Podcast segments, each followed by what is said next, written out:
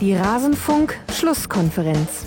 Mir ein Schwimmbad bauen und dann darin so reinspringen und so, da drin so schwimmen. Und mir dann so rundherum so Pferde kaufen, die mir die dabei so zugucken.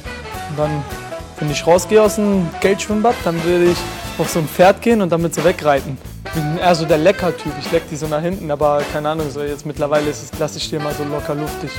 Das gefällt ein paar Leuten, die mich mögen, besser. Alles zum letzten Bundesligaspieltag.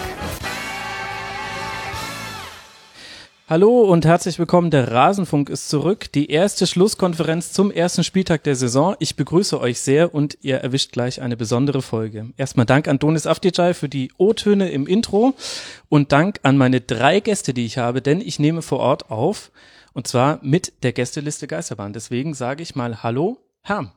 Hallo, äh, Max. Unverkrampft wie eh und je. Ich bin so verkrampft, weil wir das Mikro hin und her reichen müssen. Und deswegen muss ich jetzt gleich aufpassen, welchen Namen du sagst, wo ich denn das Mikro hinhalte. Ach so, ja, das ist äh, spannend. Dann äh, sage ich mal Hallo, Donny. Hallo. Hallo. Ja. Äh, Schön, danke für die Einladung. De facto habe ich mich ja ein bisschen selbst eingeladen. Wir sitzen hier bei Hermo in der Wohnung. Freut Ja. mich sehr. Sehr schön hier. Schön, dass es geklappt hat. Ähm, erzähl doch mal, Donny, wenn du jetzt gerade schon das Mikro hast, äh, wer seid ihr, was macht ihr? Ach krass, jetzt muss ich das mal erzählen. Ich muss das nie erzählen. Es kriegt immer sonst, wenn die Frage gestellt wird, immer wird sofort das Mikrofon äh, mir aus der Hand gerissen und Nils kriegt das in die Hand und er fährt dann in seinen Moderationsmodus und macht's immer gut. Äh, wir sind Gästeliste Geistermann, wir sind der verpeilteste Podcast der Welt, glaube ich. Aber auch so ein bisschen der beste Podcast der Welt. oh Gott, es geht schon wieder gut los.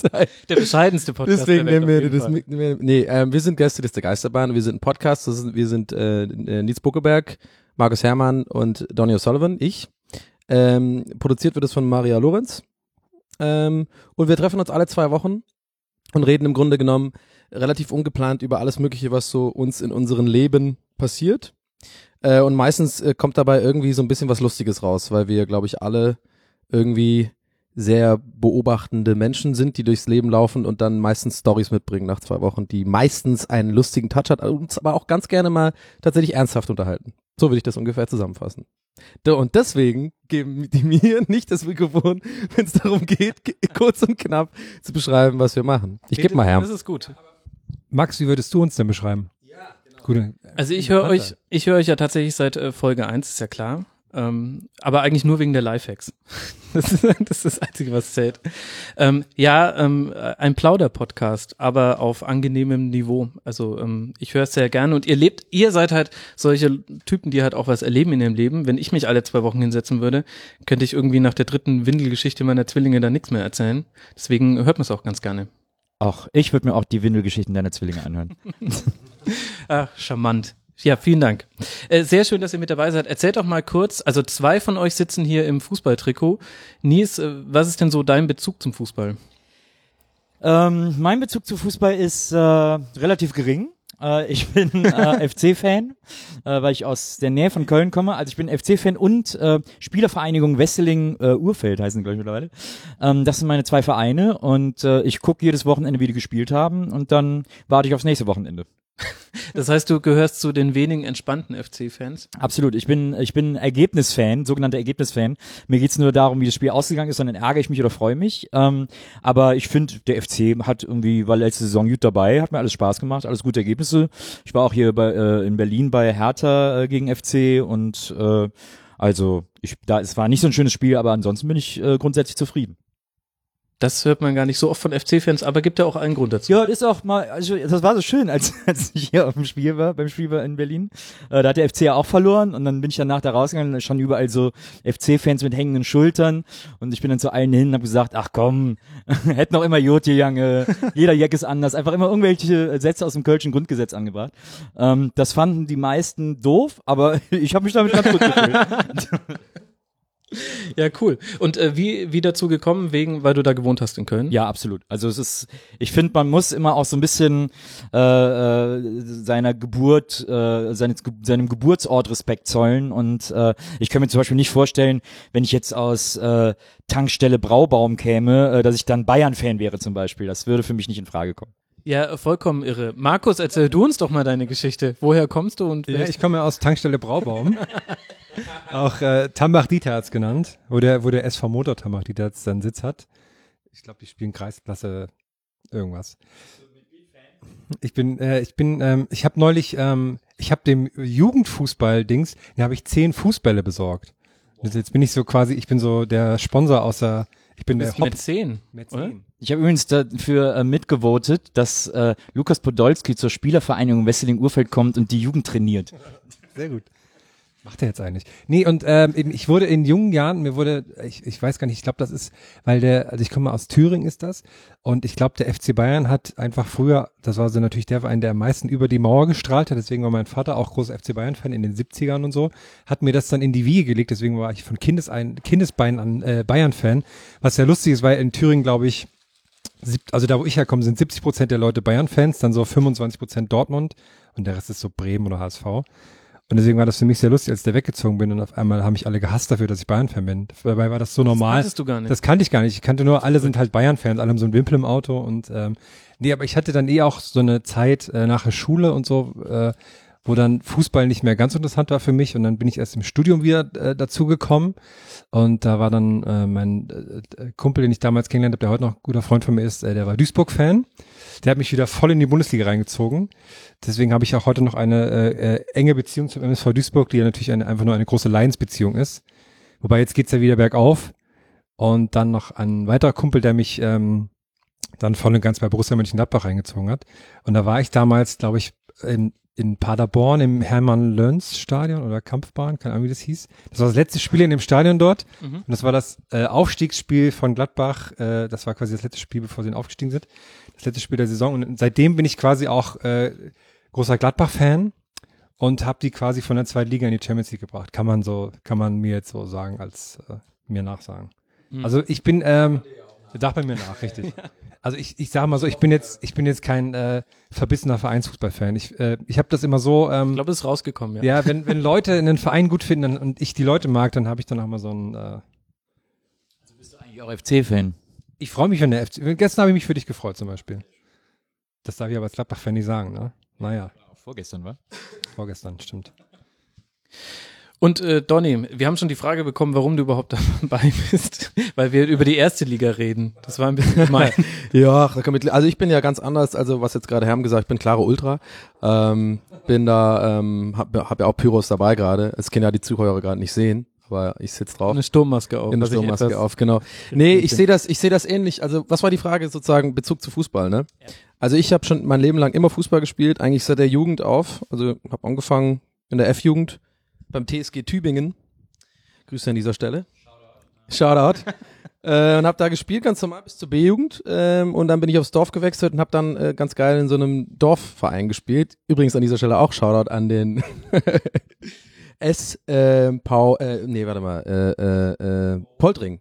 Ja, aber nee, die haben sich gerade geändert, deswegen ist jetzt nämlich eine Spielvereinigung mit dem Nachbardorf und früher war das einfach nur SVP, also S äh, Sportverein Poltring. Ja, und jetzt ist es so eine SPVGG mit Pfeffingen und Poltring. Also Grüße an dieser Stelle alle am Schwabenland, die würden das wissen. Vielleicht der eine oder andere erinnert sich an meine Erfolgssaison in der B-Jugend. Äh, ich glaube, das müsste irgendwann, gar keine Ahnung, 2000, 2000, 2001 gewesen sein. Da hat der Donny O'Sullivan 17 Tore gemacht in der Saison, ja, Stürmer. Ich war also gar nicht mal so schlecht eine Zeit lang, aber dann habe ich irgendwann Kippen und Alkohol entdeckt für mich. Sag ich ganz ehrlich, ist auch immer der Grund, warum, das, den ich immer nenne, wenn ich gefragt werde, warum habe ich aufgehört, das ist einfach wahr. Ich habe dann irgendwann keinen Bock mehr gehabt, samstags aufzustehen. Äh, und so ging es einigen meiner äh, Kumpels oder sagen wir mal Mitspieler auch. Und dann sind wir halt irgendwie äh, lieber Party machen gegangen und dann hat man halt irgendwann das Interesse verloren, weil man irgendwann Mädels entdeckt hat. So, nee, wozu soll ich jetzt da? Nee, und dann habe ich, äh, ja genau, das ist mein Fußballbezug. Ich bin VfB Stuttgart-Fan, weil ich das ähnlich sehe wie Herm. Ich bin so ein Lokal-Dude. Also ich mag immer, ich bin zum Beispiel Manchester United-Fan, weil ich bin in Irland geboren und da aufgewachsen und ähm, ich bin mit Liverpool und Manchester United aufgewachsen. Es gab nur diese zwei Vereine sozusagen. In der Jugend hat man sich für, eine für einen entschieden. Und bei mir war das halt Manchester United, weil das halt sehr nah dran ist in Dublin und wir haben eigentlich keine richtigen erste Erstligavereine in Irland, weil immer wenn ein guter Spieler äh, ein Spieler gut wird, dann wird er nach England ge äh, so geholt. Und Stuttgart, weil ich halt in, der, in Tübingen aufgewachsen bin und St Stuttgart der große Verein da in der Nähe ist und man dann einfach so damit aufwächst. Und ähm, jetzt muss man damit leben. so, ähm, und ja, Also VfB ist halt so ein, so ein Ding, ich weiß, der, der eine oder andere Zuhörer, der vielleicht auch VfB-Fan ist, der wird wissen, wir sind halt mutzig. Mutzig heißt, wenn es gut läuft, sind wir die besten Fans der Welt. Wirklich, würde ich sagen, wir sind auch wirklich dann besser als die Kölner Fans. Wir sind sehr leidenschaftlich, enthusiastisch und leben alles hoch und äh, aber sobald es halt ein bisschen schlecht läuft, wird nur gemotzt, sozusagen. Echt, das habe ich gar nicht so empfunden. Also gerade jetzt in den beiden Saisons, wo es jetzt knapper war, war ja zumindest die Cannstatter Kurve war ja schon ganz recht positiv. Ja gut, aber das war ja auch so ein bisschen dieses, ähm, auf einmal hat man diese Rolle gehabt, dass man jetzt so ein Mann, eine Mannschaft ist, die konstant gegen den Abstieg spielt. Das heißt, Das ist dann auch die uncool. Definition, was, was ist gut, ne, ist ja dann natürlich, Ja, okay. äh, ich bin in der Jugend natürlich aufgewachsen mit einem VfB, der recht stark war, ne, so. Mhm. Ich erinnere mich auch mal, dass wir gegen Barcelona in der Champions League gespielt haben. Zwar haben wir irgendwie 7-1 verloren, aber hey, wir waren in der Champions League. Oder 6-1, was war das? War das die damals? Saison, wo ihr auch gegen United dann gespielt habt unter Magath oder sprichst du gerade Nee, vom später, nee, nee, Dreieck? später. Magath war ja früher. Magath, äh, weiß ich jetzt eigentlich, nicht, ich will auch gar nichts Falsches sagen. Auf jeden Fall weiß ich noch, wir haben einmal gegen Barcelona gespielt und fett verloren. Und das fand ich Nach der Meistersaison dürfte es dann gewesen Ja, ja, sein. genau. 2-8. Und ähm, ja. ja, so, das ist so mir. Und ja, ich mache Fußballer, äh, Fußballer, die den Zweig aufdrehen. Sehr wichtig, genau. Genau. Das habe ich äh, gegründet vor einem Jahr ungefähr. Äh, die Facebook-Seite und äh, dann habe ich irgendwann den Blog dazu angefangen. Äh, elferbolzen.de habe ich dann irgendwie nach ein paar Monaten, nachdem ich gemerkt habe, die Seite läuft ganz gut, habe ich dann noch was gegründet, damit man, damit ich für meinen Quatsch und meine Ideen und so die Texte, die ich so schreibe, auch außerhalb von Facebook was hab. Genau. Sehr inspiriert übrigens von Herm, weil er hat ja äh, den hervorragenden Blog Falsche Neun. Und ähm, den hat er ja damals gegründet, als wir zusammen bei Halligalli äh, gearbeitet haben. Und ähm, der hat mir sehr gut gefallen und das ist was ähnliches. Also eigentlich ist es äh, seine Idee. Eigentlich habe ich es geklaut im Endeffekt. Ja, gute Ideen kann man auch mal klauen. Aber stimmt, ihr beide redet so ein bisschen über euren Fußball-Influencer. Ja, ich, ich hätte gehofft, wir sagen das extra nicht, weil das jetzt, wenn wir, jetzt nur noch Quatsch erzählen, ne, dann ist, äh, zieht es uns den Teppich unter den Füßen weg, ne? Also du kannst zwar deinen Quatsch machen, aber ich bin dann raus aus dem Game. Ich kann Ja. nie wieder Fußball schreiben dann. Ja, das wird Übrigens war ich auch, ich war mal als Kind, als Baby, war ich mal als, als jüngster Fan von Rot-Weiß Erfurt im Stadionmagazin. Also das hab, hätte ich auch noch einen weiteren Verein, den ich noch, den ich noch nennen kann. Ja, da war ich in so einem Strampelanzug, in so einem Rot-Weiß. Gibt's, gibt's das Bild noch? Ich muss Herm übrigens loben, äh, ganz vergessen. Herm hat selber nicht gesagt, aber Herm ist ein echt akzeptabler, würde sagen, mit, mittelguter bis sehr guter linker Verteidiger. Hä, was? Ich dachte, du bist Stürmer. Ja, hab, hat er auch gedacht, aber da kam der Trainer mehr raus. Ach, ich habe ihn umgeschult. Ich habe ihn direkt umgestellt und Dann dann der Löw raus. und dann lief das halt, ne, auf einmal. Ja, dann hat er sich auch umgedreht, manchmal so, "Hö, der Trainer läuft ja voll gut. Ja, habe ich schon immer gesagt, du bist ein Verteidiger. Du bist ein Verteidiger. Ich habe übrigens heute Nacht geträumt, dass ich mit Kumpels auf dem Bolzplatz wäre äh, und wir ein Spielchen gemacht hätten. Und äh, mir hat es überraschend viel Spaß gemacht. und, es, und, es, und dann, und dann hat es aber aufgehört, weil irgendwer hat sich eine Bratwurst gekauft und dann mussten alle warten, bis es weitergeht, bis er seine Bratwurst aufgegessen hat. Dann haben alle gesagt, oh, das nervt voll, iss mal schneller. Und er so, oh, ihr nervt voll. Und dann wollte er die Bratwurst so wegwerfen und dann hat er aber so super dumm geworfen, wie so ein Mädchen und dann hat die so mitten auf den Platz geworfen. Also, ah, jetzt können wir nicht mehr spielen. Das, das habe ich tatsächlich äh, heute Nacht geträumt, fällt mir gerade wieder ein. Das, äh, da sind wohl die Traumdeuter gefragt. Ja, unterbewusst warst du schon hier gesessen und musstest über Fußball reden. Also ich freue mich sehr, dass das klappt. Und jetzt werfe ich hier gleich eine Bratwurst hin. Wenn- wir schon jetzt geplackt haben, es gibt auch noch so einen ganz tollen YouTube-Kanal, Shortcuts. Ja, das stimmt. äh, ein, ein, ein, das wäre selbstredend. ja, das ist auch selbstredend. Ein großer, toller YouTube-Fußball-Kanal, der auch, der auch ohne DFB-Material äh, die, die heißen News irgendwie rüberbringen kann. Äh, ja, das äh, ist mein, äh, mein, mein YouTube-Kanal, in dem ich über Filme tatsächlich äh, hauptsächlich rede. Genau, kann man mal reingucken. Na, Das heißt, bei euch hat der Ausverkauf schon voll begonnen. Tour ja auch. Ist die schon ausverkauft oder müssen wir noch Werbung für die Tour machen? Die Tour ist komplett ausverkauft. Und zwar innerhalb eines Tages, nicht mal eines ganzen Tages, äh, waren alle Tickets weg. Ja, müsst ihr aber noch mehr machen. Ne? Ihr kommt auch nicht nach München. Da habe ich mich gleich gefragt, was das eigentlich Nee, soll. wir haben jetzt erstmal, wir probieren das jetzt erstmal so ein bisschen aus und gucken mal, wo es uns überall hin äh, verschlägt. Und jetzt haben wir halt Köln und Hamburg ähm, auf dem Zettel erstmal und wir haben auch alle nicht so viel Zeit, hier wochenlang auf Tour zu gehen. Ähm, aber Dezember machen wir dann auch nochmal eine große Weihnachtsgala hier in Berlin äh, und ja, das sind so die Sachen, die im Moment live zumindest anstehen. Äh, nur mal für die Zuhörer, während er gerade gesagt hat, wir haben nicht so viel Zeit, haben wir gerade übrigens alle komplett leere Kalender vor uns. Warte mal. Oh, da, ja, da könnte ich eigentlich. Ja, okay, den Gag wollte ich kurz machen, sorry. Okay, alles klar, ähm, wer kriegt's Mikro? Okay, apropos Ausverkauf. Der Rasenfunk hat sich ja auch verkauft. Es gibt den Rasenfunk Supporters Club. Da muss ich bin noch auch drei Supporter, Leuten danken. ne? Du bist auch Supporter, Ich genau. zahle zwei Euro im Monat an nicht. Das reicht leider Deswegen nicht. bin ich jetzt in der Sendung auch. ja, genau. Stimmt, du hast dich eingekauft. Neulich hat sich schon jemand für einen Euro eingekauft, weil er als Verwendungszweck eingegeben hat, äh, bitte mich mal einladen. Und habe ich mir gedacht, na, wenn es ihm Euro wert ist, dann. Billiger gegangen. ja. Ähm, also ich danke äh, Tom Slowak, Stefan Schaffer und Thomas Bauer. Ihr habt alle für uns gespendet. Vielen Dank. Und ähm, wer Lust hat, sich das anzugucken, rasenfunk.de slash unterstützen. Wir versuchen das alles auf finanzielle Beine zu stellen, dass ich sowas öfter machen kann, dass ich mir mal Montag dafür frei nehme, so wie ihr ja auch. Vielen Dank dafür, um so eine Folge aufzuzeichnen. Jetzt vor der Bundesliga-Saison ja vielleicht für euch ein ganz guter Anlass, da nochmal reinzugucken. Und jetzt würde ich sagen, reden wir aber dann doch irgendwann mal über den Spieltag, oder? Ich Ja. spüre große Freude. Ich, ich wollte übrigens noch sagen, äh, im, äh, äh, äh, sozusagen, um mit den Jungs gleichzuziehen, gründe ich jetzt auch einen Fußballblog über den FC und den nenne ich dann Blutwurst, Kölsch und eine lecker Spielche. Oder werden nur die Ergebnisse gepostet einfach. Ergebnisdienst, einen Tag später. Bewertung nennt er. Gut. 1-3. Naja. Hört sich, hört sich super an. An der URL würde ich allerdings noch ein bisschen so fallen. einer riesengroßen Schriftgröße einfach, so damit du halt, als es aussieht, als wäre der Block mega voll. Hier sind auf 3-1 über die ganze Seite und unten drunter groß, naja, aber. Voll gut. Würde ich auch bei Facebook liken, also mach das mal. Aber die URL könnte halt ein bisschen schwierig werden mit dem Namen, aber da, da lässt dir dir noch was einfallen. Basiert ja auf einem Kölschen Lied. Das heißt eigentlich Blutwurst, Kölsch und eine lecker Mädchen. Ah, Lecker Grätsche machst du dann, oder was? Und ein lecker Grätsche müsste doch dann sein. Dann ist, ist doch viel geiler. Ui. Haha. Wahnsinn. von, von Nils neuen Blog. Live dabei. Das sind immer diese Magic-Momente. Jetzt konnte ich endlich mal mit dabei sein, wie das ist, wenn ihr auf eine große Idee kommt. ja. Sehr schön. haben wir auch gerade schon unsere Weihnachtsskala äh, genannt. Die, die wird quasi exklusiv in, Oh, im. Rasenfunk genannt. Ja, geil. Warte, da muss ich kurz eine Push raus. Vor allem haben wir auch unsere, ähm, wir, wir sehen uns, glaube ich, heute zum ersten Mal nach unserer Sommerpause komplett. Das ist quasi hier, äh, ja, ich fühle mich sehr geehrt. Vielen herzlichen Dank.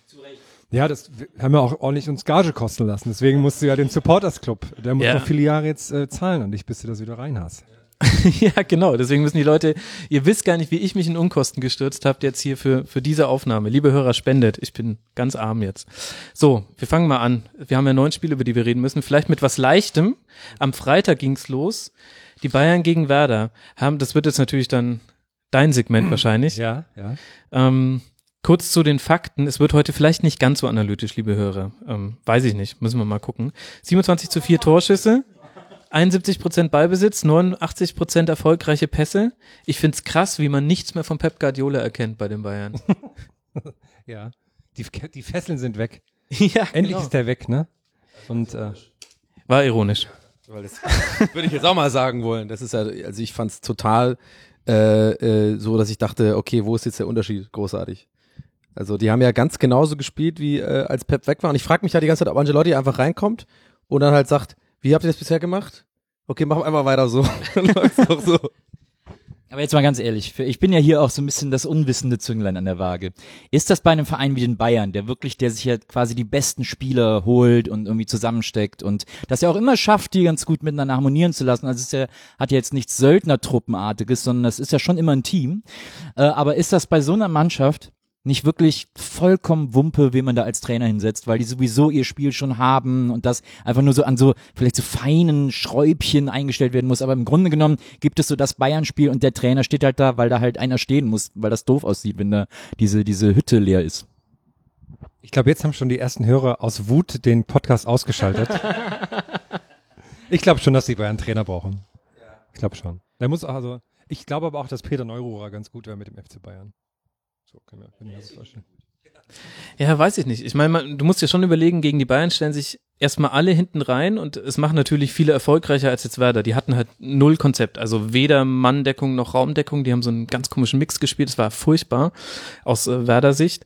Aber grundsätzlich stellt sich der Gegner erstmal hin und sagt, ja, naja, dann kommt halt, wenn es jetzt unbedingt sein muss. Und da musst du schon irgendwie Lösungen finden, ähm, Tore zu erzielen. Man muss sich ja nur zehn Jahre zurückerinnern, oder reichen auch acht Jahre, um sich zu erinnern, wie schlecht die Bayern damals oft gespielt haben. Da kam ja auch das mit den Duse-Bayern, dass die oft in der letzten Minute noch ein 1 zu 0 machen. Das lag ja daran, dass sie vorher nicht genügend Wege gefunden haben, Chancen zu kreieren. Und dann hat Van Raal dem beigebracht, hier, es gibt sowas wie Positionen, stellt euch mal so aufs Spielfeld, dass alles gut verteilt ist und rennt nicht immer den Ball hinterher. Da haben die gesagt, ah, ist ja krass. Dann haben sie, haben sie mehr Chancen kreieren können, aber irgendwann wurde es dann zu so einem langweiligen Pass rumgeschiebe und deswegen musste Van Gaal dann auch gehen. Und äh, Guardiola hat dann ihn, also dann kam Heinkes, der hat ihn das Ganze ein bisschen vertikaler beigebracht, ein bisschen mehr lange Bälle. Und dann kam Guardiola und hat ihn quasi wie in so einem Instrumentenkasten, hat er ihn gesagt, also gut, über den Flügel könnt ihr schon. Jetzt versucht doch mal, auch mal hier in die Schnittstellen zu spielen. Und ähm, wenn er hier entlang spielt, dann wird der Raum hier drüben links frei, da muss der Ball dann hin.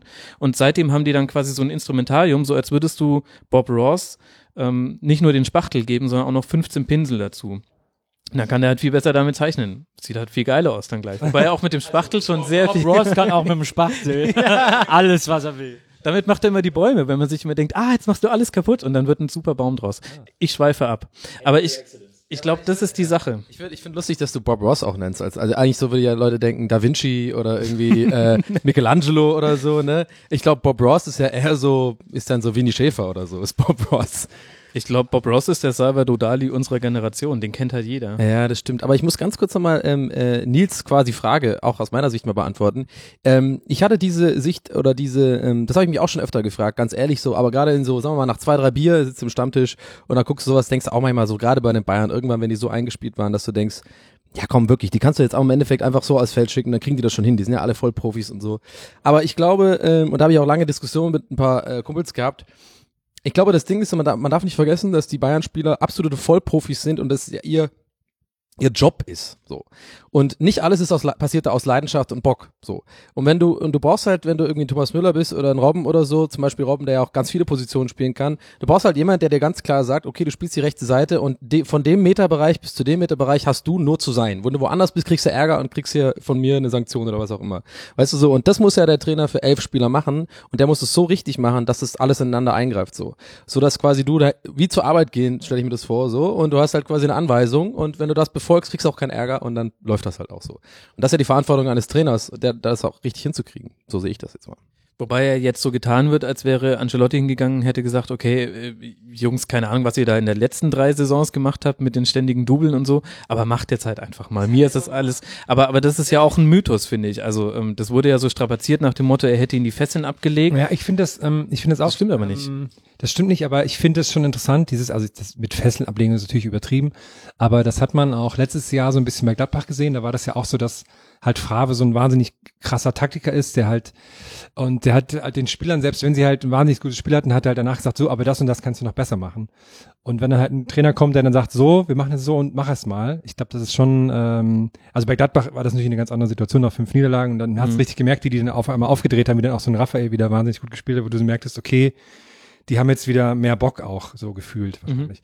Das ist jetzt natürlich bei den Bayern nicht so, weil die waren ja auch vorher gut. Das ist halt, ich finde es halt wahnsinnig lustig im Nachhinein, wie so die die Guardiola-Ära gesehen wird, dass so ja, das war jetzt schon, also die haben schon alles gewonnen und so, aber halt im Halbfinale immer raus und so. Na ja, ne, das finde ich halt so, so äh, wahnsinnig verzerrte Wahrnehmung. Aber wo wir gerade beim äh, Sachen Trainer sind, finde ich das ähm, gerade auf Bremer Seite interessant, dass ähm, ähm, normalerweise hast du halt so, wenn Bremen die Saison startet, gegen Drittligaverein gewinnst du so 1-0, wenn du irgendwie doof spielst. Dann verlierst du am ersten Spieltag halt 2-0 gegen die Bayern so und dann mal gucken, wie die Saison wird. Bei Bremen ist jetzt halt so alles komplett äh, hinten runtergefallen und es ist halt jetzt so direkt Chaos. Also ich habe auch von vornherein gedacht, die werden, die sind für mich ein, einer der, der drei Abstiegskandidaten. Äh, leider. Und ich finde es krass, wie es sofort jetzt schon so losgeht. Also wie die ganze Mhm. Euphorie des ähm, ähm, auch von, von Fanseiten natürlich, ähm, dass sie in der, in der, wurde die Mannschaft ja wahnsinnig unterstützt zum Saisonende letzte Hin, dass das natürlich alles komplett umgekippt ist, wenn man halt sieht, da passiert nichts. Natürlich hatten die, hatten die Verletzungspech und alles, und aber da kommt halt jetzt wirklich alles zusammen bei denen. Was wiederum auch zur Folge hat, dass natürlich der FC Bayern am ersten Spieltag gegen die schlechtmöglichste Truppe spielt und dann ist gleich so, ja, Ja. die Bundesliga ist ja so langweilig, der FC Bayern ist so übermächtig. Und dann denkst du, ach, also das fand ich halt auch wieder so nervig, dass halt wirklich viele Stimmen kamen, die dann so den FC Bayern vorwerfen, dass sie viel zu gut wären. Dabei haben sie auch wirklich gegen die schlechteste Mannschaft gespielt und das kann man jetzt noch nicht sagen. Und ich finde, es gibt sehr viele andere gute Mannschaften dieses Jahr, die da durchaus mithalten können. Mhm, Stimmt. Und letztes Jahr war es ja auch so. Hamburg 5-0 verloren bei den Bayern. Hat man auch gedacht, oh, die kamen ja aus der Relegationssaison. Jetzt geht's nochmal ab und dann danach sich stabil gehalten. Das, das Bayern-Spiel ist so ein bisschen ein Streichspiel, zumindest das Auswärtsspiel. Ähm, Ich glaube, das von Skripnik kommt halt ehrlich gesagt daher, dass der Nichtabstieg nicht seine Leistung war, sondern die von den Fans und der Spieler. Also während man, als er damals übernommen hat, das war die Saison, wo Dortmund ähm, auf Platz 18 in die Winterpause gegangen ist und in der Rückrunde hat Bremen, ich glaube, sieben Spiele am Stück Stimmt, ja gewonnen. Ne? Genau, Ja. ähm, da hat Skripnik übernommen, da wurde er dann total gehypt. Ähm, und in der Folgesaison lief es dann so, wie wir es eben jetzt in der letzten Saison erlebt haben. Am letzten Spieltag, drei Minuten vor Schluss, mit einem 1 zu 0 vor der Relegation gerettet. Und du hattest aber nie den Eindruck, das war jetzt das Verdienst von Skripnik, sondern das war das Verdienst von so Leuten wie Pizarro, die zurückgekommen sind und so weiter. Und ähm, deswegen glaube ich, die sind quasi schon mit so einem Stimmungsmalus in die Saison reingegangen, weil auch viele Fans nicht verstehen können, dass er noch Trainer ist. Mhm, ja. Jan, äh, Janik Westergaard, würde ich mal sagen, fehlt extrem bei Ja. Werder Bremen. Mhm. Ähm, äh, weiß ich übrigens aus dem, äh, aus dem Grund, weil ich ihn bei Comunio habe. das heißt, ich bin immer sehr informiert, gerade besonders über die Spiele, die ich bei Comunio habe. Ich glaube, der eine oder andere Zuhörer wird das kennen. Aber ähm, nichtsdestotrotz habe ich das Spiel natürlich auch verfolgt und ähm, das hat man wirklich meiner Meinung nach klar gesehen, dass in der zentralen Defensive extremes Loch klafft und dass vor allem bei den Akzenten, die man eventuell bei Ecken setzen kann, aber es waren, glaube ich, voll wenige. Haben die überhaupt zwei oder drei Ecken nur oder so? Dass man da jetzt nicht mehr einen hat, der da irgendwie ge- mal in die Luft steigt, irgendwie in die, ne- die Größte dafür hat.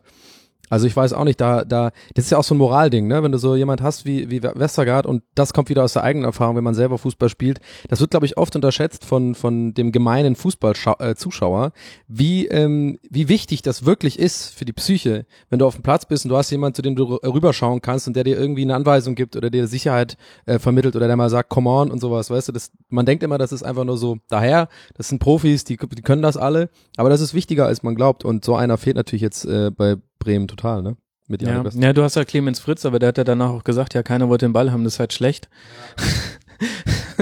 Und äh, da kann man nicht so ganz widersprechen. Es war insgesamt jetzt nicht so der Geisterauftakt für die. Also man kann äh, als Fazit sagen, seitdem Becks Craft Beer macht, geht's mit Bremen bergab. Ja, okay, das ist äh, auch tatsächlich eine Perspektive, die bisher, wir bisher noch nie hatten im Rasenfunk. Finde ich ganz geil. Weiß gar nicht warum. Äh, aber ganz kurz will ich noch sagen, was Ancelotti verändert hat, weil das stimmt ja nicht, dass er nichts verändert hat. Also zum einen habe ich mir angeguckt, wo die realtaktischen Positionen waren und lustigerweise haben die einen Pfeil ergeben. Und Robert Lewandowski war die Spitze, die direkt aufs äh, Werder-Tor gezeigt hat. Das ist schon mal ziemlich eindeutig. Ähm, Tannenbaum halt einfach, oder?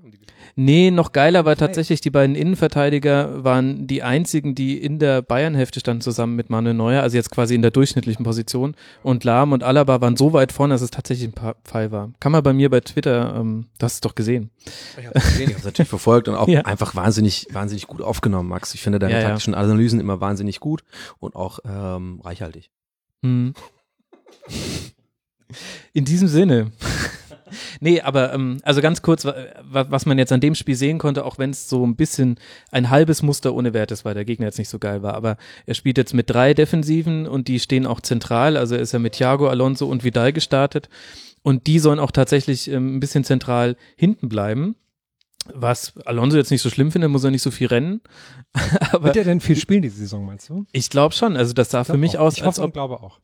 ich weiß nicht, ob ich hoffe, ehrlich gesagt, als, als Fan jetzt. Okay. Ähm, ich finde, also ich finde es schon erstaunlich, dass Werder denselben Fehler gemacht hat, wie als sie das letzte Mal 6 zu 0 bei Bayern verloren haben. Das war das zweite Spiel von Xabi Alonso. Das erste Spiel war auf Schalke, da hat er gleich Anweisungen gegeben, direkt aus dem Flieger raus. Und das äh, zweite Spiel war dann zu Hause gegen Werder, wo er dann unter anderem diesen Freistoß aus 18 Metern unter der Mauer durchgeschossen hat. Und da haben die schon den Fehler gemacht, dass die ihn einfach, wenn er den Ball hatte, keinen Druck auf ihn ausgebaut haben. Und da hat er halt wahnsinnig geile Diagonalpässe gespielt, weil wenn du ihm Zeit gibst, dann kann er das. Und das äh, war in dem Spiel auch wieder so, war allerdings jetzt auch schwieriger, weil er hatte Nebenmänner, die es auch gut gemacht haben. Aber das fand ich schon interessant, dass, dass Ancelotti das, dass er drei Leuten gesagt hat, ähm, ihr, ihr macht jetzt das Zentrum dicht, deswegen konnten die Außenverteidiger, Außenverteidiger noch krasser vorschieben. Alaba und Lahm haben quasi, so wie du jetzt linker Verteidiger bist und nicht mehr Stürmer, so war es ein bisschen umgedreht mit den beiden. Lahm trifft zum ersten Mal seit 1998 mal wieder ein Bundesligator.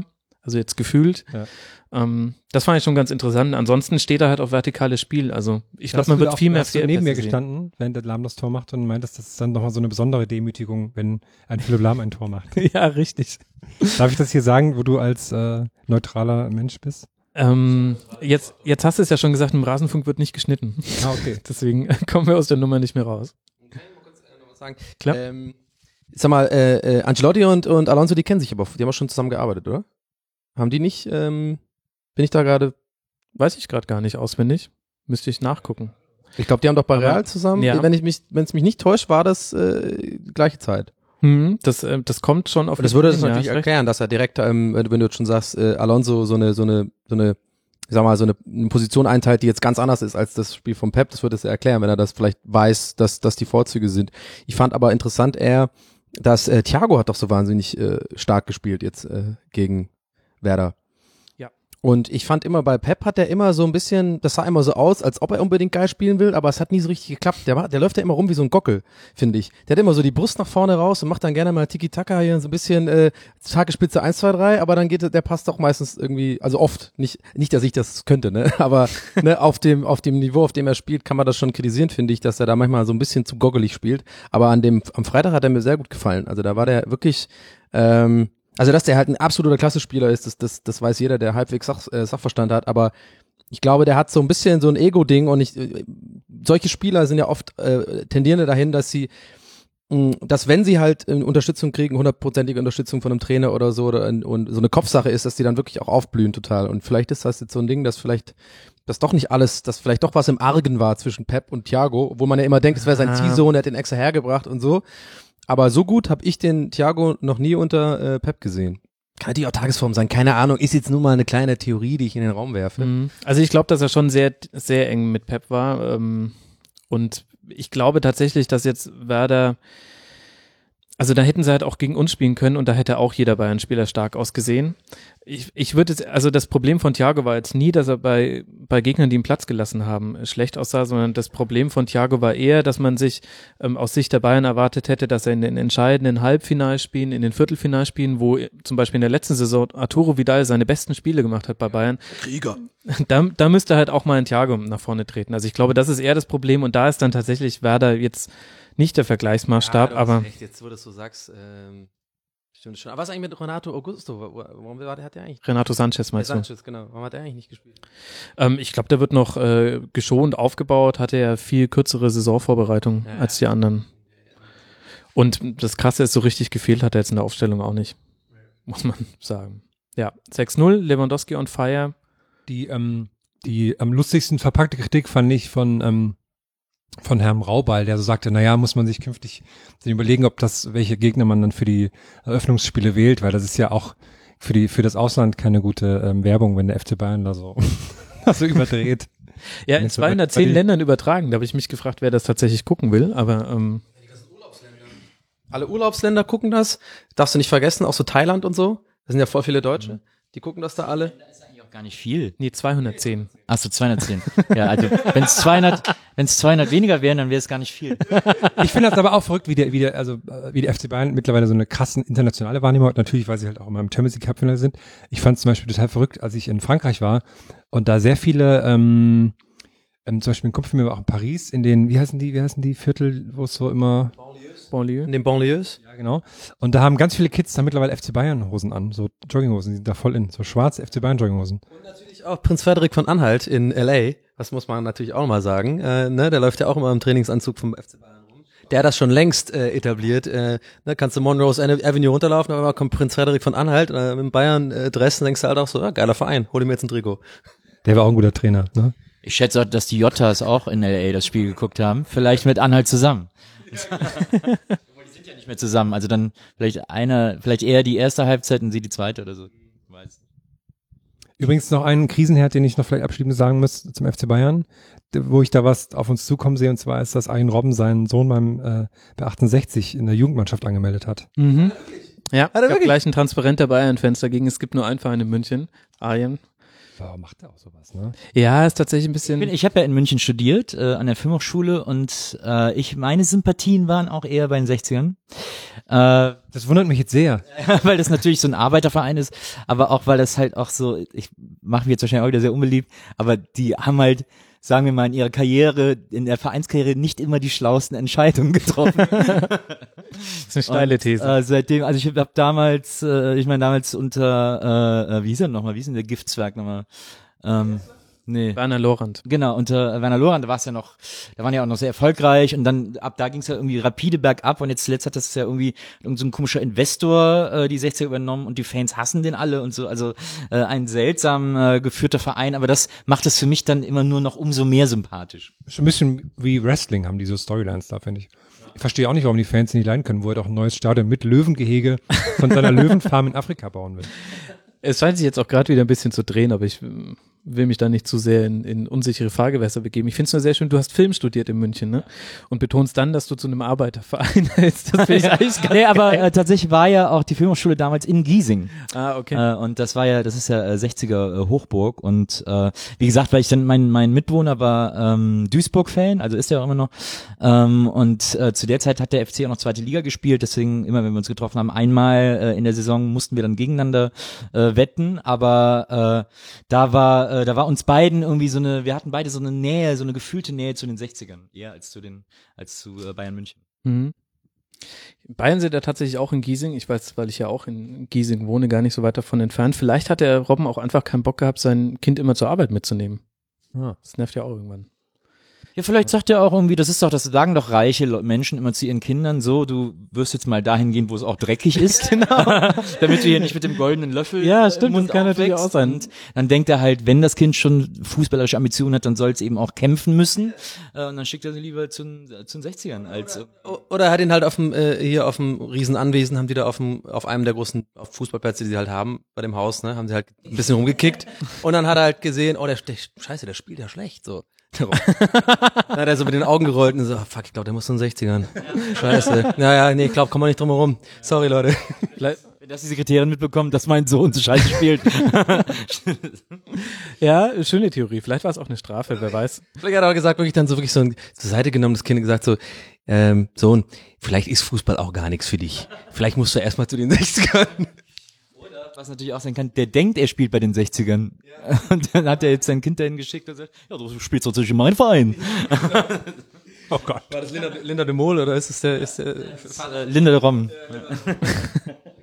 wir schweifen ab, aber. Soll ich dir eine super Brücke geben, Ja, sehr wo gerne. wir gerade beim Jugendfußball sind? Nur wenige hundert Meter, ein, ein zwei Kilometer von hier haben wir die Kovac-Brüder Fußball spielen gelernt. Oh, Auf dem gleichen Fußballplatz wie die Boateng-Brüder. Interessanterweise. Gewachsen Beton. dann, dann könnte man ja jetzt tatsächlich über Eintracht gegen Schalke sprechen. Das ist äh, eine verrückte Idee.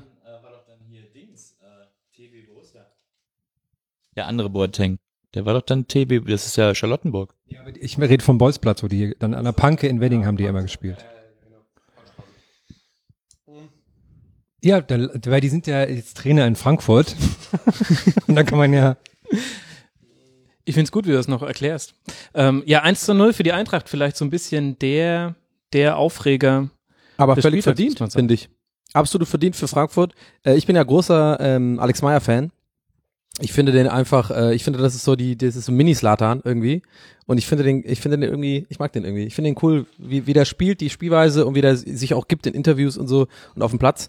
Hat den Elfmeter natürlich extrem schwach geschossen. Mhm. Das kann man, glaube ich, so auch einfach mal sagen, auf dem, auf dem hohen Ross hier. Das war, das war echt nix. Ähm, aber trotzdem, ähm, ich finde es ja so ein bisschen, ich, ich weiß nicht, man muss, glaube ich, auch, man muss auch, glaube ich, mal irgendwann Stellung beziehen, jetzt auch nicht die ganze Zeit aufpassen, ob man irgendwie bei manchen Leuten schlecht ankommt oder so. Ich mag Schalke nicht. Nee, ich mag Schalke nicht. Da bin ich auch, da stehe ich zu. Ich hab, äh, bin da auch nicht neutral. Ich, ich habe Schalke noch nie gemocht, den Verein. Ich finde das irgendwie, das habe ich nie gecheckt, warum. Ähm, weil, weil ich einerseits weiß, Schalke ist so ein Verein, der sehr viel Tradition hat und ähm, eigentlich der Verein, also alles drumherum, eigentlich richtig gut ist und richtig cool ist und richtig viel, richtig ehrlich ist und Tradition hat. Nein, nein, nein, Ah, warte wie du mal. versuchst jetzt die das- Kurve zu kriegen. aber die, aber die Leute, die den führen und die Spieler, die die immer holen und so, sind fast immer Leute, die ich unsympathisch finde. Das fing damals bei Kurani an, äh, außer Raul ist natürlich eine, Au- äh, eine Ausnahme, der war natürlich äh, Hammer, aber so generell ähm, kann ich mit Schalke immer nie was anfangen und ich bin kein äh, Dortmund-Fan, ich bin jetzt nicht irgendwie äh, der jemand, der irgendwie aus dem aus der Gegend kommt und irgendwie so so Lokalpatriotismus hat und irgendwie sagt, die sind scheiße. Nee, ich fand Schalke schon immer einfach so ein Verein, den fand ich so immer unanfassbar und immer so, denke ich mir, die spielen immer so ein seltsames, äh, seltsamen Fußball, der mir nicht so zusagt. Und das auch gestern wieder, äh, vorgestern. Da habe ich so, ein- so eine so eine läppsche Leistung irgendwie, äh, äh, wo man nicht weiß, und die haben halt ganz viele so Einzelstars, die irgendwie nicht miteinander können, habe ich das Gefühl. So, das jetzt zu meiner fachgerechten Analyse. Äh, Ich stehe dazu. Lass das Mike fallen, bitte. Mike Drop. ich weiß nicht. Also ähm, ich ähm, ich fand es interessant, dass ähm, Schalke die Vorrunde ganz gut rumbekommen hat mit den neuen Führungskräften und so weiter, neuer Trainer, neuer. eben, man dachte Heideler. ja, es wäre jetzt Das anders. fand ich, man dachte, es wäre jetzt anders. Alles, die haben alles ganz ruhig hinbekommen. Die Vereins, äh, die Transfers sind alle, die fand ich alle ganz gut und die sind alle relativ einfach und normal über die Bühne gelaufen. Da war nicht so ein äh, ähm, was Verrücktes dabei. Und jetzt finde ich es aber interessant, dass jetzt trotzdem, jetzt verlieren sie am ersten Spieltag, nächsten Spieltag gegen die Bayern. Und dann hast du wieder das normale Schalke, glaube ich. Und dann wird sich auch in der Heidel denken so, ach scheiße, deswegen will hier eigentlich keiner sein. So habe ich das Gefühl. Weil ich finde es interessant, dass alle anderen ähm, ähm, ähm, ähm, jetzt nicht äh, Favoriten, aber alle Mannschaften, wo man denkt, die, die oben mitspielen, die haben halt alle gewonnen. Und Schalke, wo man sagte, die spielen jetzt mal eine, eine Mhm. Wahnsinnssaison, die ähm, treten halt immer so in den Dreck und dann denkst du, oh, also die werden, werden jetzt, glaube ich, die alten Schalker Mechanismen doch wieder ergreifen, leider. Naja, das wird man jetzt halt sehen. Ja. Also das, das finde ich eigentlich das, das Positive aus neutraler Sicht jetzt an der Niederlage von Schalke. Jetzt kannst du dieses Ganze, ob da jetzt wirklich ein neuer Wind weht und ob da eine neue Sachlichkeit eingekehrt ist, die es noch nie gab auf Schalke, ob, de, ob dem wirklich so ist, das kann man nur jetzt rausfinden. Naja, muss ja nicht unbedingt am ersten Spieltag sein, aber äh, also aus Sicht der Schalker. Äh, mein bester Freund ist schon seit Ewigkeiten Schalke-Fan. Ähm, ja, der ist, der war schon immer Schalke-Fan.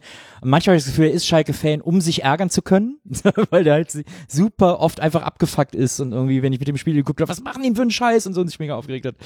Ähm, deswegen habe ich aber so eine grundsätzliche Sympathie für Schalke, auch weil ich diese alten, diese, diese alte Schalke, dieses Assauer Schalke und so, äh, das Assauer, Stevens, das waren tolle Figuren, fand ich irgendwie. Den hat man auch einfach gerne, gerne zugeguckt irgendwie so bei den Dingen, die sie getan haben. Also das war noch so ein Schalke, das ich auch miterlebt habe und total super fand. Äh, ich mag aber auch Frankfurt. Ich finde Frankfurt ist äh, seltsamerweise in den letzten Jahren, früher fand ich die immer so ein bisschen so meh, aber so in den letzten Jahren sind die mir so sympathisch geworden. Ich weiß gar nicht so richtig warum, weil die irgendwie so ein bisschen Underdog-mäßig rüberkamen und sich so ein bisschen so irgendwie so selbst durch Niederlagen irgendwie mit so einem so cool, weiß ich nicht, verhalten haben oder so. Also irgendwie äh, ähm, hab, hab ich, haben die sich so FC-ig angefühlt. Ich kann dir sagen, warum, weil sie in den letzten Jahren immer sehr, sehr schöne Trikots hatten. Ich glaube, dieses Jahr nicht so, aber die letzten Jahre. Vielleicht hatte ich das als modebewusster Mensch derart. Unterbewusst natürlich, aber es kann sein. Was ist denn dein, was ist denn dein Fable für ähm, schwarz-rot, äh, schwarz-rote Trikots? Hast du das neulich auf dem Blog auch? Nein, auch Schönste Trikot der Welt. Da haben wir so, hä? Das ist einfach nur schwarz-rot. Vielleicht hast du so, ein, so eine krasse Vorliebe für schwarz und Oder eine rot Nee, auch, auch ein Weiß letztes Jahr, das war weiß und mit schwarzem Kragen und das Alfa Romeo Logo war in schwarz drauf, was ja nur wenige Sponsoren machen und so. Das war schon sehr schön. Da lasse ich mich hier nicht, äh, aber dieses Jahr ist glaube ich nicht so schön. Naja, egal. Aber Ich war fertig mit meiner Analyse. Die Ich will allen gefallen Analyse nenne ich sie auch gerne. Ja, ich mag die, ich mag die aber auch. Es gibt auch Vereine, die ich nicht mag, aber das sind jetzt zufällig zwei, die ich, wo ich irgendwie, bei, wie gesagt, bei Schalke kann ich es historisch freundschaftlich begründen und bei, bei Frankfurt irgendwie äh, aktuell und äh, ja, ich finde bei Schalke, ich finde es irgendwie so seltsam, dass die so, dass die immer als das heiße Ding, die werden jede Saison wird immer gesagt, so jetzt ist aber die Saison von Schalke und jetzt wird Schalke aber und dann ist halt passiert halt. Naja, das liegt halt irgendwie an den Gegebenheiten auf Schalke. Du hast, obwohl, ähm, also Schulden sind ja inzwischen nicht mehr so das Riesenthema, aber selbst als sie Schulden hatten, hatten sie trotzdem einen Riesenetat, war immer der zweit-, drittgrößte der Bundesliga. Das per se sagt schon mal, du musst eigentlich ganz gut abschneiden. Dann hatten sie die Arena, das gab nochmal so einen richtigen Push. Und dann lebt halt Schalke davon, sich immer groß zu machen. Also ich habe auch, ich habe schon echt öfter drüber nachgedacht, warum das eigentlich bei manchen Vereinen so ist, dass die so als Chaosvereine gelten oder dass da immer so eine bestimmte Art von Typen an der Spitze stehen, so ähm, von, von Eichberg über Assauer zu Tönnies, da, da kann man schon gewisse Parallelen erkennen. Meine Theorie bei Schalke ist tatsächlich, das hängt mit zwei Faktoren zusammen. Der eine ist, dass sie aus einer, ähm, aus so einer, aus so einem Arbeitermilieu kommen, ursprünglich der Verein, wo zum einen sowieso schon generell eher auf die Pauke gehauen wird. Also sogar wenn du da irgendwo durch die Stadt laufst, da ähm, brüstet sich jeder mit allem Möglichen, was er hat. Und äh, dann glaube ich, ähm, Schalke hatte ja sehr, sehr früh Erfolg in den, in den Ende der 20er und Anfang der 30er Jahre. Interessanterweise mit spielerisch gutem Fußball. Das hat man dann einige Jahrzehnte lang nicht mehr gesehen.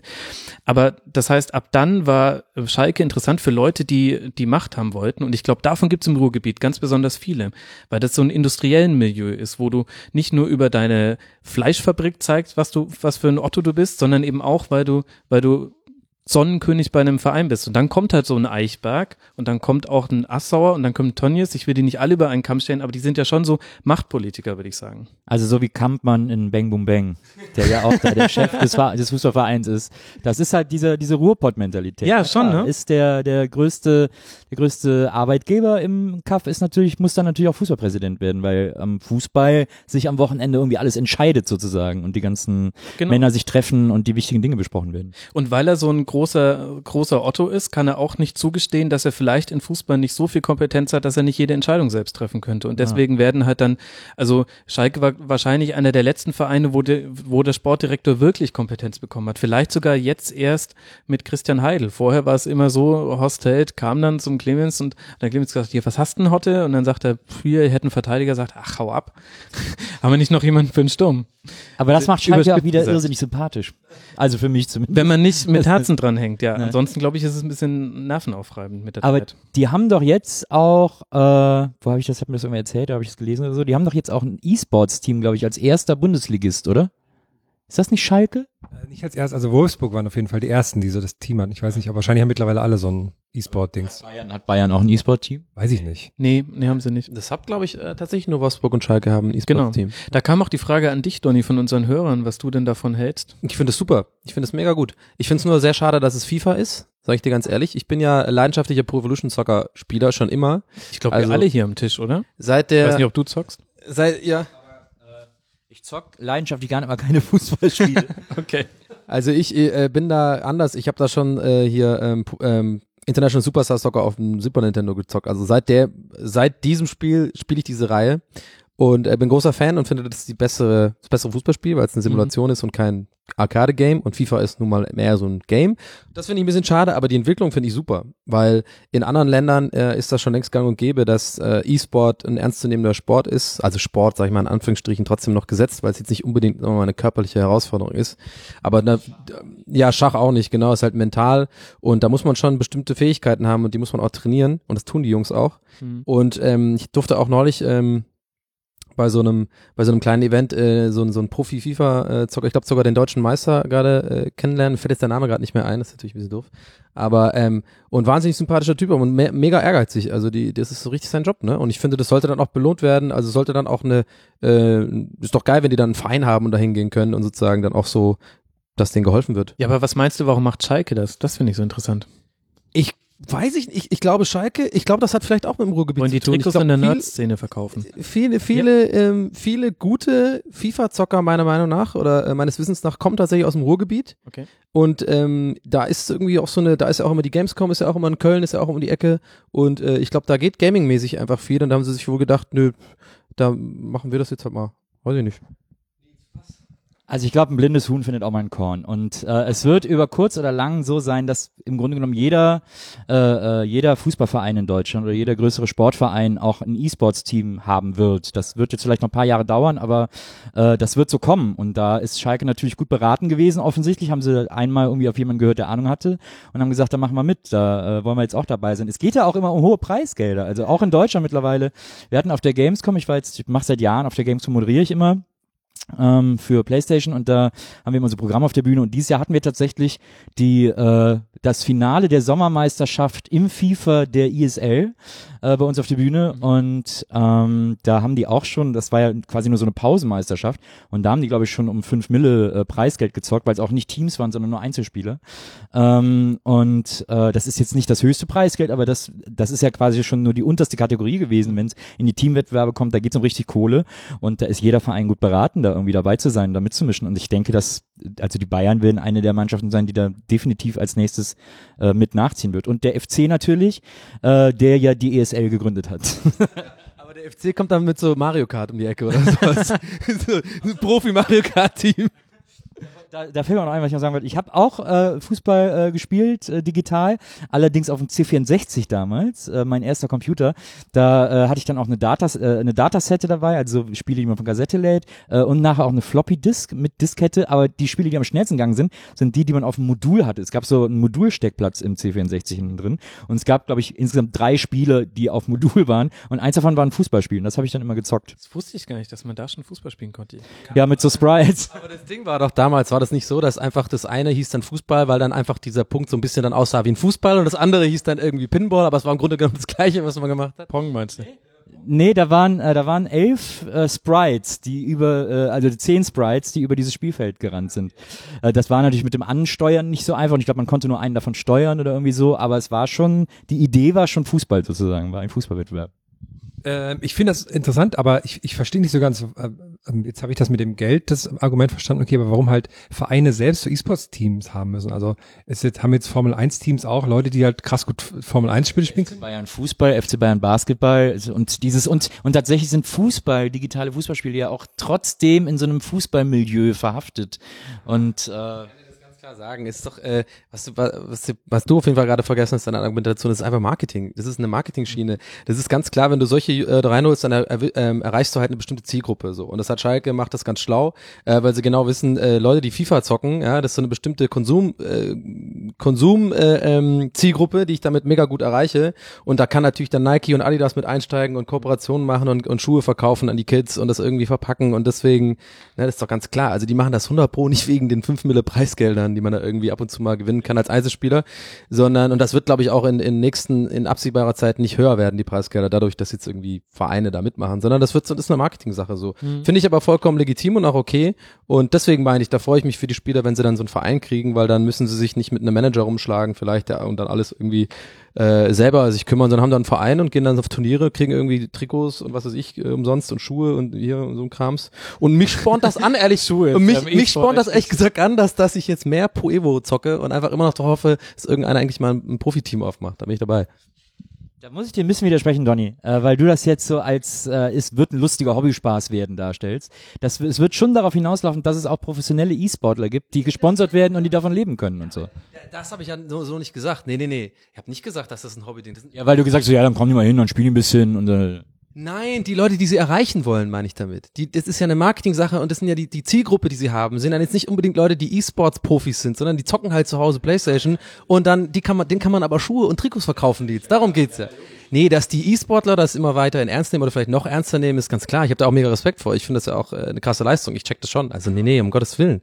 Also das wird jetzt kein Hobby-Ding, das wird eher noch mehr professionalisiert. Das ist ja auch gut, gut so. dass die Preisgelder noch steigen werden. Nicht unendlich, aber es wird noch einen guten Anstieg der Preisgelder geben in den nächsten Jahren. Und dann wird sich irgendwann einpendeln auf so einer mehrere Millionen Höhe. wir uns winden, überhaupt irgendwie über Ta- äh, Fußballanalyse zu reden. Zeit nur über Gaming. Ich muss auch sagen, ich höre hier nur Finanz und Marketing. Mir als Bayern-Fan ist das alles. Also das, das stößt mir richtig ab. Ich lebe hier fußballerisch von der Hand in den Mund und das, das widert mich an, wie ihr hier den Fußball als Produkt so. Ich habe äh, fast den Eindruck, Fans sind für euch nur Kunden. Wie ist, ja, wie ist denn, wie ist denn der Rasenfunk im chinesischen Markt aufgestellt? Ist Äh, da? no, noch nicht breit genug, aber wir gehen bald auf eine China-Tour. Ja, also während ihr euch hier mit Köln und Hamburg zufrieden gebt, ähm, Große Geld. Was einige nicht wissen, Max ist ja in, auf großen Billboards in China überall aufgestellt. Ja, das, genau. das war doch immer das Ding damals bei Kahn, als er so 2001 oder so irgendwie mit seiner langen Mähne hier zwar schon ein Star war, aber wo man dann auf einmal so Billboards gesehen hat, dachte so, okay, so ein Star ist der? So riesen, larger than life in Tokio, wie er mit seiner langen Mähne so Bälle hält. Ich so, hä? Die wissen schon, dass es Olli Kahn ist, ne? das wissen viele gar nicht. Eine von den elf Frisuren in Nordkorea, die man haben darf, ist auch tatsächlich mein Scheitel. Oh. Bin ich auch immer noch stolz drauf. Cool. Ganz kurz, weil immer nur über Christian Heidel gesprochen wird, derjenige, der für diesen ganzen Marketingkram bei Schalke verantwortlich ist und jetzt auch für die E-Sports-Geschichte ist Alexander Jobst. Und ich glaube, das ist ein äh, interessanter Mensch. Also, ähm, weil unter dem haben die wirklich sich professionalisiert in dem Bereich, sind digital besser geworden, mach, haben sowas wie eine USA-Reise gemacht, die zwar auch kritisiert werden konnte aus einigen Gründen, Vorbereitung und so war da nicht so, aber jetzt auch das E-Sports-Ding ist ganz interessant. Der hat auch einen interessanten Werdegang, der kommt von Siemens, war dann Head of International Development bei Real Madrid, später dann noch bei der FIFA. Hm. Er wäscht seine Hände wahrscheinlich dennoch in Unschuld und ist jetzt bei Schalke. Finde ich ganz interessant, weil es gibt so ein paar, es gibt so Figuren in der Bundesliga, ähm, von denen hat man keine Ahnung. Ähm, und die laufen einem nicht über den Weg. Und ähm, ich glaube, das ist so einer von denen, der hat echt einiges nach vorne gebracht. So wie früher Katja Kraus beim HSV, noch vor Urzeiten. Ja, jetzt bei Jungformat. Man kann auch die falsche Abzweigung nehmen. Lasst uns noch kurz über das Spiel reden. ähm, wer hätte gedacht, Alex Meyer passt, äh, passt zur Eintracht? Ähm, habt ihr denn, habt ihr äh, Zusammenfassung sehen können oder live sogar? Ist, Im, im, im äh, Dings gesehen in der Konferenz. Ähm, ich fand tatsächlich, ähm, also ich fand, dass äh, Schalke hätte in der zweiten Halbzeit durchaus noch zurückkommen können. Ich finde, wer wahnsinnig, wer mich echt beeindruckt hat, war Bentaleb, der ja quasi ohne Spielpraxis zu haben bei, bei Schalke reingekommen ist und gleich drei Sahnepässe gespielt hat, wie ich sie bisher immer nur von dir gesehen habe, Hermo, Hm, danke. auf dem, auf dem Platz. Seitdem du jetzt äh, Linksverteidiger spielst, kannst du da auch endlich mal deine strategische Stärke ausspielen. Äh, nee, aber der, der hat mich echt überzeugt. Da hatten sie auch ein paar Chancen. Es hätte noch ein 1-1 werden können, gerade als sie dann in Überzahl waren ähm, nach der roten Karte gegen Hector. Aber halt die erste Halbzeit war so richtig, ja, man hatte fast den Eindruck, als wäre es noch wie in der letzten Saison, wo Eintracht unter den Kovac-Brüdern gegen den Abstieg gekämpft hat und die Mhm. zünden die quasi, die übergießen die mit Benzin, zünden sie an und schicken sie dann raus auf den Platz. Und genauso hat die Eintracht gespielt und Schalke war da irgendwie nicht drauf vorbereitet. Ja, stimmt. Ich fand das bei dem Hector ganz lustig, weil dann immer, wenn die in der Konferenz drauf waren, hat der Moderator immer gesagt, ja, der Hector ist ja im Pokal vom Platz geflogen, aber heute macht er einen wirklich guten Job. Und dann irgendwann so, rote Karte in Frankfurt. Und dann so, na, aufgefallen. Stimmt, es wurde immer wieder beto- betont, ne, in der Konferenzkommentator, immer wieder gesagt, ja, der Hector, ah, der war ein bisschen hitzköpfig beim Pokal, aber heute macht er einen super Job. und dann läuft er ja, und dann gerade wenn er vom Platz läuft, so mit diesem äh, Kopf unten nach unten gesenkt, sagt er, er hat ein super Spiel gemacht, ne. So, ich denke so, oh, der arme Mann. Ja, stimmt. Ja, das stimmt, das lief nicht so gut. Aber er hat ja tatsächlich ein gutes Spiel gemacht. Also es war jetzt nicht gelogen, hat hinten Ja, den Laden ja. zusammengehalten. generell die Abwehr war ja sehr gute Abwehr. Die Communio-Spieler werden sich natürlich jetzt auch freuen, die sich den gekauft haben, ne. Der ist jetzt wieder mit einer Gelb, äh, war das Gelb-Rot oder war das Rot, tatsächlich? Rot war das. Ja, dann Notbremse. jetzt mindestens drei Spiele fehlen, oder was? Mhm. Und äh, Naja. ja, wird man sich freuen, weil der, der war bestimmt auch teuer bei Communio und Du hast ihn also definitiv nicht.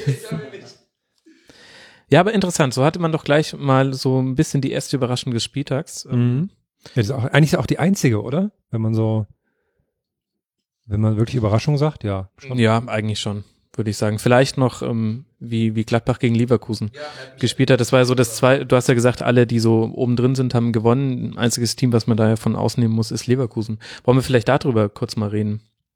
Hermo, wie hast du denn das Gladbach-Spiel erlebt? Sehr schön. Ich finde es erstaunlich, wie gut die schon in, in Schuss sind, die Saison. Wie die, also auch, man hat ja schon in der, ich weiß natürlich jetzt nicht, wie man Basel als, als super ernsthaft liegt, aber sind sie natürlich schon, aber wie sie auch da schon gut funktioniert haben als Bern, Team. meinst du? Bern, oh Gott, ja, Bern. Basel kommt dann ja. Die Young Boys aus Bern. Ah, Basel habe ich, weil ja Basel gegen Arsenal spielt und dann ja Chaka gegen Chaka wieder spielt. Da, so bin ich auf Basel gekommen. Klar. Ja, ne? das wollte ich nur kurz erklären. Nee, und ich finde es wahnsinnig gut, die jetzt ähm, in die Saison gestartet sind und auch wie sie jetzt ähm, diese Saison auch wirklich jede Position doppelt besetzt haben und da auch ähm, auch gerade die Abwehr von drei auf vier immer mit dem Westergaard mal umstellen können und so, das finde ich sehr gut. Äh, ich bin sehr gespannt, wie die Saison verläuft, weil ähm, Gladbach hatte letzte Zeit immer, immer wenn sie ähm, Verletzungspech hatten, sind sie doch oben dran geblieben, weil es dann immer einen Spieler gab, der so wahnsinnig aufgedreht hat. Das war dann mal der Johnson eine Zeit lang, dann war es letzte Saison der Hahn und zum Ende der Mhm. Saison. Also es war immer so ein Spieler, der dann so äh, krass überdreht hat im Vergleich zu anderen. Und dieses Jahr ist es halt, ähm, hat man das Gefühl, die sind alle sehr gut drauf. Äh, ke- keiner mehr wirklich groß verletzt, ähm, auch gute Transfers gemacht und ich freue mich sehr auf die Saison bei denen. Ich würde auch sagen, ich glaube, äh, Herm hat am Wochenende auch zu mir gesagt, und das äh, denke ich auch schon länger, dass Lars Stindl einfach so, so, ein, so ein unfassbar guter Spieler ist. Einer Mhm. meiner Lieblingsspieler in der Bundesliga persönlich. Ich finde, der ist auch irgendwie komischerweise unterschätzt. Also so die Wahrnehmung ist jetzt nicht so, dass man ständig von Lars Stindl was hört, aber der macht wahnsinnig viel meiner Meinung nach auf dem Platz und hat auch ähm, jetzt bei dem Spiel wieder sehr gut gespielt. Ähm, ich muss aber eine Sache ansprechen ähm, bei dem Spiel. Also ich finde übrigens auch äh, nebenher gesagt, dass es verdient gewonnen äh, wurde von Gladbach. Es war ein super schönes und intensives Spiel. Mhm. Äh, mich hat's ein bisschen geärgert, weil ich habe 3-1 bei Wewing gesetzt auf Leverkusen. Zehner. äh, weil ich ziemlich sicher war, dass Leverkusen extrem gut startet. Aber eine Sache äh, wollte ich mal ansprechen. Da war doch etwas, etwas unkoscher beim 2-1, oder? Da hat doch ähm, Kramer so einen langen Ball geschlagen, der irgendwie noch das- gar nicht geruht hat oder sowas. Das 1 zu 0 war ja, das 1 zu 0. Genau. Was, das schnell da war ja irgendwas nicht ein bisschen im Argen, oder? Ich meine, der Ball muss doch eigentlich ruhen irgendwie und dann hat er dann aber schon nach vorne, äh, zwar sehr, sehr gut und sehr präzise, aber das habe ich in der Wiederholung dann erst gesehen bei alle Tore, alle Spiele und dachte ich mir kurz so, hm, das war ja eigentlich nicht so ganz regelkonform, ne? Ja, also ich bin mir auch nicht sicher, ob der geruht ist, der Ball. Also hätte man abpfeifen können. Andererseits sehe ich da eher Kampel, wie er reklamiert beim Skirennen, statt den Ball zu sperren. Ja. Ich, ich glaube, das ist äh, die Lehre, die ich als Roger Schmidt äh, da mitgeben würde, den Spielern. Du musst halt auch in der, das war ja die erste Minute der Nachspielzeit in der ersten Halbzeit, ähm, da musst du halt auch irgendwie noch so konzentriert sein und dann, ach, das war auch so eine unglückliche Verkettung. Langer Ja, Ball. War man auch so, ähm, fand ich lustigerweise, weil, weil du meintest, Kampel hat sich beschwert, der hat dann auch noch voll dann so gerufen, so, ey, so nach dem Motto, guck mal zum Ball. Mhm. In dem Moment hat Kramer schon den Pass gespielt. Das Genau. Und da, das alleine hat aber ja immer noch nicht zum Tor geführt. Dann kam es ja noch, dass äh, Tar den Ball unglücklich verlängert hat äh, und dann ja quasi direkt in den Lauf von Hahn, der ihn dann reinschieben konnte. Also da kamen so ein paar Sachen zusammen irgendwie. Der ihn übrigens sehr gut reingeschoben hat und zwar unerwartet ins kurze Eck, was ich eigentlich, ähm, was ich stark finde, dass du, dass du so eine Übersicht behältst, sozusagen, wenn du im Vollsprint irgendwie den Ball so äh, im Vollsprint aus der Luft sozusagen runter runterfischen, ja, was die Leute, glaube ich, einfach, ich glaube, viele Leute wissen gar nicht, wie fucking schwer das ist, was er da gemacht hat, ja, und dann im vollen Lauf weiterlaufen und dann auch noch die Übersicht zu behalten, sozusagen den Torwart noch auszugucken und dann ins kurze Eck zu schieben, weil er eigentlich damit rechnet, dass man ins lange Eck schiebt. Das sind die Kleinigkeiten, die, die mir immer gerne auffallen, wo ich denke, ähm, da muss man schon irgendwie selber ein bisschen Fußball gespielt haben, um zu checken, wie schwer das eigentlich ist, was, die, was er da gemacht hat. Kann man aber auch sagen, dass er schon üben konnte. Also es war das dritt, die dritte 1 gegen 1 Situation gegen Leno. Der hatte vormals. Lino war auch super drauf. Aber äh, weil wir gerade äh, von Stindl, ich finde Stindl einen sehr guten Kapitän. Ich mag den auch sehr. Und der ist auch, ich, ich weiß auch, dass es ein sehr, einer der wenigen Fußballer ist, die auch mehr als Fußball im Kopf haben und auch sonst sehr nett ist. Und wo wir gerade bei Stars, die keine Stars sind, äh, ist ja Raphael, das äh, Mhm. eigentlich das Überding da bei Gladbach, der, wo man sich hier fragt, warum ist der nicht schon da längst irgendwo. Der ist wirklich, also nicht Barca vielleicht, aber der ist wirklich, habe ich, hab ich lustigerweise auch gefragt im Spieltag wieder, weil der macht, der haut manchmal so Dinge aus dem Fußgelenk, wo ich mir auch gefragt habe, warum ist der eigentlich nicht Naja, weil er halt immer unter Favre sehr gut funktioniert hat. Also Raphael und Favre hingen ja so zusammen Ja. und jetzt ist quasi, glaube ich, das erste Mal in seiner Karriere, dass es auch unter einem anderen Trainer. Nee, das, das Komische war ja letzte Saison, dass er Anfang der Saison äh, hat Raphael auch nicht funktioniert unter Favre und hat Mhm. dann erst wieder unter Schubert funktioniert, was ich auch äh, interessant fand. Ja. Ähm, das Einzige, was ich äh, auf längere Sicht als äh, naja, Schwäche sehen kann bei Gladbach ist vielleicht, ähm, ich, ich finde, Schubert ist natürlich ein, ein taktisch wahnsinnig äh, ein, ein, ein sehr ausgeprägter Trainer. Ich habe nur ein bisschen Sorge, dass die ähm, der soziale Faktor bei ihm äh, schwierig werden könnte. Weil ähm, ich weiß nicht, wie das ist, wenn Gladbach mal so eine kleine Krise hat, wie er da, also man weiß natürlich, die werden da äh, schön Ruhe behalten und sowas, aber ähm, ich weiß, dass er so ein bisschen schwierig ist, ähm, teilweise, ähm, Leuten gegenüber und ich weiß nicht, wie, der, wie er das dann, wie er dann der Mannschaft gegenüber ist, aber ich finde es schon immer interessant, weil man ihn auch in Interviews sieht, wie schnell der dann auch bockig werden kann und sowas. Das finde ich immer. Also zum Beispiel jetzt schon einfach ein vor der Saison, so die, die klassische Frage an alle Trainer, wo sehen sie sich denn in der Saison? Und da war der schon richtig bockig und so. Und das fand ich so ein bisschen, mh. ich glaube, der ist ein sehr spezieller Mensch und wenn es läuft, dann ist das super, aber wenn nicht, dann kann es auch mal sehr schwierig werden mit ihm. Mhm. Lustigerweise, was ich sehr lustig fand, der, ähm, der saß beim Pokalfinale genau hinter mir und hat das komplette Spiel ähm, taktisch analysiert, alles seiner Frau erklärt. Und das fand ich so lustig, weil die hat nicht wirklich viel auf seine Sachen reagiert, aber er hat alles erzählt. Ja, guck jetzt mal, sie Dreikette, das verschieben sie so und so und dann, ja, fand ich, da hat er auch gesagt, ähm, Geiler Sitzplatz. ja, war, war super. Habe ich äh, alles, habe ich sehr viel gelernt an dem Tag. Wenn ich äh, 40.000 Twitter-Follower hätte, dürfte ich da wahrscheinlich auch sitzen, oder? Nein.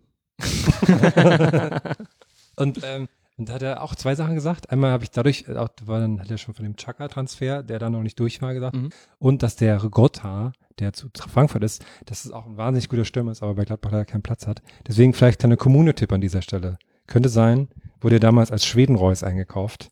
Dass er, dass er, dass er jetzt groß durchstartet in Frankfurt. Könnte ich mir vorstellen. Es gab mal so einen Spieler, der hieß übrigens Quoike. Äh, ich weiß den Vornamen nicht mehr, ein Afrikaner, glaube ich, von der Elfenbeinküste. Ähm, ich glaube, der war bei, bei Frankfurt irgendwie. Ja. Und ähm, der, den habe ich damals gekauft von Kommune, weil er galt als der neue Drogba. Ja. der hat, glaube ich, nie, ich glaube, der hat irgendwie nie gespielt oder so und irgendwie entlassen worden, keine Ahnung. Aber den, den werde ich immer, den werde ich nie vergessen, Quoike. Das waren auch die lustigen Eintracht-Zeiten, wo sie auch noch Kajo geholt haben und das hat Spaß gemacht. Ja, Anthony Yeboah, die Zeit fand ich immer geil von Frankfurt damals, als Anthony Yeboah da gespielt hat. Anthony Yeboah mit diesem äh, natürlich legendären äh, Alleingang im Strafraum, einer meiner Lieblingstore aller Zeiten. Das war aber auch Kotscher, oder? Ach, das war, das Gegen stimmt, das war auch Kotscher. Wie kam ich denn jetzt mit drauf, Oliver Kahn Yeboah noch. war? Naja, weil die zur selben Zeit damals Ah, das gespielt war dieselbe haben. Das Ära. war dann ja. Ah, ja. die 92er ähm, Meisterschaft, ähm, wo sie ähm, 0 zu 1 verloren haben, glaube ich, in Rostock und deswegen nicht, äh, Stuttgart ist der Meister geworden mit dem Kopfball vom Buchwald. Und äh, dann haben sie richtig aufgedreht, dann kam Jupp Heynckes, hat, ich glaube, Okocha, Jebor und Gaudino oder zumindest ähm, eine ein, zwei aus drei, sage ich jetzt mal davon, auf die Bank gesetzt wegen irgendwelcher Disziplinarsachen. Und äh, Eintracht ist äh, ganz, ganz schlimm abgestürzt und deswegen war Jupp Heynckes da nie wohl gelitten. Max, du bist ja wie Rain Man, wenn es um Fußball geht. Das ist ja unfassbar. Das ist ja wie so eine Superkraft. So von, von so lange her und dann weißt du ja noch die ganzen, diese ganzen Ja, okay, Details. ich habe viele Eintracht-Fans in meinem Umfeld, keine Ahnung, wie das passieren und die konnte. erzählen das immer nach drei Bier, kommt die Geschichte immer wieder. Ja, du hättest die nicht erleben wollen, als Heinkes das Triple geholt hat. Ähm, ne, das, das haben die richtig gehasst. Da kamen immer so Sprüche wie, für dich freut's mich ja irgendwie, Max, aber naja, wollen wir mal damit nicht anfangen. Eine Frage noch haben wir von den Hörern bekommen. Äh, Donny, an dich. Äh, war das jetzt äh, eine pendelnde Viererkette oder eine statische Viererkette von Gladbach? Das war eine statische Viererkette. Okay, danke. Bevor wir zum nächsten Spiel kommen, muss ich meinen Kumpel Ingmar grüßen aus in Norwegen, der großer, der mich zu Mönchengladbach gebracht hat und sehr gern Rasenfunk hört. Oh, cool. Euer Hörer in Norwegen sozusagen. Ja, danke. Der macht Grüße. immer ganz viel Werbung. Aber die sprechen halt kein Deutsch da, das ist das Problem leider. Ja, Da müsst ihr dir vielleicht was anbieten. das ist auch ehrlich gesagt auf dem chinesischen Markt unser Problem. das lief nicht so an, wie ich erwartet habe. Von mir auch nochmal ein lieber Gruß an alle Gladbach-Fans und das, und das alte Stadion, äh, bei dem oftmals, äh, wenn die die Ö-Pünktchen vergessen haben, das meinen Namen hatte. Ach ja, richtig. Der Bokelberg. Sehr schön. Haben wir noch was zu Leverkusen zu sagen? Eigentlich nicht, ne? Nur, dass ähm, Kevin Volland wahnsinnig braun war. Er sah aus wie ein richtiger Star jetzt. Der, nee, das ist lustig, dass du das sagst. Der war wirklich so braun, weil ich dachte erst die ganze Zeit von Weiben, ich habe die ganze Zeit gehofft, das wäre Mehmedi, weil ich den bei, weil ich den bei Communio habe. Und weil der so braun war, dachte ich die ganze Zeit, ja, ja klar, das ist er, das ist er. War die gleiche, der war so links, so halb links. Dann so, ja klar, dann ist Mehmedi, weil ich habe die Ausstellung unten, die, die durchläuft, verpasst. Und weil er so braun war, dachte ich, das ist Mehmedi. Aber war er nicht. Hast du vielleicht auch deswegen Okocha und Dieboa nicht auseinanderhalten können, weil die beide so, Ich war auch Mitte 90 mal kurz Leverkusen-Fan. So zu? Ulf Kirsten-Zeiten und so. Ah, okay. äh, weil das da irgendwie ein lustiger Verein war. Ich fand, da waren ja auch ganz gut aufgestellt, da war auch der Keim noch lustig. Ähm, und da hat das irgendwie Spaß gemacht, die zu gucken. Da kann ich, erinnere ich mich gerne an eine Saison zurück, man, ma- man nagele mich nicht drauf fest, muss irgendwann Mitte der 90er gewesen sein, äh, wo es das einzige Bayern-Spiel gab, wo die mir jemals sympathisch waren. Das war zu Zeiten von Jeremies und so. Äh, und da gab es ein Spiel, wo die quasi zweimal den Torwart rauswerfen mussten und dann irgendein Feldspieler ins Tor musste. Ähm, und das, war das nicht sogar? Nee, es war nicht Scholl. Tarnat. Genau. Und der hat das dann so überraschend gut gemacht und hat Ja. sich selber die ganze Zeit darüber gefreut, wie gut er Ja, ja. hält. Und das war mega witzig, das war voll das gute Spiel. Ich weiß noch, der hatte einen links unten aus dem Eck rausgefischt und das war aber aus Abseits und man hat sich fast geärgert, dass es Abseits war, weil er hat, selber- er hat ihn so gehalten und er hat richtig so die Faust gemacht und das war ja die Kahnzeit auch schon. Ach, das war schön, ja, tatsächlich. Schöne Erinnerung.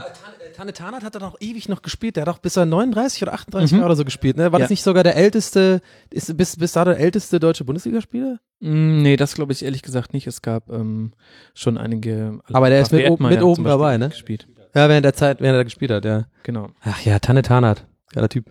ist er da nicht, ist der dann bei äh, Hannover ganz lange? Ist er da nicht Bayern-Jugendtrainer irgendwas? Hat er da nicht Genau, der ist jetzt wieder in der Jugendabteilung des FC Bayern. Also jetzt wieder direkt so unter Namen, Uli Hoeneß. Duisburg nicht sagen darf. Tarnat. Wegen? Ich glaube, in 15 Jahren übernimmt er den Kiosk von Katsche.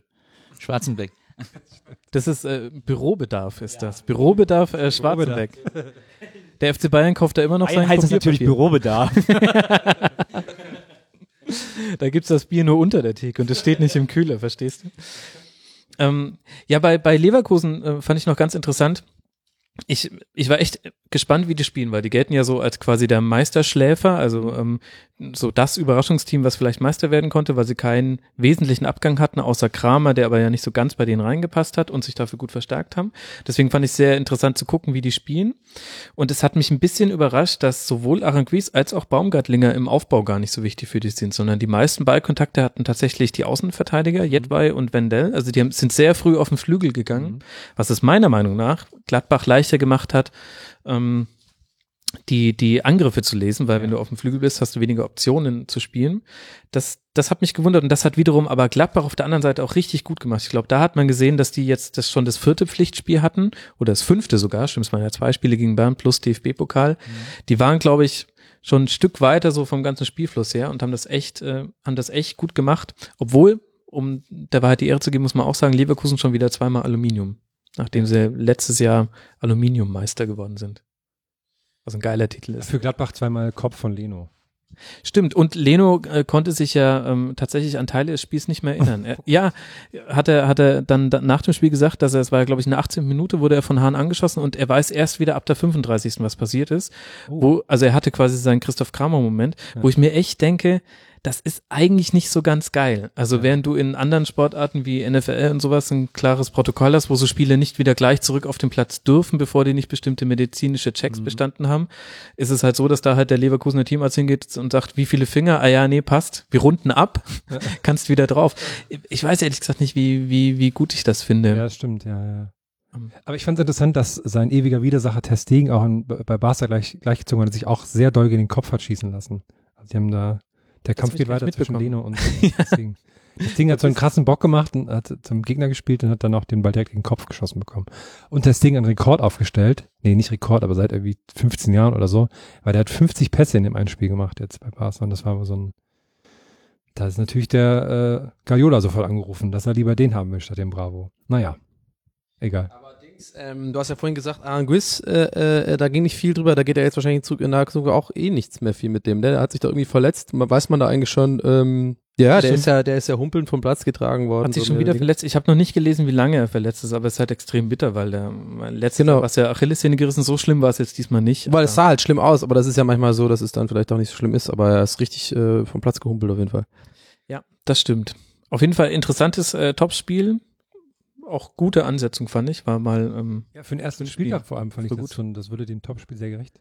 ja, erste Spieltag gibt's immer ein geiles Topspiel. Letztes Jahr war es Dortmund gegen Gladbach. erste Saison. 4-0. Ich weiß das nicht. Ach so. ähm, lass mal weitermachen. Wollen wir mal über den FC reden, dass der Nies auch mal wieder Ja. ein bisschen was sagen darf? Ähm, gegen Darmstadt. Das Ergebnis 2-0 für den FC. Was sagst du dazu? Das weiß ich doch. Souveränes Spiel, souveränes 2-0 gegen Darmstadt. Äh, ich möchte kurz anmerken, dass der FC die einzige Mannschaft äh, an diesem Bundesligaspielplatz auf dem Platz ist, deren äh, Torwart Silbermedaillengewinner von Olympia ist. Um hier mal das mit ein paar Fun Facts zu unterfüttern. Äh, ansonsten starkes Ergebnis. Äh, ich habe übrigens auf Twitter jemanden gelesen, der gesagt hat, äh, der FC ist die einzige Mannschaft, bei der äh, selbst bei Spielunterbrechungen die Stimmung im Stadion immer noch so ist, als wenn das Spiel noch laufen würde. Ähm, Haben es auch viele nicht mitgekriegt. wie bitte? Vielleicht haben es auch viele nicht mitgekriegt. Wahrscheinlich haben es auch viele nicht mitgekriegt, das ist, das ist richtig. Äh, da sind wir dabei, das ist prima, da kann man schon mal verpassen, wenn jemand sagt, Regenpause. Aber äh, gut, äh, so sind wir. Das ist, das ist der FC. Also man muss sagen, dass, äh, was der Stöger äh, sehr richtig gemacht hat, seitdem der da ist und seitdem geht's der Mannschaft ja auch spielerisch äh, verhältnismäßig gut. Ähm, abgesehen davon, dass ich extrem glücklich bin, dass Modest noch da ist. Ich habe Mhm. fest damit gerechnet, dass der weg wäre und so gab's ja auch einigen Hassel, aber jetzt, jetzt ist er doch noch da. Ähm, äh, äh, aber was der Stöger, ich glaube, das eine der wichtigsten Dinge, die der so durchgesetzt hat, ist, dass der Express nicht mehr mit in der Kabine sitzt. Weil das hat in Köln immer für irrsinnige Unruhe gesorgt. Mhm. Dass so die wichtigste Zeitung in Köln, das ist so der Express, die Boulevardzeitung, äh, die haben alles gewusst, bevor es das Management gewusst hat, bevor es der Vorstand gewusst hat. Da stand das schon irgendwie auf der auf der ersten Seite des Sportteils.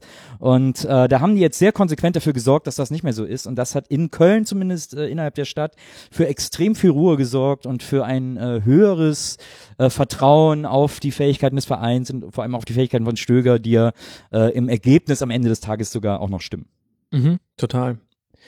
Interessant ja vor allem, dass, äh, dass es in Köln auch in der Phase ruhig geblieben ist, in der der FC so furchtbar gespielt hat. Es gab ja diese 5-0 zu 0 Heimspiele am Stück, glaube ich, so ungefähr. Also es war, war grauslich anzuschauen, aber sogar in der Phase haben es Schmatke und Stöger geschafft zu sagen, ja Leute, entspannt euch halt einfach. Ja. Immerhin haben wir nicht verloren. Ja, ja das ist, Das das ist ist, schon ganz erstaunlich. Der hat da irgendwie eine Ruhe reingebracht äh, und eine Gelassenheit vor allem, äh, die so ein bisschen gefehlt hat in den letzten Jahren Mhm. im FC, wenn immer viel Bambul und Aufregung war und so. Und das ist echt, äh, also das ist wirklich ein Verdienst, den man dem Stöger hoch anrechnen muss. Und jetzt, ich habe irgendwie gelesen heute, äh, ich glaube heute Morgen habe ich noch gelesen, dass der Vorstand jetzt auch beschlossen hat, äh, ehrenamtlich weiterhin tätig zu sein. Da gab es auch noch wohl so ein Mhm. bisschen Stress irgendwie, ob die sich jetzt da irgendwie, ob die angestellt werden sozusagen oder bezahlt werden. Und jetzt ist aber der Vorstand weiterhin ehrenamtlich tätig. Also äh, man weiß jetzt auch, dass die es machen wollen und nicht nur irgendwie äh, machen, um sich da zu bereichern oder so. Und das sind alles so richtige Schritte, um diesen, der ja nach außen immer noch so ein bisschen als der Jecke Karnevals Chaosverein wahrgenommen wird, äh, um die so ein bisschen zur Ruhe zu bringen. Ja, finde ich auch gar nicht mehr so die Wahrnehmung nach außen. Also ich meine, ich bin natürlich ein bisschen tiefer drin als vielleicht andere Fans. Ich habe schon den Eindruck, Köln ist jetzt tatsächlich das Positivbeispiel für ganz viele andere Vereine. Also bei der Eintracht, über die wir gerade gesprochen haben, da wäre man froh, wenn man diese solide Stabilität hätte, die der FC jetzt gefunden hat in den letzten drei Spielzeiten. Und ich finde es auch echt erstaunlich, dass das so gut geklappt hat. Nicht nur, weil es vorher gar so turbulent war. Ich meine, ich erinnere mich noch an Jahreshauptversammlungen, wo Overath dann gestürzt werden sollte mit richtigen Intrigen und ähm, und immer ganz, ganz viel Herzschmerz. Also das ist ja das das So-Plastige beim FC, dass immer gleich das Herz so schlimm mit betroffen ist. Na, Hauptsache es hättest es jo. Das ist so ein fester Kölscher Spruch. Deswegen äh, ist halt natürlich, tr- trägt sich das da auch äh, äh, bei Overath äh, Rechnung. Und was ich so witzig finde, ist, dass man ja eigentlich dann denken würde als Außenstehender, Stöger, naja, das ist halt so ein, ein ruhiger Österreicher, aber der ist ja eigentlich auch so ein bunter Vogel. Also was der schon für Sachen gebracht hat, die ich immer nur so nebenbei mitbekommen habe, also nicht nur wie er am Karneval, also ich glaube, der, der ist dem schon ziemlich nahe, sondern äh, der hat ja auch eine recht extrovertierte Frau, sogar hat er bei Beckmanns Sportschule während der EM auch mitgemacht und äh, die haben dann Best fingiert- Show ever übrigens. Was noch Überhaupt. besser. Das finde ich eigentlich so geil, wenn man sich überlegt, ähm, sowas hatte man ja früher auch schon mal da sitzen mit Christoph Daum, Ja. äh, mit Segnungen und Heirat im Anstoßkreis und dem ganzen Kram und Pressekonferenz im Krankenhaus. Unfassbar. Und jetzt ist Stöger gar nicht mal so jemand, über den man keine Geschichten auch abseits des Platzes schreiben könnte und trotzdem wird es aber irgendwie so getrennt. Finde ich, finde ich wirklich interessant. Ja, weil der nicht so eine, der strahlt halt auch eine Ruhe aus. Also der kann auch überall mitmachen und aber der macht es ja nicht mit einer, mit dieser Aufgeregtheit, mit der Daumen irgendwie. Daumen war ja wie so ein Baby, das sagt, guck mal, ich habe Kacker gemacht oder so und äh, guck mal alle hier in mein Töpfchen. Äh, und ich fand ihn auch lustig. Also ich fand die meisten FC-Trainer lustig, aber das hat halt sportlich nichts gebracht. Aber der Stöger kann halt beides. Der kann halt sowohl irgendwie representen. Es gab ja auch äh, zur Ende der letzten, zum, zum Ende der letzten Saison gab es so einen schönen Fanfilm vom FC Ja. wo die da so, wo, wo Stöger an so einem Bütchen gearbeitet hat und äh, Modest war, glaube ich, Taxifahrer und so und da zwischen die immer so Szenen aus den äh, aus der Saison geschnitten. Äh, es war super gut gemacht und äh, also der kann das so beides und aber immer, der hat halt immer so, der bringt immer so eine gewisse Unaufgeregtheit mit und das ist halt das offensichtlich auch genau das, was der FC gebraucht hat. Irgendwie. Mhm. Ja. Was ich jetzt an dem Spiel gegen Darmstadt interessant fand, war, dass man so ein bisschen Darmstadt mit seinen eigenen Mitteln geschlagen hat. Also der FC hat sich eigentlich hingestellt und hat gesagt, so, jetzt kommt halt einfach mal, zeigt halt mal, was ihr so könnt mit euren ganzen 7-9 in der Startelf. Und dann hat man ihnen den Ball abgenommen, meistens Bittenkur, der ein wahnsinnig gutes Spiel gemacht hat und dann ging's zack, zack, zack nach vorne. Und damit konnte Darmstadt überhaupt nicht eingehen und ähm, umgehen und denen hat so ein bisschen die Ruhe gefehlt, die sie in der Vorsaison noch hatten, wo, wo sie, glaube ich, noch einen einfacheren Matchplan hatten. Da war nämlich der Matchplan, na egal wie sehr der Gegner uns kommen lässt, wir spielen, wir spielen ihn lang, so nach vorne, dass der Ballverlust uns nicht wehtut. Und jetzt sind sie aber ständig aufgerückt und das hat der FC so dermaßen eiskalt ausgenutzt. Ich meine, allein in den ersten zehn Minuten drei gute Chancen, der elften Minute dann gleich das 1 zu 0 und das hätte noch, hätte noch höher werden können. Eigentlich hätte es noch höher ausgehen müssen, ja, das stimmt. Aber das ist halt natürlich für Darmstadt, tut's mir halt auch leid, gegen den FC im ersten Spiel antreten zu müssen. Äh, also da, äh, für die wäre es wahrscheinlich besser gewesen, gegen die Bayern zu spielen. Ich fand ähm, übrigens auch bemerkenswert die Leistung von Risse äh, Mhm. bei Köln. Ähm, das finde ich auch irgendwie, auch, auch nur so aus meiner eigenen Wahrnehmung, aber gefühlt so ein Spieler, der irgendwie untergeht oft. Also der jetzt nicht so im, im, Mhm. im Rampenlicht steht, aber wahnsinnig viel macht, glaube ich, für eine Mannschaft. Und jetzt hat er auch wieder ein gutes Spiel gemacht. Und ich finde, ich gebe dir auch recht mit Bittencourt. Auch ein sehr gutes Spiel, aber ich hatte jetzt mal direkt eine Frage, ob ich das auch, also hat er immer schon so weit links gespielt? Der hat sehr weit links gespielt jetzt äh, äh, an dem Spieltag, aber kann sein, dass ich es jetzt einfach nur verraffe und der immer da gespielt hat, aber als ich das so gesehen habe, bei der Konferenz jedenfalls, immer was man von Bittencourt gesehen hat, war ja fast an der Linie geklebt dran. Ich dachte eigentlich eher, dass der so ein bisschen offensives Mittelfeld hängend, äh, äh, irgendwie hängende Spitze oder offensives Mittelfeld spielt, aber jetzt nicht so ganz äh, links auf dem Flügel, oder? Ja, also er hat eigentlich schon immer links gespielt. Bei Hannover hat er manchmal noch ein bisschen zentraler gespielt. Ja. Und ich glaube, dass er jetzt so extrem links ähm, stand in dem Spiel, hat auch damit zu tun, dass Hector jetzt wieder Linksverteidiger gespielt hat. Der spielt ja auch oft im defensiven Mittelfeld auf der Ja. 6. Diesmal war er wieder Linksverteidiger. Und ich hatte den Eindruck, dass die Ansage war, ähm, dass die Außenrisse und Bittenkur sehr nah an den Außenlinien bleiben sollen, weil sich dann nämlich die Korridore zwischen den Außenverteidigern und den Innenverteidigern, die werden dann breiter. Und da konnte nämlich Hector oft reingehen. Also ich Okay. glaube, das war auch tatsächlich so Teil des Matchplans. Ja gut, habe ich das also richtig beobachtet. Ja. Ich glaube auch, dass das die Saison des Leonardo Bittencourt wird. Der Meinst sah auch du? aus wie so ein Leader, fand ich. Und er ist auch erst 22. Da wusste, ich dachte, wusste ja gar nicht mehr, dass er so noch so jung ist, weil man da ist immer so, so junges Supertalent, aber der ist ja auch noch. Was? Er dreht den Swag auch ziemlich viel au- auf. Ja, stimmt, ja. Und noch eine weitere Äußerlichkeit, die ich sehr lustig finde beim FC als Karnevalsverein. Da ist dann, dann immer alles so gute Laune. Und dann wird das, die FC-Hymne im Dom gespielt vom ersten Spieltag, alles immer so klingelingeling. Und dann ist ja der Mo- Modest als Stürmer. Und der guckt immer so wahnsinnig böse, auch wenn er ein Tor gemacht hat. Das, ist eine wahnsinnig böse Gestalt, also das, die Galionsfigur dieses lustigen Vereins ist. Das finde ich sehr schön. Wenn der Trümmelche geht. Ist das, oder? Ja, und dann, genau, dann spielen die das und alle sind happy und dann guckt er so wahnsinnig böse, nachdem er gerade ein Tor gemacht hat. Finde ich schön. Aber als Taxifahrer hat er ganz lieb geguckt. Hat er auch so ein Bart gehabt, ne? So ein Bart angeklebt. Ja, ja. Also der FC ist auf einem guten Weg. In zwei, drei Jahren kommt Podolski zurück. Das müssen wir dann noch ertragen. Nee, aber- äh, ein, zwei Jahre, aber. Ist das nicht genau das, woran man erkennen kann, wie sich der FC äh, verändert hat? Das hat neulich der Lost in Nippes, herzliche Grüße, im 390-Podcast ähm, erzählt. Auch sehr guter Podcast, kann ich nur empfehlen. Der hat gesagt, ähm, Podolski war wieder beim Training zu Besuch und vor ein paar Jahren war es noch so, dass dann auf jeden Fall am nächsten Tag im Express stand, kommt Podolski zurück. Und diesmal war es das erste Mal, dass einfach nur drin stand, hier, Poldi hat uns beim Training besucht. Wie cool ist das denn? Ja, aber das, äh, das ich glaube, das, da, da liegt eine eklatante Fehleinschätzung vor, weil, äh, weil das immer noch die äh, quasi den Gedanken oder die Vermutung impliziert, dass er zurückkommt. Also man sagt, toll, dass er da ist. Da kann er ja schon mal gucken, wie er in zwei Jahren hier äh, einsteigen muss. Ähm, also ich glaube, die Kölner gehen schon noch davon aus, dass der seine Karriere in Köln beendet sozusagen, dass er da irgendwie sein letztes Jahr noch spielt. Und da muss der Stöger halt zusehen, wie der da so einen alten Sack irgendwie ins Team integriert kriegt. Viel spielen wird er dann wahrscheinlich nicht, aber das ist halt so unser Maskottchen. So, das, die Kölner lieben den einfach. Ist ja auch eine Lewe Jung. Ja, Ich hätte gern, dass Nils noch eine, eine Vorausschau auf die, auf die Saison, auf den weiteren Saisonverlauf gibt, aber auf Kölsch, weil ich das so gern von dir höre. Und ich hoffe, dass bald im Kölner Stadion äh, die Mülltüt gespielt wird. Wenn ihr äh, Spotify aufhabt, sucht man nach Mülltüt von der Stussdämpfer. Ist mein, ist, ist mein einziges und liebstes Karnevalslied. Grüße. Grüße auch an Steen. Ja, ich habe ja, äh, ich bin ja mit der Mülltüte, das ja, da hat Herm jetzt freundlicherweise nicht dazu gesagt, war ein Lied, das ich mal gemacht habe mit Freunden zusammen, ein kölsches Lied. Und da sind wir äh, beim FC-Spiel aufgetreten, auf dem Rasen, vor der Fankurve, äh, als das rauskam, und zwar beim Spiel gegen Aachen. ähm, und das war ja so in der Vorkarnevalssaison, dass das Lied rauskam und so. Und dann äh, stehen wir da auf dem Rasen und fangen so an, das Lied zu spielen und die Fans, das kannte ja keiner das Lied, waren schon relativ wohlwollend, aber jetzt auch nicht ausgeflippt, aber haben sich das, ja, gut, gut, der Junge hätte ein Lied ob Kölsch, hören wir uns mal an und so.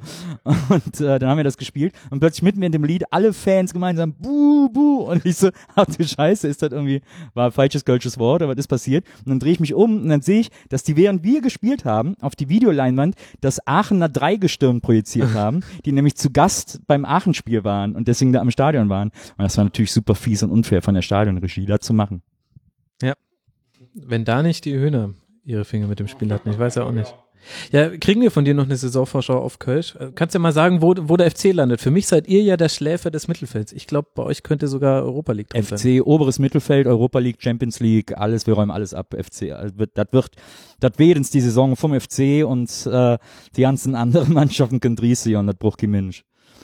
Also wir, wir haben den Fußball erfunden. Der FC war der erste Bundesliga äh, Meister aller 63, Zeiten und ja. das kann uns keiner mehr nehmen. Und, äh, und der Rest ist Madrid, also Es ist so ein wunderschöner Dialekt. kennen wir nicht, brauchen wir nicht fort damit. So einfach ist das. Der Stöger mäht das. Aber stimmt, 63, erster Bundesligameister. Ja. Das, ähm, Das ist, das ist immerhin eine Lorbeere, auf der man sich ausruhen kann. Das ist ja schon mal, das tut uns immer ganz gut, unserer Kölschen Seele. überhaupt waren die 60er der Bundesliga ganz geil. Da ähm, ist in jedem Jahr ein anderer Meister geworden. Da kann man sich, kann man sich heute gar nicht mehr vorstellen. Dann am Schluss die Bayern und dann kamen ja auch die 70er mit drei Bayern-Meisterschaften, drei Gladbach-Meisterschaften. Ab dann wird's ein bisschen langweiliger. Da hatte, glaube ich, äh, Bayern damals hatte dann äh, Commodore eine Zeit lang als Trikotsponsor, ne? Das war Oh ja. ganz cool. Und vorher noch äh, Magirus Deutz. Das war immer mein Lieblings-Bayern-Trikot, weil ich auch ein großer Traktor-Fan bin. Sieht man mir ja auch an. Du, wie, du bist ein Traktor-Fan. Ja, ich komme halt vom Land, ich finde halt, und ich fand Deutz immer geil. Ähm, das war immer so der große Kampf, bist du John Deere oder bist du Deutz? Und ich fand halt Deutz mega gut. okay, warte. Also du bist, du bist also einer von diesen Menschen, die diesen Traktor-Simulator spielen. ähm, ähm, nee, das tatsächlich nicht, weil da merke ich dann auch, ähm, dass irgendwann mein Wissen aufgehört hat, weil die, die neueren Maschinen, die sind so krass gut mit GPS und sowas und das ist ja auch in diesem klar, Simulator klar. drin, weißt du ja. GPS. Weißt und, du. aber ich bin ja eher so Caterpillar-Fraktion. Ich bin ja da eher irgendwie, ich finde ja Caterpillar, ja, sind ja Bagger, ja klar. Nee, nee, nee, Deutz, der, der, Mich hat eher verwundert, dass du äh, Lanz Bulldogs da jetzt rausgelassen hast, das, weil die sind doch eigentlich die Überfirma, dachte ich, oder bei Traktoren. Nee, überhaupt nicht. Also für, für mich war es immer Deutsch. Das Einzige, was ich nebendran gelassen habe, waren noch MB-Trucks, weil die konnten 80 km/h fahren. Die waren im, die waren im Stichspiel, also im Ich wollte gerade sagen, hast du immer Quartett gespielt? Ja, na klar. Traktor, Traktorquartett. Da, da musstest du immer beim MB-Truck musstest du immer die Höchstgeschwindigkeit nehmen. Sammelst du auch diese, diese Traktorfiguren? Gibt doch immer diese, kommen jetzt immer als regelmäßiges Heft raus für 57 oder so. Ähm, nee, aber vielleicht sollte ich damit mal anfangen. Hast du aber, schon mal über einen aber, Traktor, über einen Traktor-Podcast nachgedacht? Aber, aber sag mal, Max, lief auch mit den Frauen bei dir zu der Zeit, oder? Also hast du wirklich, da warst du ein richtiger Player und hast dann immer deine Mega. Traktorsammlung. Mega gut. So, soll ich dich mal bei mir auf den Bock mitnehmen, Kleines? Ja klar. Ah, geil. Ich habe tatsächlich, Und dann schön den Maibaum geklaut, auch vom, vom Nachbardorf mit dem Traktor? nee, ich war da, war da noch zu jung, aber tatsächlich so, so, so verrückten Kram, wie wenn das Gewitter kam und das Heu musste noch reingebracht werden, dann haben die ja schon mal ähm, einen von uns äh, ans Steuer gesetzt, damit alle Erwachsenen quasi den Hänger vollladen können. Ähm, und da habe ich kläglich versagt, weil ich viel zu schnell Gas gegeben habe. Dann sieht die, und ich sehe das, bis heute kann ich mich noch dran erinnern, wie die alle hinter mir hergerannt sind und gerufen haben, wo die Bremse ist, dass ich wieder bremsen soll. Bin einfach vom Gas runter und habe abgewürgt. Aber das weiß ich bis heute noch. Schöne Jugend. Ja. Tatsächlich. Ich dachte, die hätten bei Gewitter einen von euch reingesetzt, damit alle Erwachsenen auf jeden Fall überleben. Ja, so war das noch in deiner Jugend, Nils. Da hatte man noch nicht so viel, aber ich bin ja Wohlstandskind der Mitte der 80er. Da war das alles noch, noch nicht ganz so wild. Ja, Achtung an alle, die diese Traktorfiguren sammeln wollen. Ich war nämlich schon auf der Webseite von denen, habe mir das angeschaut. das ist ein Scam. Ab der vierten Ausgabe sind es zwei Ausgaben pro Monat für jeweils 15 Euro. Das heißt, man zahlt 30 Euro pro Monat für Traktoren. Das ist schwierig. Ja, oft bei diesen Sammelgeschichten, das ist immer sehr großer Nepp, lieber Finger von lassen. Ich wollte deswegen wollte ich die Rasenfunkhörer warnen, weil ich weiß, da sind viele Traktorfans. Ja. Ob, ob gibt es eigentlich noch diesen ähm, diese 1 zu 1 Modell vom hier ähm, das Raumschiff bei Star Wars? Yes. Millennium Falcon. Ja. Ob das noch? Müsste eigentlich noch laufen, weil ich hatte damals mal geguckt und hatte das durchgerechnet und das läuft irgendwie zweieinhalb Jahre lang, muss man das abonnieren. Und ich habe dann auch mal irgendwelche Leute haben das dann durchgerechnet und gesagt, dann zahlt man für das Modell am Ende hat, dann hat man 3500 Euro gezahlt oder so. Also wer das hat, gerne mal bei Gästeliste Geisterbahn melden. Interessiert uns sehr. ja, da bin ich gespannt, ob da unter den Rasenfunkhörern jemand mit dabei ist. aber Ehrlich gesagt gespannt, ob jetzt gerade noch unter den Rasenfunkhörern überhaupt noch welche dran sind. ja, die können uns ja mal grüßen bei Twitter. so die zwei, drei Leute und das sind die, die eh unseren Podcast hören. Genau. Oder? Genau. Und meine Mutter. Alle, alle Fußballprofis, was sind das denn für eine Quatschköpfe? Tschüss. Aber weil du gesagt hast, äh, Traktor-Podcast, es gibt tatsächlich einen Trucker-Podcast.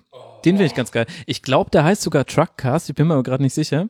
Ähm, den habe ich eine Zeit lang sehr gerne gehört. Das waren, weil das nämlich auch unfassbar viele waren. Das waren immer sechs, sieben Trucker, die immer am Sonntag aufgenommen haben. Und dann haben auch immer lange Folgen, weil klar, die haben ja Zeit. Und die haben wirklich interessante Sachen erzählt. Von denen habe ich zum Beispiel damals erfahren, dass, dass es beim Eurotunnel in Calais schon totale Probleme mit Flüchtlingen gab, die versucht haben, auf die Laster drauf zu kommen, irgendwie drei Wochen bevor es dann irgendwann auch in den Medien war, weil die dann da Zäune hingestellt haben. Das richtig für uns haben. Ich denke, aber ich, ja, ja. Also die haben auch auch leichtere Themen. Okay. Ähm, ja, kann ich sehr empfehlen. Trucker Podcast. Ich werde ihn verlinken in den Show Notes. An dieser Stelle. Ja, wir haben schon ganz schön viel outgeschautet. Alle da draußen auf der Straße, die gerade unterwegs sind. Hup mal für uns. Ja, hup mal, hup mal. Dreimal hupen, wenn ihr uns gut findet. Zweimal, wenn ihr uns nicht gut findet. Schnell noch die anderen Spiele durch. Ja. Was haben wir als nächstes? Was willst du als nächstes machen? Ich würde mal sagen, Dortmund gegen Mainz können wir eigentlich noch Okay, anspielen. das Dortmund. war ja durchaus auch halbwegs interessant. 2 zu Mal ein 1 für, hier, ja. für Dortmund, ähm, die so einen geglückten Saisonstart hatten. Ähm, Mainz hat irgendwie so gespielt, wie Mainz immer bei Dortmund spielt, finde ich. Die haben immer Chancen, aber sie kriegen es selten über die 90 Minuten dann in ein Ergebnis umgemünzt. Die hätten jetzt auch in dem Spiel tatsächlich gerade in der ersten Halbzeit auch in Führung gehen können oder dann den Ausgleich schaffen können. Und hat aber dann letztlich nicht gereicht, auch wenn es natürlich hinten raus nochmal ein bisschen enger wurde. 2 zu 0, 89. und dann in der 90. das Wie 2 viel zu auch 1. auf, äh, dass Mainz ja eigentlich die graue Maus der Bundesliga ist, aber eigentlich keine graue Maus ist. Was ich meine? Die sind eigentlich immer so ein mittel, gutes Mittelfeld, immer so dabei, aber machen die Aber ist es nicht eine graue Maus? Ja, deswegen. Also, sie haben, sind halt eher rot, rote Maus vielleicht. Ja, Das war alles, was ich taktisch dazu zu sagen. Ich, nee, ich habe hier meine Notizen, Moment. Was, du hast die Notizen gemacht. ja, ich habe meine Notizen gemacht. Ähm, Da bin ich ja gespannt, was in den Äh, Notizen bei über Borussia Dortmund steht. steht nix. Borussia Dortmund, FSV 1 habe ich nix notiert.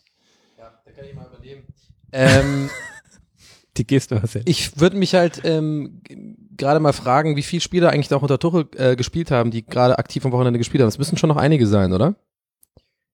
Ach so, du meinst jetzt auf Mainzer Seite? Ja. Na, so viele sind das gar nicht. Nee, nee, Mainz hat äh, ordentlich äh, den Kader durch. Ähm, Mali war da noch nicht bei Tuchel? Mali war ganz am Ende bei Tuchel, aber hatte da noch nicht seine große Zeit und das war's dann eigentlich auch schon. Okay, krass. Vielleicht noch Brosinski. Ja, aber ich fand, ich fand zum Beispiel eher interessant bei diesem Spiel tatsächlich nicht jetzt unbedingt äh, das Taktische, sondern diese, diese Hitze-Problematik, dass es da sehr heiß war und dass sich ja wohl im Nachgang auch viele oder einige Spieler äh, lautstark beschwert haben darüber bei der DFL, dass das äh, wohl nicht geht, dass man, was lachst du jetzt? Naja, weil es ist so ein bisschen wie wir uns in der Grundschule beschwert haben, wenn wir zur fünften Stunde noch antreten mussten. Und es Naja, war. gut, aber bei irgendwie 45 Grad in dem Kessel ist schon hart, würde ich mal sagen. Ich fand auch dem Aubameyang hat man es beim Elfmeter auch angesehen, aber er hat trotzdem, hat- der hat man wirklich, muss man gucken, wenn er Wiederholung, wenn er auf sein Gesicht, aber natürlich hat er danach dann trotzdem so ein äh, Salto gemacht, von daher Kann's ja war's nicht dann ganz so wild gewesen kann's nicht so heiß gewesen sein. Ich weiß ja nicht, also es gab ja Trinkpausen und zwar bei allen Spielen, die um 15.30 Uhr gestartet Ja. wurden, immer so zur Hälfte der Halbzeit. Weiß jetzt nicht, ob das tatsächlich so ein Faktor ist. Ich habe gelesen, dass Skripnik angeblich auch gesagt hätte gegen Bayern, vielleicht war mein Spiel dann etwas zu warm. Allerdings haben die auch um 20.30 Uhr angestoßen. Ähm, das Spiel. Ich weiß nicht, also ich finde gerade dem Spiel hat man es auch nicht so wirklich angesehen, weil das Tempo war ja wohl ordentlich. Ja, Sowohl Castro was hat sich beschwert, hast du das mitbekommen? Castro hat sich ja irgendwie beschwert und gesagt, er findet das eine Frechheit von der DFL, dass die Spiele nicht ähm, äh, später angesetzt äh, worden sind. Am späteren Abend. Ja, aber dann verlierst du halt den chinesischen Markt total und das geht halt auch nicht. Ist es Das ist jetzt auch für den Rasenfunk wichtig. nee, ich meine, das ist ja der ich Grund, wollte es ja nur mal ansprechen, es, äh, äh, es war halt ein Thema. Ich habe da ehrlich gesagt auch keine Meinung dazu. Mir ist es, wo es, ich sitze da fett auf der Couch und esse meine Chips und denke mir halt so, ja, gut, bewegt euch halt, ne? So, aber Ihr verdient äh, so viel. Ja, ich, ich dachte mir halt so, okay, das, das war wohl jetzt irgendwie ein Thema an dem Tag, weil das gab es glaube ich noch nie äh, zum Bundesliga-Auftakt, dass, dass Trinkpausen und dass es so ein Thema ist. Also es war tatsächlich sehr warm. Ich habe irgendwas in einer Zusammenfassung gesehen von 43 Grad in der Sonne. Ähm, das äh, haut dann natürlich schon rein. Ich finde aber das Erstaunliche ist, man sollte ja dann erwarten, dass es dann eher so ein viele gemächliche Spiele gibt und das war jetzt aber gar nicht am ersten Spieltag so. Also gut, wir kommen noch zu HSV gegen Ingolstadt, das war so eine eigene Kategorie, aber jetzt gerade auch Dortmund gegen Mainz ging ganz schön hin und her und ähm, nicht nur die Mainzer hatten Chancen in der ersten Halbzeit, sondern auch in der zweiten Halbzeit hat dann Schürle wahnsinnig aufgedreht. Ich finde, das war so ein bisschen so eine der interessanteren Figuren vom ersten Überraschung Spieltag. vor allem. Schirle, da kannst du mich echt mit jagen, ne? Mit Schirle, ey, Hattest du ihn bei Comunio? Nee, aber ich verarsche immer einen, der ihn hat, weil ich mit dem noch eine Wette letzte Saison hatte, dass er gesagt hat, Schirle macht zur Rückrunde noch fünf Tore und äh, hat er dann nicht gemacht. Ich habe 50 Euro gewonnen. Weil ich finde Schirle so, ich, Mann, ich weiß nicht, Schirle ist halt Schirle. Schirle ist irgendwie gefühlt, und das ist jetzt bestimmt auch nicht wirklich komplett wahr, und irgendwelche Statistiker kommen bestimmt um die Ecke und sagen, nee, stimmt aber nicht, aber gefühlt ist Schirle so einer, der wird immer gehypt, kommt irgendwo hin und bringt die Leistung dann eigentlich nicht wirklich. Mhm. Also er kommt dem Hype nicht hinterher. Damit meine ich aber nicht, dass er das nicht kann. Der ist äh, ganz klar ein hervorragender Fußballer, so und äh, kann auch, wenn er richtig gut drauf ist, richtig so, ein- so ein spielentscheidender Spieler sein. Aber irgendwie immer, seitdem der zu Chelsea gewechselt ist damals, egal wo der ist, ist immer so, ja, jetzt kommt der Schüler, jetzt wird's geil und dann wird's Mhm. nie geil. So. Ja, der Schirle ist halt so einer von denen, der immer so ein Päckchen mit sich herumträgt, was bei ihm tatsächlich viel mit den Transfersummen zu tun hat. Also ab dem Wechsel zu, zu Chelsea hat er quasi in einer anderen finanziellen Liga gespielt, wurde dann für 30 Mille geholt zu Wolfsburg und du erwartest halt von einem 30 Millionen Spieler, ähm, der Kevin De Bruyne ersetzen soll zusammen mit Draxler, was anderes als von einem Spieler, der, wenn er innerhalb der Bundesliga gewechselt wäre, hätte er wahrscheinlich 15 Du willst gekostet. damit sagen, wenn er billiger gewesen wäre, würde der besser spielen. Nein, ich glaube, dass dann die Wahrnehmung eine andere wäre. Dazu kommt dann noch die, die Sache, dass er nicht ganz unbeteiligt war am, am WM-Sieg. Er hat die Flanke auf Götze geschlagen und gleichzeitig ist er auch in der Nationalmannschaft gesetzt, aber einer von den Spielern, wo ich den Eindruck habe, dass sich manche immer noch fragen, warum er eigentlich immer dabei ist, was man auch in der letzten Saison fand ich berechtigt manchmal fragen konnte. Und deswegen habe ich so den Eindruck, bei Schürle ähm, geht es nicht immer nur auf die Leistung auf dem Platz, beziehungsweise andere Dinge werfen immer so einen Schatten auf die Leistung und er, er muss quasi besonders leuchten, um das quasi Ich gebe dir vollkommen recht. Ich finde das total einleuchtend, was du sagst. Ja, das, äh, da stimme ich dir zu. Wahrscheinlich dieses Image, das Geld bringt halt mit, ne? Das ist klar. Also du hast dann so, schon so ein Gepäck, was du irgendwie mit dabei hast als Spieler. Und es sind ja auch nur Menschen. Äh, und ich glaube, bei Schirle ist es halt so ein Ding, dass manche Spieler sind halt weniger und manch andere mehr anfällig für solche, sagen wir mal, Psychogeschichten. Also mit Druck Mhm. umgehen oder so ein Image, ähm, dem hinterherrennen. Ähm, Gomez war zum Beispiel auch immer so ein Spieler, wenn es bei dem nicht lief, irgendwie fünf Spiele, dann lief es auch erstmal die nächsten zehn Spiele irgendwie nicht gefühlt, weil halt Kopfsache ist. Stürmer, manche sind ja so. Lewandowski ist zum Beispiel gar nicht so, der ist so eine Mhm. Maschine. Und ich glaube, Schürrle ist halt auch einer dieser Spieler, der irgendwie, Wenn es bei dem läuft, irgendwie zwei, drei Spiele, oder wenn er in einem Spiel, sagen wir mal, drei, vier sehr gute Aktionen hat, dann, dann wird er wirklich, dann spielt er wirklich Weltklasse. Also meine ich jetzt wirklich sogar ohne Übertreibung, da spielt er wirklich teilweise Weltklasse. Aber wenn er dann wieder so ein Spiel hat, wo er in den ersten 10, 20 Minuten irgendwie zweimal so mit dem Kopf durch die Wand versucht, eine Einzelaktion zu bringen, die ja so Spieler wie er dann auch brauchen für, sein, für den Kopf, ne? er muss irgendwie Erfolgsmomente schaffen. Wenn die dann nicht klappen, dann äh, spielt er halt nicht so geil. Und äh, deswegen denke ich halt oft so, ja, Schirle, hm, ich würde nicht so viel für den ausgeben, weil eben du nimmst dir so einen Risikofaktor mit rein in so einen Verein. Also es muss halt bei ihm laufen, damit's läuft, aber du musst den immer so ein bisschen mit Samthandschuhen anfassen. Aber ich. er ist ja jetzt zurück bei Thomas Tuchel, der Trainer, der ihn quasi groß gemacht hat damals. Und ich meine, das ist natürlich jetzt ein, ein, eine strapazierte Storyline, aber es scheint ja tatsächlich eine Auswirkung zu haben. Also Das glaube ich auch, weil ich glaube auch Schülle ist auch so ein Spieler, wo da halt viel rundherum auch passen muss und ich glaube, das ist jetzt gerade die, die, bestmögliche Variante für ihn unter Tuchel in Dortmund, weil er hat ja auch mehrmals betont, wie sehr er sich freut, in diesem Stadion zu spielen und so, und dass es gleich so gut klappt. Also ich glaube auch, dass der die Saison ganz gut spielen wird. Ich hatte übrigens letztes Jahr Schöle bei Communion und habe ihn dann verkauft und dann hat er drei Tore gemacht. Und deswegen ist, Ah. ist immer so mein Glück. Und ich habe, ich habe heute Kramaric verkauft. Das heißt, Leute, nächsten Spieltag Kramaric drei Tore für Hoffenheim. Kann ich schon an dieser Stelle ankündigen. Ich bin auch deswegen eher, also ich, deswegen dachte ich mir bei Schürle schon vorher, der wird ganz gut spielen da. Viel gespannter bin ich jetzt natürlich bei Götze, wie der Mhm. mit diesem verrückten Druck, um, Druck umgehen wird.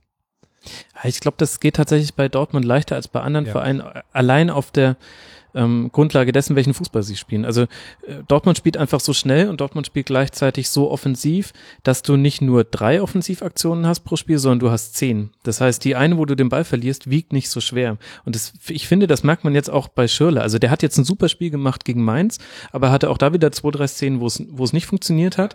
Und früher bei Wolfsburg, ich kann mich nicht an Spiele erinnern, wo er allein so viele Gelegenheiten hatte, mal mit viel Platz auf seiner Seite mit hohem Tempo am Gegenspieler vorbeizugehen. Weil Schürle ist ja nicht der Dribbler.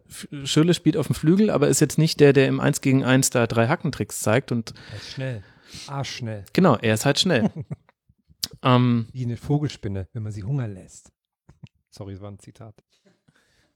Ähm, und ich glaube tatsächlich, dass es ähnlich bei Götze auch wird. Also wenn er dann äh, hinter den Spitzen steht, der kriegt halt einfach sehr, sehr viele Möglichkeiten, gute Pässe zu spielen und da fällt dann auch was Gutes bei runter. Also ich glaube tatsächlich, das kann gut funktionieren. Zumindest jetzt im ersten Spiel hat es das ja.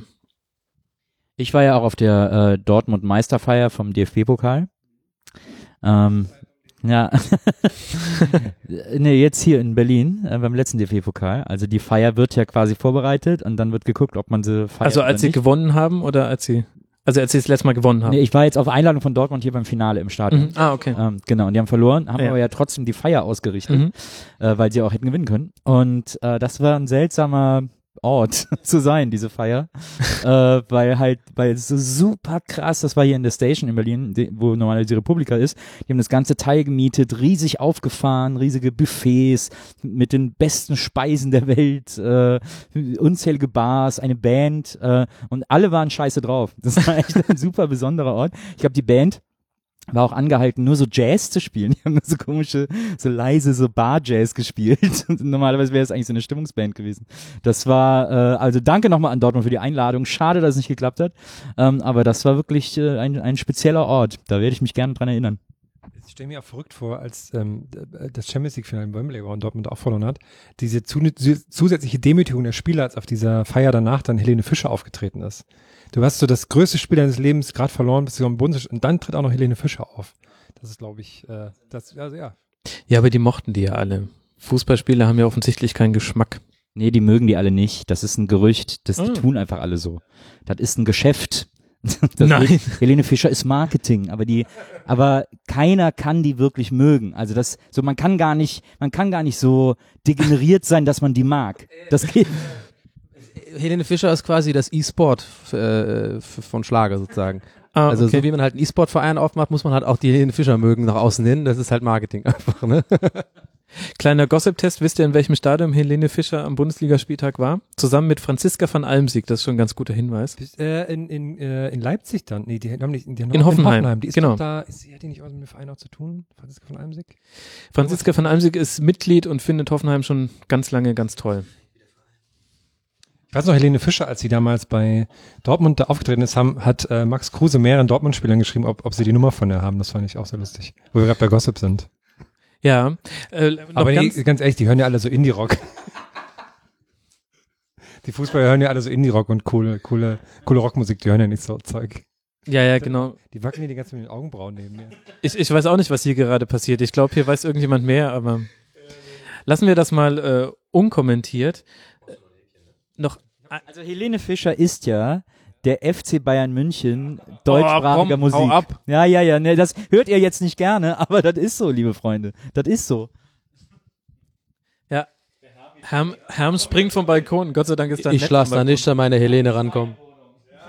Du kannst nicht gehen. Ich hätte jetzt fast schon mal eine Folge Mallorca, Jens, da ist er über den Balkon abgehauen. Er ist aus dem ersten, aus dem ersten Stock, aus dem ersten Stock ist er runtergesprungen. Er sagt, nee, ich muss jetzt zum Amt, ich muss los, ciao. Und dann ist er über den Balkon abgehauen, weil nämlich vorne die Behörden an, an der Eingangstür waren. Ja. Oder sowas. So John Cleese in Faulty Towers. Irgendwie, wenn er Also vielleicht für die Zuhörer, die jetzt gerade nicht verstehen, worum es hier geht, ähm, ja, Herm ist ein, vielleicht sogar der, vielleicht, ich glaube sogar der größte Mallorca-Jens-Fan der Welt von ähm, von äh, aus, aus, die Auswanderer ist einfach die Sendung. Ne? Gut bei Deutschland. Auswanderer ist nur bis 21, gut bei Deutschland ist alles, was höher ist, altersmäßig. Und Wir sind alle sehr großer Fan. Und wenn, wenn Sie da draußen gerade mehr Bock haben, mehr Stories über ähm, Jens, äh, Mallorca Jens zu hören, von die Auswanderer, dann hören Sie doch mal vorbei bei Gästeliste Geisterbahn. Nächste Woche sind wir aus der Sommerpause zurück. Und dann wird's noch lustiger als heute. Und noch fundierter. Als jemals zuvor. Mit den Hits aus den 80ern, den 90ern, den besten von heute. Ja. Ja, das Gute ist, ihr, ihr kommt warm rein, weil ihr habt jetzt hier quasi euer erstes Pflichtspiel schon absolviert, dann wird das wie bei Gladbach. Das wird halt. Oh, das heißt, ich bin der unterklassige Verein. Moment mal, wobei eigentlich immer der unterklassige Verein Heimrecht hatten. Wir sitzen gerade bei dir in der Wohnung, Hermo. Ja. Egal. Hier als Rot-Weiß Erfurt. Wie- Das ist wie, das hatten wir auch in der Gästeliste zuletzt, was ich zuletzt von diesen Komikern gehört habe.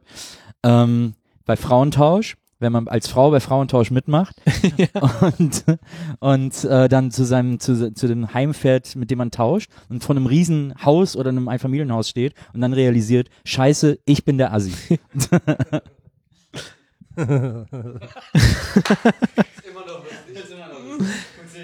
Ein zeitloser Klassiker. Manchmal sogar auf Partys, Nils, muss ich sagen, dir ganz ehrlich. Ich habe dir jetzt schon so ein paar Mal in Bars erzählt.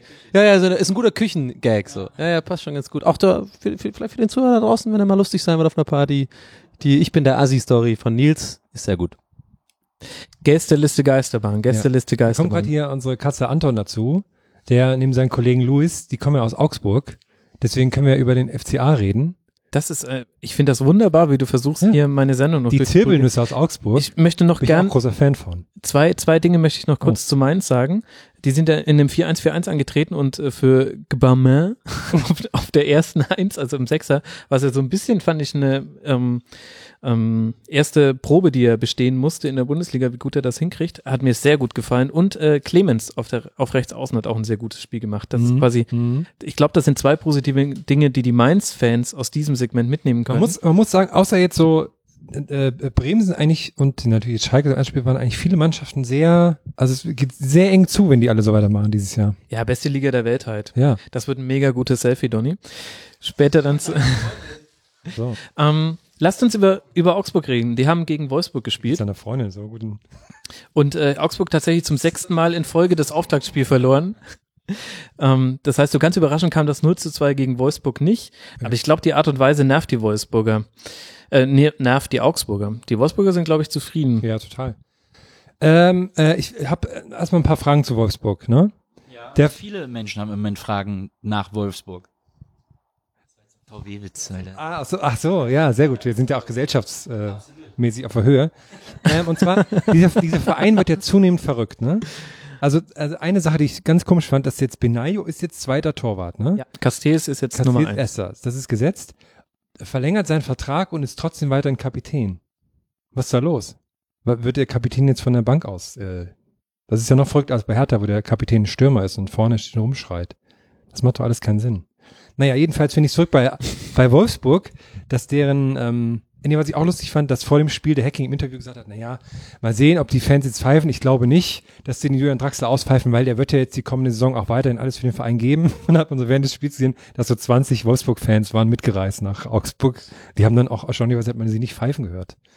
Und ähm, ja. Und aber ich finde es verrückt, dass der Verein, die, man weiß, die sind jetzt halt wirklich so eine Wundertüte und man weiß gar nicht, was die jetzt machen, weil selbst Spieler, ähm, die da ja nun Scheiße spielen, das ist wie so ein Schürle oder jetzt so ein Draxler, dass die ja, also normalerweise ist Wolfsburg so der Verein, die hohen Spieler für viel Geld und verkaufen die dann noch für ein bisschen mehr Geld. So ein Durchlaufer jetzt noch auf hohem Niveau, Champions League, Europa League. Aber jetzt sind die das ja gar nicht mehr. Und die Spieler spielen Scheiße da und werden trotzdem noch für viel Geld verkauft. Jetzt hieß es heute irgendwie Schöle für 75 Millionen nach Paris. Draxler, Draxler, angeblich. Why? Ich glaube aber, das sind Sonderfälle. Also tatsächlich, wenn du dir anguckst, ähm, jetzt dann Dante weg, Naldo weg, da haben sie jetzt nicht äh, den großen Reibach mitgemacht. Ich finde es eher interessant, die Frage, wie man es tatsächlich hinbekommt, dass die Mannschaft, die es verpasst hat, ins internationale Geschäft zu kommen, und zwar einfach, weil sie keinen Bock hatten, so Mhm. wirkt es zumindest in der letzten Saison, die wollen jetzt alle weg. Und im Grunde hat man den Eindruck, dass Hacking die, also während Ancelotti ja die Bayern von der Leine gelassen hat, muss äh, Hacking gerade, aber wenn er nicht mit elf Leinen zum Spiel kommt, dann hat er gar keine Spieler, die auf den Platz laufen können. D- Das finde ich tatsächlich interessant, wie man das, also verhindern kann man es ja schwierig als Mhm. Verein. Du kannst, du, du musst entweder die harte Linie fahren oder die weiche Linie. Entweder du stellst dich komplett neu auf oder du sagst, ey, hier habt ihr alle Verträge und Verträge gelten noch was. Was ich interessant finde, ist, dass sie es nicht geschafft haben, diese Unruhe irgendwie runterzukriegen. Das Ja. zieht sich jetzt schon durch die komplette Transferperiode, wird noch bis zum 31. August so weitergehen. Äh, Rodriguez, bleibt er jetzt oder nicht? Weil, weil der ist meiner Meinung nach viel zu gut für diesen Verein. So, der ist meiner Meinung nach ähm, vielleicht sogar einer der besten Außenverteidiger der Welt. Der könnte eigentlich in allen großen Vereinen spielen. Und der ist ja auch umworben, wie man ja, Ja, weiß. Und der total. hat ja auch irgendwie äh, noch keine klare Ansage gemacht, glaube ich, aber bleibt oder nicht. Ähm, das würde mich mal interessieren, weil ich meine Vermutung, also also sagen wir mal hypothetisch jetzt mal, ne? Was, was würde denn jetzt passieren, wenn jetzt Draxler und Rodriguez wirklich abhauen und vielleicht noch, äh, ja, Luis Gustavo wird bleiben, ne? Aber so Wahrscheinlich. ein oder zwei andere noch gehen, dann haben die ja gar nichts mehr. Ich meine, Bastos ist ja jetzt auch sicher. Geht Ja, ja, in der. Thomas Tuchel war ja so freundlich, es schon mal zu verraten am Freitag. Lief, lief eher so semi-gut. Ja, ist, ist eine total interessante Situation, weil irgendwie stehen die ja so vor der Frage. Einerseits ähm, hat Le äh, Wolfsburg immer noch einen, einen sehr guten Kader und das müsste eigentlich locker reichen und das hast du jetzt auch hier gegen Augsburg gesehen. Das waren ja eher individuell gute Szenen. Locker reichen wofür? Für halt für, für internationales Geschäft, internationales würde ich sagen. okay, Champions League wird dann schon knapp, glaube ich, jetzt in der Mhm. Saison. Und sollten die jetzt aber tatsächlich noch weitere Abgänge haben, dann stehen die tatsächlich ähm, zum einen in einem Rechtfertigungsdruck für alle Spieler, die geblieben sind. Die fragen sich ja, hm, Ja, ist ja so ein bisschen ungeil. Äh, und gleichzeitig haben sie dann, sind sie dann in der Holpflicht, äh, junge Talente zu holen, so Kategorie, das, was äh, Dortmund jetzt in der Transferperiode gemacht Kann hat. aber auch dem Verein gut tun, ne? Also kann ja, ähm, ich habe irgendwie das Gefühl, ähm, ja gut, bis auf den äh, Pokalsieg da vor, wann war es, zwei Jahren, Mhm. äh, äh, haben sie, haben die ja 2009 die Meisterschaft geholt und irgendwie so auch wieder so ein gefühltes Ding, aber ich glaube, da ist auch viel Wahres dran, dass es irgendwie seit der Meisterschaft so äh, von jedem Jahr zum nächsten so dieser Hype, sag ich mal, irgendwie runterging. Also klar, äh, De Bruyne war natürlich super und es gab Mhm. äh, und ich fand auch äh, eine gute Entscheidung von Luis Gustavo ähm, von den Bayern äh, nach Wolfsburg zu hat auch eine gute Saison da gespielt. Aber so generell ist das immer irgendwie jedes Jahr so ein bisschen abgeflacht, habe ich das Gefühl. Und man hat so das Gefühl, das ist so wird wie so ein wie so ein Westerndorf, was so alle verlassen auf einmal, weißt du? Das ist so, war, da war mal Gold, so irgendwie äh, um, um Ecke und äh, da, da sind da alle hingezogen und jetzt ist das Gold weg und jetzt sind so die letzten noch da und wenn du da bleibst, heißt es so, ja komm, lass abhauen hier so, ne? Hier ist, hier ist nichts mehr zu holen, habe ich so das Gefühl, so ein bisschen. Hätte ich auch sehr interessant gefunden, als Wolfsburg dann einmal beinahe abgestiegen ist, was dann daraus geworden wäre, so aus dem Mhm. Projekt. Das habe ich mir auch schon bei Hoffenheim gefragt. Die hätten, weiß nicht, die hätten wahrscheinlich dann so weitergemacht, aber bei, bei Wolfsburg habe ich mich dann noch mehr gefragt, ehrlich gesagt. Und bei Rodriguez habe ich jetzt auch gefragt, weil er am Wochenende wieder so einen Roberto Carlos Freistoß gemacht hat. Dachte ich auch so, Mensch. Ja, aber sah geil aus. Und da, bei dem frage ich mich das schon seit Jahren, was der da noch macht, ob der halt wirklich einfach so viel Lack macht und äh, einfach sagt, nee, wenn, dann gehe ich nur zu Real und sonst nix. Oder, also finde ich echt, bei dem habe ich mir so am meisten gefragt. Ich finde ja tatsächlich die interessanteste Personalie da fast Klaus Allers. Man muss sich ja mal überlegen, mit welcher Reputation der zu Wolfsburg gekommen ist. Der, der, er und Thomas Schaaf waren die Koryphäen bei Werder, haben aus Ja. dem Verein ein Wahnsinn, ich meine, wie oft waren die in der Champions League? Ähm, sind Meister geworden und beide haben es so ein bisschen nicht geschafft, ihren Ruf, den sie aus Bremen mitgebracht haben, aufrechtzuerhalten. Also sowohl Thomas Schaaf jetzt nach seinem letzten Engagement bei Eintracht Frankfurt nicht mehr so wirklich wohl gelitten und zwar nirgendwo, hat man den Eindruck. Und Mhm. auch Klaus Allaus, wo man immer gesagt hat, der hat ja früher, der hat einen Miku dahin geholt, äh, der hat ganz viele tolle Spieler entdeckt, wo man immer gesagt hat, die große Stärke von Klaus Allaus ist es, auf dem Transfermarkt die Spieler zu holen, die gut werden, es aber jetzt noch nicht sind und deswegen noch günstig zu haben sind. Das hat er jetzt bei Wolfsburg auch noch nicht so richtig unter Beweis gestellt und das, obwohl Wolfsburg eine der besten Jugendabteilungen der Bundesliga hat. Es ist merkwürdig. Ja, die sind, ähm, glaube ich, amtierender deutscher Meister. Die oder Dortmund. Naja. Gut, sie haben ja jetzt 2 zu 0 Lustige gewonnen. Sachen, die beiden. Also er und Hacking geben immer lustige Interviews, finde ich. Das ist mal sehr ein bisschen. Das ist einfach verrücktes, verrücktes Ding da. Aber es ist gut, wenn man ein Stadion, ich kann das nur empfehlen, von Berlin aus eine Stunde mit, mit dem Zug, dann ist das, ähm, das Stadion direkt am Bahnhof. Auf dem Weg zum Stadion kann man immer durch die Outlet City, dann ist man direkt am Stadion und kann man danach wieder nach Hause fahren. Kann ich sehr empfehlen. also, das ist schon toll da. Ist schon, also, Ich glaube, ehrlich gesagt, so Die- machen das viele Wolfsburger Profis auch, nur dass die halt dann zum Training. ich war einmal, da bin ich irgendwie aus Bremen gekommen oder sowas und hab dann, bin dann in Wolfsburg ausgestiegen, weil ich dachte, komm, gehst da mal hin, guckst du, und dann war ich so nachmittags dort oder so mittags und da war ähm, Felix Macker noch Trainer und dann stand ich so am, an dem Trainingsgelände, da war halt, da waren also zwei Rentner und ich und der hat mich halt super böse angeguckt, weil er dachte, ich bin irgendwie so ein, so ein Spion oder sowas, weil er das halt absurd fand, dass jemand zum Training zum Zuschauen kommt. Und da fand ich das ganz komisch zu sehen, wie die, wie da auch die Spieler ähm, direkt in, in Grüppchen waren nach Nation und so. Und das war halt so gar kein Mannschaftsgefühl da. Das ich echt, die hatten alle sehr Schiss vom Trainer auch, sagen wir dann. Ich weiß nicht, wie das jetzt ist. Nils, bitte? Wenn ich da ganz kurz intervenieren darf. Ich will nur wissen, wie kommt es dazu, Herr, dass man in einer Bahn sitzt und sich, und sich denkt, ach komm, Wolfsburg, da steig ich mal aus. Ich war, nee, ich, ich war shoppen. Ich war da shoppen vorher, in, dem, in diesem Outlet-Dings, was da direkt ist. Die Geschichte fing an, ich kam von Bremen und dann habe ich gedacht, ach Wolfsburg, da steigst du mal aus. Ich wollte es ein bisschen mysteriös das noch lassen. Ja. Ich war dann, ich war irgendwie, war dann irgendwas mit dem Zug, glaube ich, aber auch. Und dann, Ja, ja, aber das Ticket ist ja dann weg. Also man muss ja entweder dahin, dann hättest du ja ein neues Ticket kaufen müssen. keine Zugbindung. Hat man noch nicht. War keine Zugbindung. Alles gut. Tag einfach gefahren sein, oder? Hat doch, wenn man ein Zugticket gekauft hat, man dann das doch für zwei Tage quasi. 48 Stunden gilt das doch. In den 80ern. Irgendwas an deiner Geschichte ist komisch, Herr. Ja. Und ich werde noch raus in... Du hast eine Affäre oder du hast ein Auto gekauft. Nein, ich, nein, ich war, ich wollte wirklich in diese, in diese Outlet-Dings, was da am Bahnhof ist. Und ich dachte, ich habe heute eh noch so viel Zeit. Und dann war ich da nee, einfach nee, nee, nee, nee. Ich glaube, du warst wirklich als Scout da und Felix Magath hat dich vollkommen zu Recht so gemeint angeguckt. Zu Dieter Hacking muss ich noch kurz sagen. Ähm, ich finde den auch immer ganz lustig in Interviews, aber nicht lustig im Sinne von witzig, sondern der hat irgendwie so eine Art, der ist so mega direkt und alles, was er sagt, klingt so, als wäre das für ihn so in Stein gemeißelt, wenn er irgendwas sagt. Und zwar finde ich es am interessantesten beim Kicker Sonderheft. Da finde ich ja persönlich immer die, äh, das lese ich ja wahnsinnig gerne, das kaufe ich so aus Tradition, seit zehn Jahren immer sofort, wenn es rauskommt, im Kiosk, dahin gehen. Und ich liebe ja immer diese Trainer-Interviews, weil ja immer die letzte Frage ist ja meine Lieblingsfrage, wer wird deutscher Meister und wo landet ihr Verein so, ne?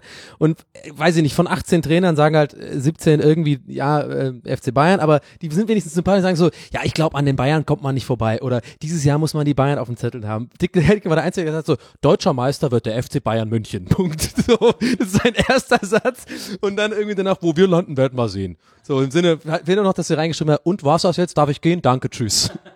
Das fand ich irgendwie witzig. Da musste ich wirklich lachen, als ich es gelesen habe, dass er der Einzige ist, der das einfach so, so sagt. Und ich glaube, es gab übrigens auch nur einen einzigen Trainer, der gesagt hat, Leverkusen wird Meister. Ich glaube, ähm, wer war das? Also der wirklich klar gesagt hat, so dieses Jahr, glaube ich, wird's eng. Ich sehe Leverkusen äh, äh, weit vorne. Ich glaube, Paul Dardai war. Stimmt, das war sogar, stimmt, Ja. ja. Ich würde bei Dieter Hecking Folge mal so die Haare anfassen. Der hat so seit tausend Jahren die gleichen Haare. Ob die so. Mit wa was erhoffst du dir davon? Die sind Welches Gefühl? so kratzig sind die, so ganz fest sind die, glaube ich.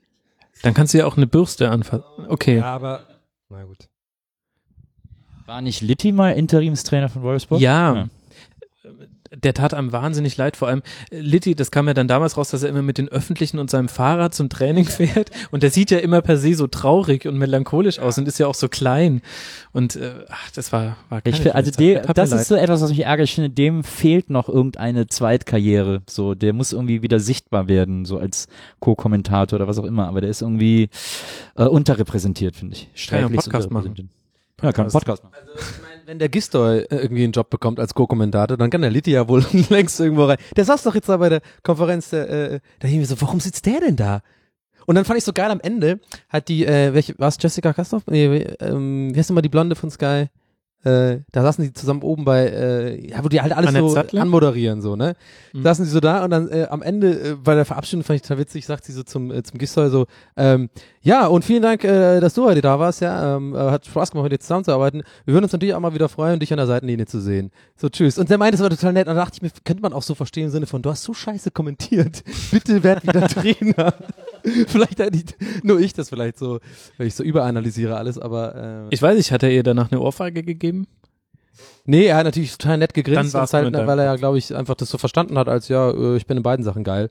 So, aber ich glaube tatsächlich unterbewusst hat sie gemeint, ja, ciao, da holen wir wieder ein Bobbelchair hin oder sowas. Weiß ich ja Bei nicht. der, als die WM in Japan war, äh, da war ja gerade diese Strunz-Effenberg-Geschichte. Und, ähm, und dann war der Strunz aber Co-Kommentator in der ARD. Und dann haben die halt zwischendurch immer so, äh, äh, immer so Berichte gehabt, wie schön es in Japan ist, was da alles toll zu sehen gibt. Ne? So Berichte so, oh, hier kann man giftigen Fisch essen, bla bla. Und dann, und dann haben sie eine, äh, einen Einspieler gehabt, äh, äh, da ging es dann um so eine Inselkette irgendwie vor Japan, äh, so eine ganz schöne, und das sind die japanischen Hochzeitsinseln.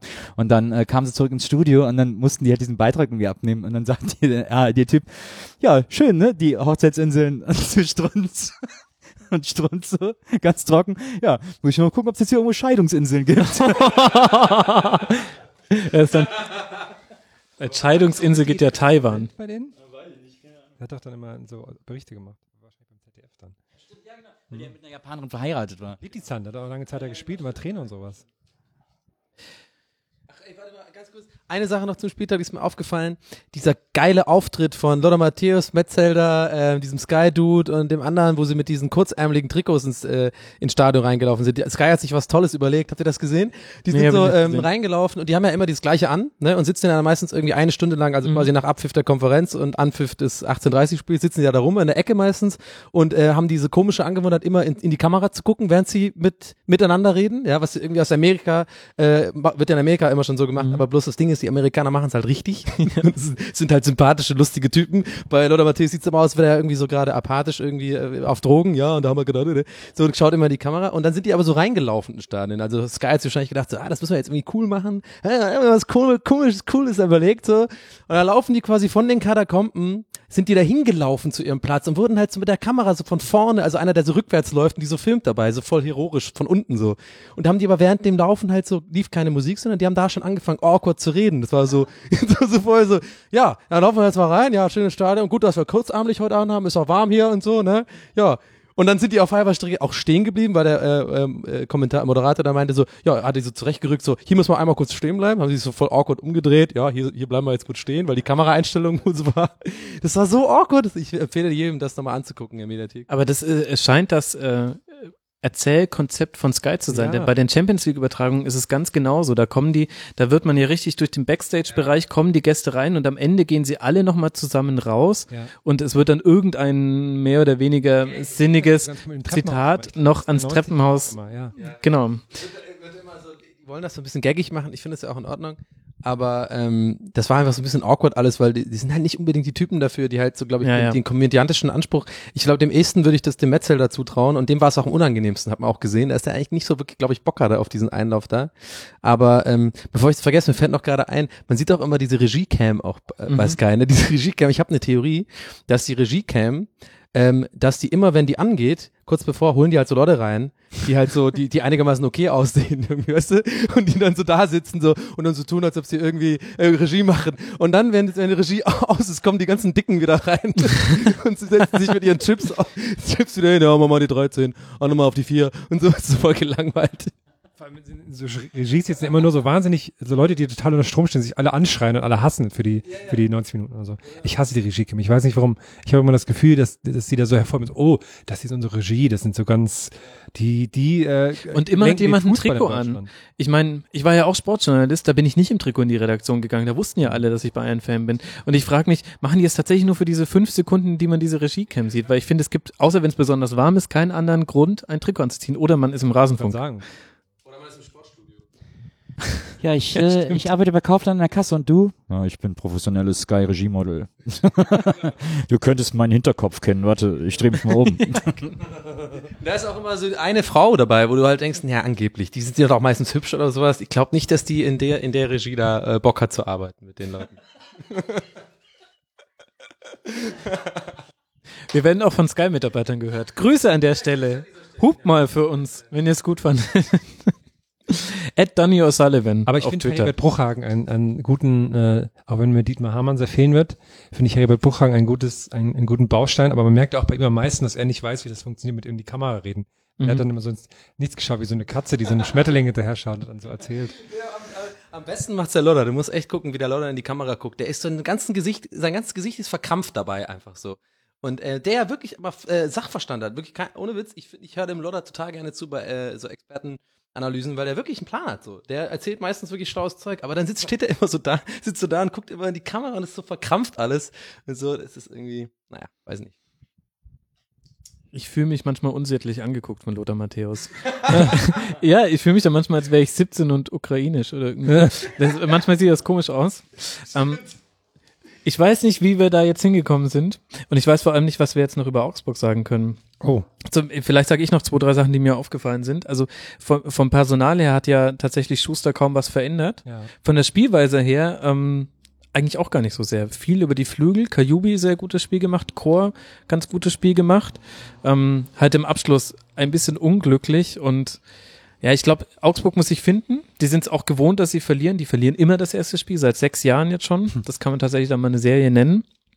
Wahrscheinlich hat Weinz ja deswegen auch mit Schalke verloren. Das war, das hat er wahrscheinlich noch so im Blut.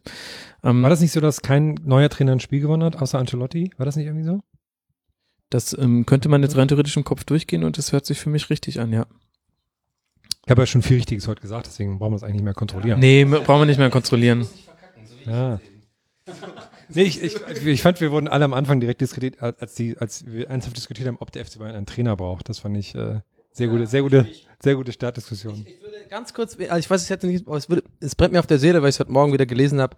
Ich würde gerne kurz eure Meinung zu Schweinsteiger hören tatsächlich. Mhm. Ähm, ich finde das ja wahnsinnig interessant, was da gerade passiert. Nicht nur, weil ich Man United Fan bin, sondern äh, großer Mourinho Fan. Ich liebe diesen Typen. Ich finde ihn Mhm. einfach gut.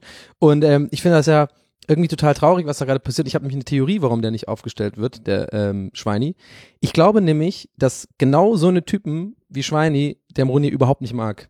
Ich glaube wirklich, das ist eine persönliche Nee. Sache. Ich glaube, dass der Schweini, ich glaube, dass, der- nee, der ich mag glaube, dass der. Schweini so ein bisschen mit einer Selbstverständnis irgendwie daran gegangen ist, dass er auf jeden Fall spielt. Mourinho das gar nicht cool findet und jetzt ist er so, ich glaube, es kann nicht aus nur spielerischen Gründen sein. Also irgendwann hat Schweinsteiger mal erzählt, dass äh, beim berühmten Franz Beckenbauer Cup, den ihr ja alle kennt, hat Bayern mal gegen Real gespielt, als damals noch Mourinho Trainer von Real war und da hat Mourinho ihn umarmt nach dem Spiel und hat gesagt, one day you will be my player. Und damit wollte er ihm sagen, ich finde dich halt so geil, ich will dich unbedingt bei Real haben. Ich glaube, ich glaube nicht, dass, dass es eine Typfrage ist. Ich glaube, dass Mourinho halt einfach knallhart ähm, ist in der Entscheidung. Die Entscheidung hat er schon, bevor er auch nur ein Training mit Schweinsteiger gesehen hat, hat er gefällt. Ähm, der ist aus irgendwelchen Gründen, vermutlich physisch und auch von der Handlungsschnelligkeit her, passt er nicht mehr in mein Team. Und dann sind solche Spieler für Mourinho auch einfach draußen. Du hast dann keine Chance, dich reinzuspielen, sondern dann sagt er einfach, Der hat, ähm, also ein anderes Argument, der hat nämlich äh, fünf Spieler für zwei Positionen. Fellaini, Carrick, ähm, ähm, äh, noch, keine Ahnung, beim Fallen jetzt nicht alle ein, aber der hat auf jeden Fall schon fünf nominell für zwei Positionen. Das heißt, äh, das hat er deswegen, das hat er im Vorrein entschieden sozusagen, bevor er ihn gesehen hat. Und die sind auch alle voll gut, das ist ja das Problem. Aber ich verstehe halt nicht, warum Schweine jetzt da bleibt. Das checke ich irgendwie nicht. Also es sind so zwei Fragen, die, also ganz viele Fragen tun sich bei dem Thema auf. Also was ich schon anfangs angesprochen habe, warum ne, er nicht aufgestellt hat, da hast du jetzt gerade ein Argument genannt, dann habe ich es vielleicht falsch eingeschätzt, kann gut sein, dann ist es wirklich vielleicht spielerisch. Aber andererseits frage ich mich, warum bleibt der Schwein dir dann da? Und der, der beharrt ja voll drauf, der sagt ja immer, ja, er bleibt. Ich habe mich eher schon öfter gefragt, warum Spieler das nicht öfters so machen, weil so, also er kriegt ja weiterhin gutes Geld und äh, Albert Streit. ab- Albert Streit. der ist frech der. Vergleich, aber ja. Und der Mourinho wird halt in, in, in was, spätestens drei Jahren wird halt Manchester United ein krasser Scherbenhaufen sein und dann geht der Mourinho halt wieder, ne? Und dann ist der Schweinsteiger der Topstar in der Major League Soccer. Sage ich, möchte ich voraussagen. Die Jahre werden jetzt ange angeläutet vom Ja, nee, ich, das ist halt alles bei Manchester United auf schneller Erfolg und dann halt, also Mourinho ist ja immer, bringt schnell was und dann ist danach aber auch umso mehr kaputt dann. Das wird jetzt eine neue Ära, das wird jetzt fünfmal hintereinander werden wir Waldmeister. Äh, das wird, das wird grandios. Das wird, das, das wird, das wird riesig. Ja, okay. Tim Wiese wird ja jetzt auch Wrestling-Star. ich hab's ja selber, ich hab's ja auch gesagt. Ja, Tim Wieser hat das ja genauso gemacht. Schön Gehalt weiterbekommen, äh, getarnten Lamborghini fahren in Hoffenheim. Hat ja auch deshalb mit dem Pumpen angefangen, weil er laut Vertrag muss er sich ja fit halten. Und dann hat er sich aber so fit gehalten, dass er nicht spielen kann, aber trotzdem kann ihn keiner sagen, du bist nicht fit. Deshalb ist er ja sonst auch so, weil das Geheimnis des Pumpens, habe ich mal gehört. Ich, ich plaudere heute so viel interner hier aus. Ich muss, ich muss aufpassen. Aber guck mal, guck mal, ei- eine Sache ernsthaft dazu, um deine Frage zu beantworten. Äh, klar, äh, könnte man natürlich, also das mit diesem, warum nicht einfach sich weiter Geld bezahlen lassen und da bei einem großen Verein. Genau, der will ja äh, spielen und, und, und das verstehe ich halt nicht, weil gerade Schweini war für mich immer so einer der Spieler, ich kenne ihn jetzt nicht persönlich, ne, aber was man so mitbekommt, das Interviews und auf dem Platz, wie er sich verhält, er ist ja schon ein ehrgeiziger Typ und, und Erfolgs, erfolgsgetrieben und will ja auch was leisten. Und gerade bei der Nationalmannschaft hat man auch voll auf, finde ich, gemerkt, wenn er nicht wirklich bei einem Turnier irgendwie komplett durchgespielt hat, hat man ihm auch angemerkt, dass ihm das wurmt, dass er jetzt nicht den kompletten, äh, die komplette Leistung auf seine Fahne schreiben kann, so, ne? Der ist da nicht wie Schürle zum Beispiel. Schürle war der, wie viel Selfies der mit dem Weltmeisterpokal gemacht hat, war so, ja, gut. Aber der war auch nicht so mega, weißt du, wie ich meine, so. Und Schweini ist da, glaube ich, anders. Und der hat halt so einen großen Anspruch an sich selbst. Und das wundert mich halt, warum er dann diesen Move bringt. Ich würde an seiner Stelle wechseln. Aber ist ja auffällig, sehr auffällig, äh, dass er diesen Move bringt äh, und äh, ihm das anscheinend egal zu sein scheint, äh, scheint wenn er gerade geheiratet hat. Mhm, mhm. Ihr wisst, was ich meine, Zwinker, Zwinker. Da, Das ist ein Fußball-Podcast, musst du nochmal erklären. da kann doch nur die Frau dahinter stecken, die sagt, mach, du bringst immer, ist alles schmutzig, wenn du nach Hause kommst oder keine Ahnung, irgendwie sowas. Ich dachte eher wegen der Frau noch eher direkt in die USA, weil die da auch trainiert und dann machst du da einen ruhigen in der, in der, in der MLS und die Frau hast du da direkt im Haus. Dachte ich, wäre die bessere Lösung für ihn. Oder LA. Aber mal schauen. Ich finde, man merkt auch einfach, es gibt so eine Kategorie von Spielern, wenn die die wichtigsten Titel gewonnen haben, dann bekommen die so eine Gelassenheit und dann sind die so Fußball-Elder Statesmen und da gehört auf jeden Fall Schweinsteiger seit dem Weltmeistertitel total dazu. Aber dazu tragen auch seine grauen Schläfen bei. Ja, die sehr schnell kamen. Meine Theorie hat vorher gefärbt. Wahnsinn, wie ihr es geschafft habt, dass der Rasenfunk zur Gästeliste Rasenfunk wird. Ja. Das finde ich total gut. Was zu den grauen Haaren, weil ich spreche da aus eigener Erfahrung sagen. Ähm, ich kenne mich mit grauen Haaren ganz gut aus. Ähm, diese grauen Haare, die kamen zwar schnell, das ist auf jeden Fall so, dass er es getönt hat vorher. Der hat aber das Problem, äh, dass er blonde Haare hat und blond mit grau sieht halt immer ganz schnell aus wie so Oma-Haare dann. Also nicht Opa, sondern Oma-Haare von dem, finde ich. Der sieht ein bisschen aus. Ja, Oma-Haar. Womit wir bei Peyton Manning wären. Die sind mega gut, diese grauen Schläfen. Echt jetzt? Ich finde irgendwie. Ist so Grand Seigneur der Nationalmannschaft, fand ich irgendwie gut. Fand ich auch Aber gut. im Anzug voll gut, aber nicht im Fußballtrikot. Doch, doch, auch gerade mit dem EM-Trikot fand ich das total Auch gut. gerade mit diesen kurzen Einsätzen, wo man dann denkt, ah, da ist ja danach schon fertig und so, da hat, das passt alles so super zusammen. Also fand ich, äh, fand ich, äh, fand ich sehr, ein sehr stimmiges Bild, das der zur EM abgegeben hat. Ja, finde ich auch. Es hätte nur noch stimmiger sein können, wenn er vorher gesagt hätte, halt mal ein Bier kurz und dann reingegangen wäre, gespielt hätte, 40 Minuten dann wieder rausgegangen wäre. Er wird in fünf Jahren sehr schön aussehen, wenn er den Champions League Anzug trägt und, trägt und Co-Trainer des FC Bayern ist. Gemeinsam mit Philipp Lahm. Philipp Lahm. Bestimmt auch mal eine Losfee bei Champions League, ganz, ganz sicher. Ja, In fünf, klar. sechs Jahren ist ja. er 100 Pro auch, ist er der neue von Nistelrooy. Dann kommt er da auch so ran. Und dann bin ich gespannt, mit welchen Schuhen er kommt. Ich meine, das dürfte dir als äh, Swag-Analyst, Swag-Analyst äh, ja äh, nicht entgangen sein. Griezmann war natürlich einfach absolute Weltklasse, das modische Auftreten, muss man ganz klar sagen. Habe ich auch, ähm, habe ich auch gute, gute acht, äh, 8,7 von 10 möglichen Swag-Punkten gegeben. Aber ähm, das war übrigens interessant. Als das passiert ist, war ich tatsächlich gerade äh, arbeiten, richtig arbeiten. und äh, und hab dann ähm, genau. und äh, und manchmal ist es ja so mittlerweile auf dieser Seite kommen dann halt äh, wird mir das eingeschickt, ne? Leute Mhm. fotografieren in Fernseh-App und so. Das kam wirklich. Ich hatte wirklich innerhalb von zwei Minuten 50 Bilder in der Inbox, von Leuten, die dir diese Schuhe abfotografiert haben. Das ist, das ist echt wahnsinnig. Vielleicht sollte es mit der Europameisterschaft auch deswegen nicht sein. Wir haben noch drei Spiele und dann habe ich auch noch Hörerfragen, deswegen müssen wir, glaube ich, ein bisschen ähm, hinmachen. Außer ihr habt noch den kompletten Tag Zeit. Wollen wir mal über Hertha gegen äh, Freiburg sprechen? Das war Hm, äh, Also ich habe nicht alles gesehen, aber ich kann, ich kann meine Hertha, stimmt, Lokalderby. also für mich ist Hertha einer der Abstiegskandidaten, leider Gottes. Tatsache. Ja, war, aber auch, hat man dann auch, glaube ich, auch gesehen, wie sie sich im ersten Spieltag um 2-1 über Freiburg gefreut haben. Ja, weil es halt in der letzten Minute nach Ausgleich fiel. Aber trotzdem, ich sehe da irgendwie, ich weiß nicht, ich, ich, ich traue dem Braten nicht so richtig. Ich glaube, das geht so weiter wie die letzte Rückrunde, habe ich das Gefühl. Echt? Und dann ist so ein paar Dada, der, der schreit dann in der Kabine rum und dann weiß nicht, was du machen sollst. Und dann, es ist so meine, meine Boulevard-deske Meinung über Hertha. Ich muss sagen, mir hat viel bei Hertha, also mir hat interessanterweise bei beiden Mannschaften viel gefallen. Bei Freiburg hast du total gesehen, wie, wie krass vertikal die einfach spielen. Die haben Ball bekommen, zack, nach vorne. Dann wurde es auch zwei, dreimal wirklich gefährlich. Und man wusste ja schon, dass Vincenzo Griffo für die ganz wichtig wird. Das haben wir auch in dem Spiel Ja. gesehen. Hätten auch in Führung gehen können mit ein bisschen Glück. Und bei Hertha muss ich sagen, dass ähm, das, was ich in der letzten Saison immer kritisiert habe, war, dass wenn sie ein Ballbesitzspiel gespielt haben, es einfach nicht schön aussah. Also du konntest es dir nicht angucken. Und das wird wirklich besser. Ähm, die haben jetzt klare Muster im Aufbau. Darida ist sehr gut. Haraguchi hat ein wahnsinnig gutes Spiel gemacht. Ich fand, das konnte man sich wirklich, es war ein schönes Spiel. Plattenhardt hat auf links ganz schön viel Alarm gemacht. Ähm, also ich finde tatsächlich bei Hertha ähm, hat man viel Gutes auch gesehen. Das war jetzt auch, hätte natürlich auch ein Unentschieden werden können, allein durch den Spielverlauf. Ja. Aber ich muss sagen, ich sehe die jetzt gar nicht so sehr in Abstiegsgefahr. Ich habe den Eindruck, dass Dardai also jetzt zu sagen, ihm hätte das in die Karten gespielt, dass sie ausgeschieden sind in der Europa League Quali und so weiter, ist natürlich zu viel, weil das wollte er natürlich nicht und die Stimmung war jetzt auch nicht so gut. Aber ich glaube, dass er gerade mit, ich glaube, dann wird der richtig gut Dardai. Mhm. Wenn alle außenrum sagen, das ist schlecht und oh, es regnet ständig, dann ist Dardai gut, Es regnet. glaube ich. Und ich glaube, wenn wenn die Sonne scheint und alle total feiern, dann hat Dardai eher Probleme, die Spannung aufrechtzuerhalten. Das war in der Rückrunde ein bisschen so. Ja, stimmt. Das Ja, das war eine sehr gute Analyse von dir. Ich habe das Gefühl, du kannst das besser analysieren als ich. Es überkommt mich hier zum ersten Mal während der Aufnahme gerade. Nils, hast du noch was zu sagen, du als alter Hertha? Ähm, Man muss ja immer in Berlin sich überlegen, zu welchem Berliner Verein man hält. Es gibt ja äh, drei wichtige Vereine in Berlin, äh, Hertha, Union und TB Borussia. Also ich dachte VfB Stuttgart. Ähm, äh, ich habe, also ich bin kein Hertha-Fan, habe aber grundsätzlich Sympathien, weil viele Menschen, die ich mag, Hertha-Fans sind. Christian Ulm, Min Kai Fanti, Nico Reuke, äh, alles so, äh, alles so Hertha-Fans, wo ich mir dann denke, das kann kein so schlechter Verein sein, weil das sehr, sehr gute Menschen sind.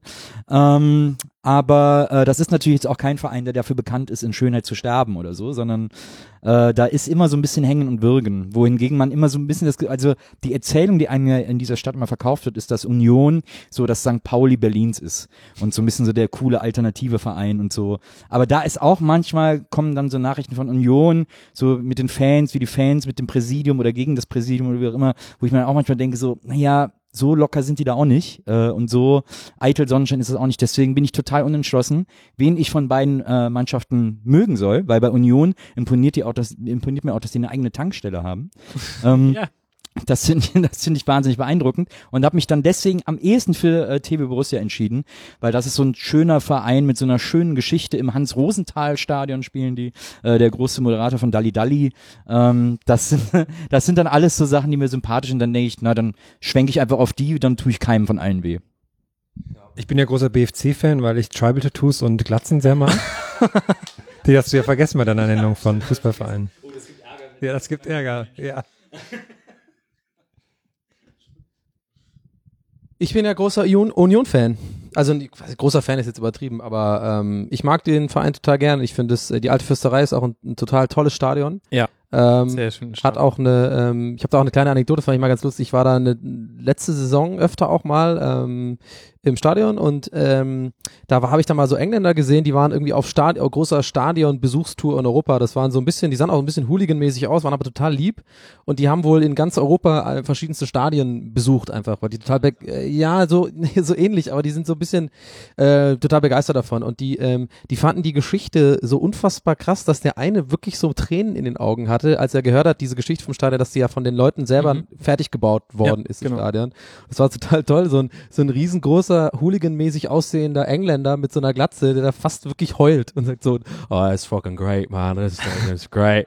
das fand ich irgendwie lustig. Aber Union ist toll und ähm, ist ein schöner familiärer Verein und äh, ich bin da immer gerne, auf jeden Fall. Finde ich irgendwie cooler. Ich bin froh, dass ich mich nie entscheiden muss. Vielleicht das noch als kurze Anmerkung äh, im, im, äh, wegen Union. Ich glaube, dass, äh, in, dass es in Köln in den nächsten Jahren noch interessant wird, was jetzt mit der Fortuna passiert, weil die langsam Mhm. wieder äh, äh, Aufwind haben und ganz interessant werden. Mhm, mhm, mhm. Ja, interessant. Mhm. Ich kann nur den Textilvergehen-Podcast bei Union sehr empfehlen. Wenn man den gehört hat und wenn man dann aber auch Damenwahl hört, ähm, dann weiß man wirklich nicht, welchen Berliner Verein man besser finden soll. Es sind Ich alle muss das toll. auch noch, ich muss sogar noch kurz korrigieren, es gibt auch wahnsinnig viele äh, tolle Leute, die ich mag, die Union-Fans sind. Also so ist es nicht. So ist es ja nicht. Wie ist es denn mit Hoffenheim und Raba Leipzig? Ich würde gerne etablieren, ja. dass man nicht RB Leipzig sagt, weil dann ähm, ergibt man sich ja dieser Marketingmaschinerie, sondern ich würde gerne Raba Leipzig. Ja, oder wie du schon dass ja viele direkt Red Bull Leipzig sagen, ne? Sagen Ja, genau. Viele, ja. Also gerade in ausländischen Medien habe ich jetzt wieder einen Artikel gelesen über den Aufstieg, die haben gleich äh, Red Bull Leipzig geschrieben. Deswegen fände ich schön, wenn man Raba irgendwie etablieren könnte. Ja. Das nervt die bestimmt ein bisschen. interessant, in der Zusammenfassung hat, hat der, der Ralf Hasenhüttl wahnsinnig böse geschaut die ganze Zeit. So. Er ist ein richtig verbitterter, böser Mensch, der jetzt alles gewinnen will. Das fand ich ein bisschen unangenehm. Aber was ich auch interessant fand, dass sie, ähm, dass sie sagten, ja, das ist unsere Art Fußball zu spielen, dieser, dieser äh, drauf los Fußball, alles nach vorne. Und das ist die einzige Art, wie wir Fußball spielen. Das fand ich interessant, weil diese Parallele zu Hoffenheim jetzt wieder äh, dann da natürlich auch so ist. Also wir bringen jetzt krassen Offensivfußball mit und gucken, was passiert. Na gut, ich meine, du hast halt auch äh, Rangnick an entscheidender Position. Das ist ja schon interessant. Ja, eben deswegen. Also finde ich so, mal gucken, was da jetzt passiert.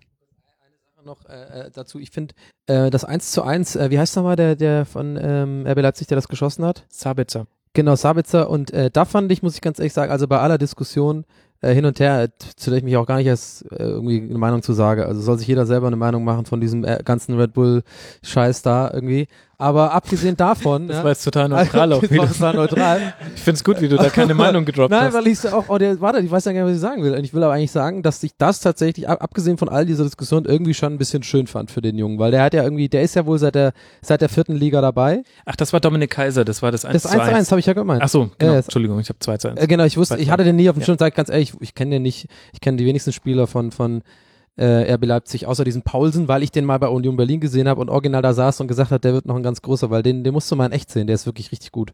Ähm, na jedenfalls, und das fand ich irgendwie ganz cool. Wenigstens weißt du, dass da einer, einer ist, äh, dass es ja nicht nur, nur alles irgendwie zugekaufte sind und so, sondern einer, der irgendwie aus der vierten Liga schon mit, mit aufgestiegen ist und dann vor allem das historisch, äh, historisch trächtige erste Bundesliga-Tor der Vereinsgeschichte macht, Mhm. was ja immer für immer in den Geschichtsbüchern stehen wird. Das finde ich schon ganz gar nicht so uncool. Ich bin da, auch- also ich finde auch, äh, übrigens, by the way, äh, ich habe ein Foto gesehen von, aus der Hoffenheim-Fankurve, die haben extrem lustige Transparente gehabt äh, Mhm. bei diesem Spiel. Das war wirklich äh, sehr lustig. Ich finde, äh, äh, man muss da nicht päpstlicher als der Papst sein, diese ganze Diskussion, äh, zusammengekaufter Verein und so. Jeder scheiß Bundesliga-Verein ist mittlerweile zusammengekauft aus aller Herren Länder.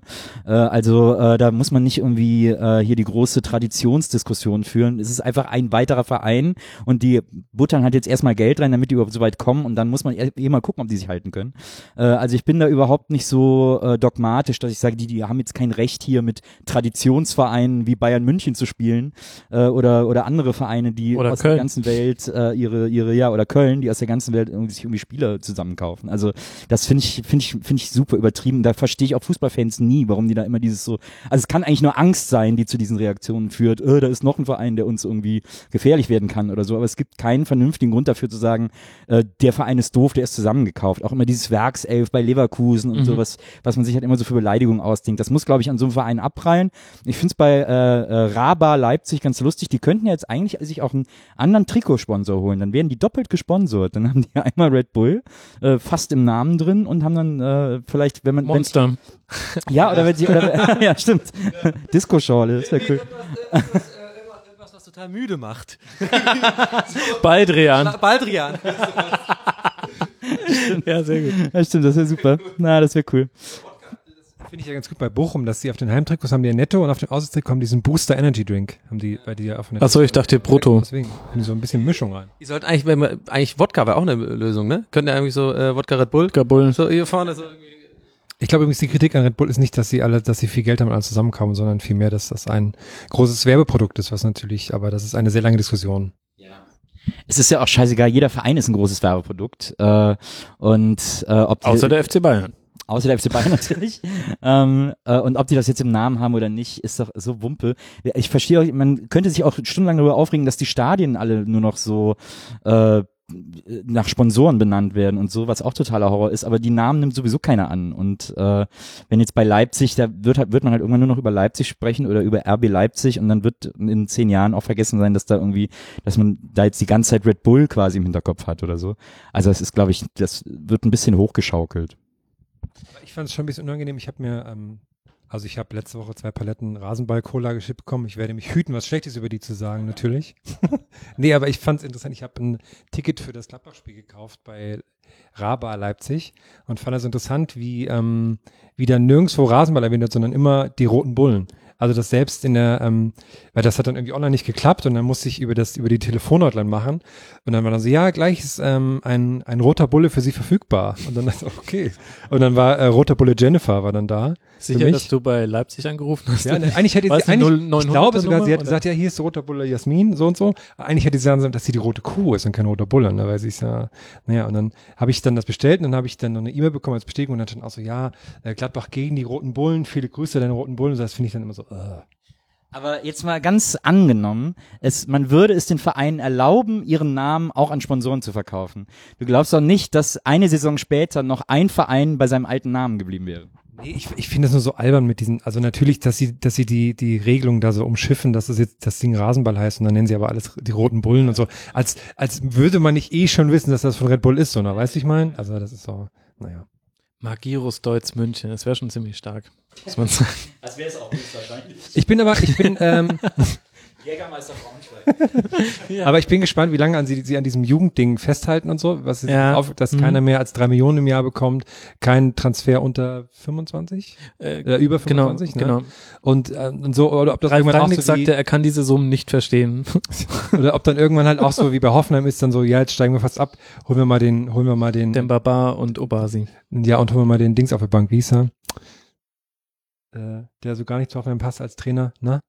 Schalker Jahrhunderttrainer, Hüb Stevens. Weißt Ach so, Hübsch dann irgendwann auch so mal Red Bull, ja so wie Hoffenheim, die waren ja dann so okay, weil sie halt so einen wahnsinnig guten Fußball spielen, haben damit die Bundesliga bereichert und irgendwann mal haben sie das nicht mehr getan dann fragte man, man sich so, ja, was machen die ja eigentlich so? Und dann waren sie halt, und ob das dann bei äh, Leipzig auch so kommt. Aber wahrscheinlich wurde das schon in tausend anderen Podcasts sehr viel ausführlicher diskutiert. Und zum Spiel habe ich eigentlich gar nichts zu sagen, außer dass die Banner sehr lustig waren von Hoffenheim, außer das eine, Soll ich wo mal ein man paar sich, vorlesen? Ich Ja, außer- wo man sich über den äh, Burnout von Dings lustig gemacht hat. Das habe ich nicht gesehen tatsächlich, aber ähm, also sie haben so viele kleine Banner hochgehalten, ist ein aktueller Trend in der Liga so ein bisschen. Äh, unter anderem, wir wollen auf den Thron zurück, Deutschlands meistgehasster Heim, 1899 Euro Hoppenheim. Ähm, Grüße an die vier Sky-Zuschauer fand ich noch ganz gut. Ja. Hashtag Raufasertapete, weil man da ein bisschen nachdenken muss. Naja, weil halt das Spiel so langweilig ist, wie wenn man Ach so. Trocken, Farbe beim Trocknen zugeschaut. So habe ich das Ah, verstanden. Das ist irgend so ein Wort. Nicht Raufasertapete ein Ostprodukt? Äh, Hat das Spiel das nicht darauf an?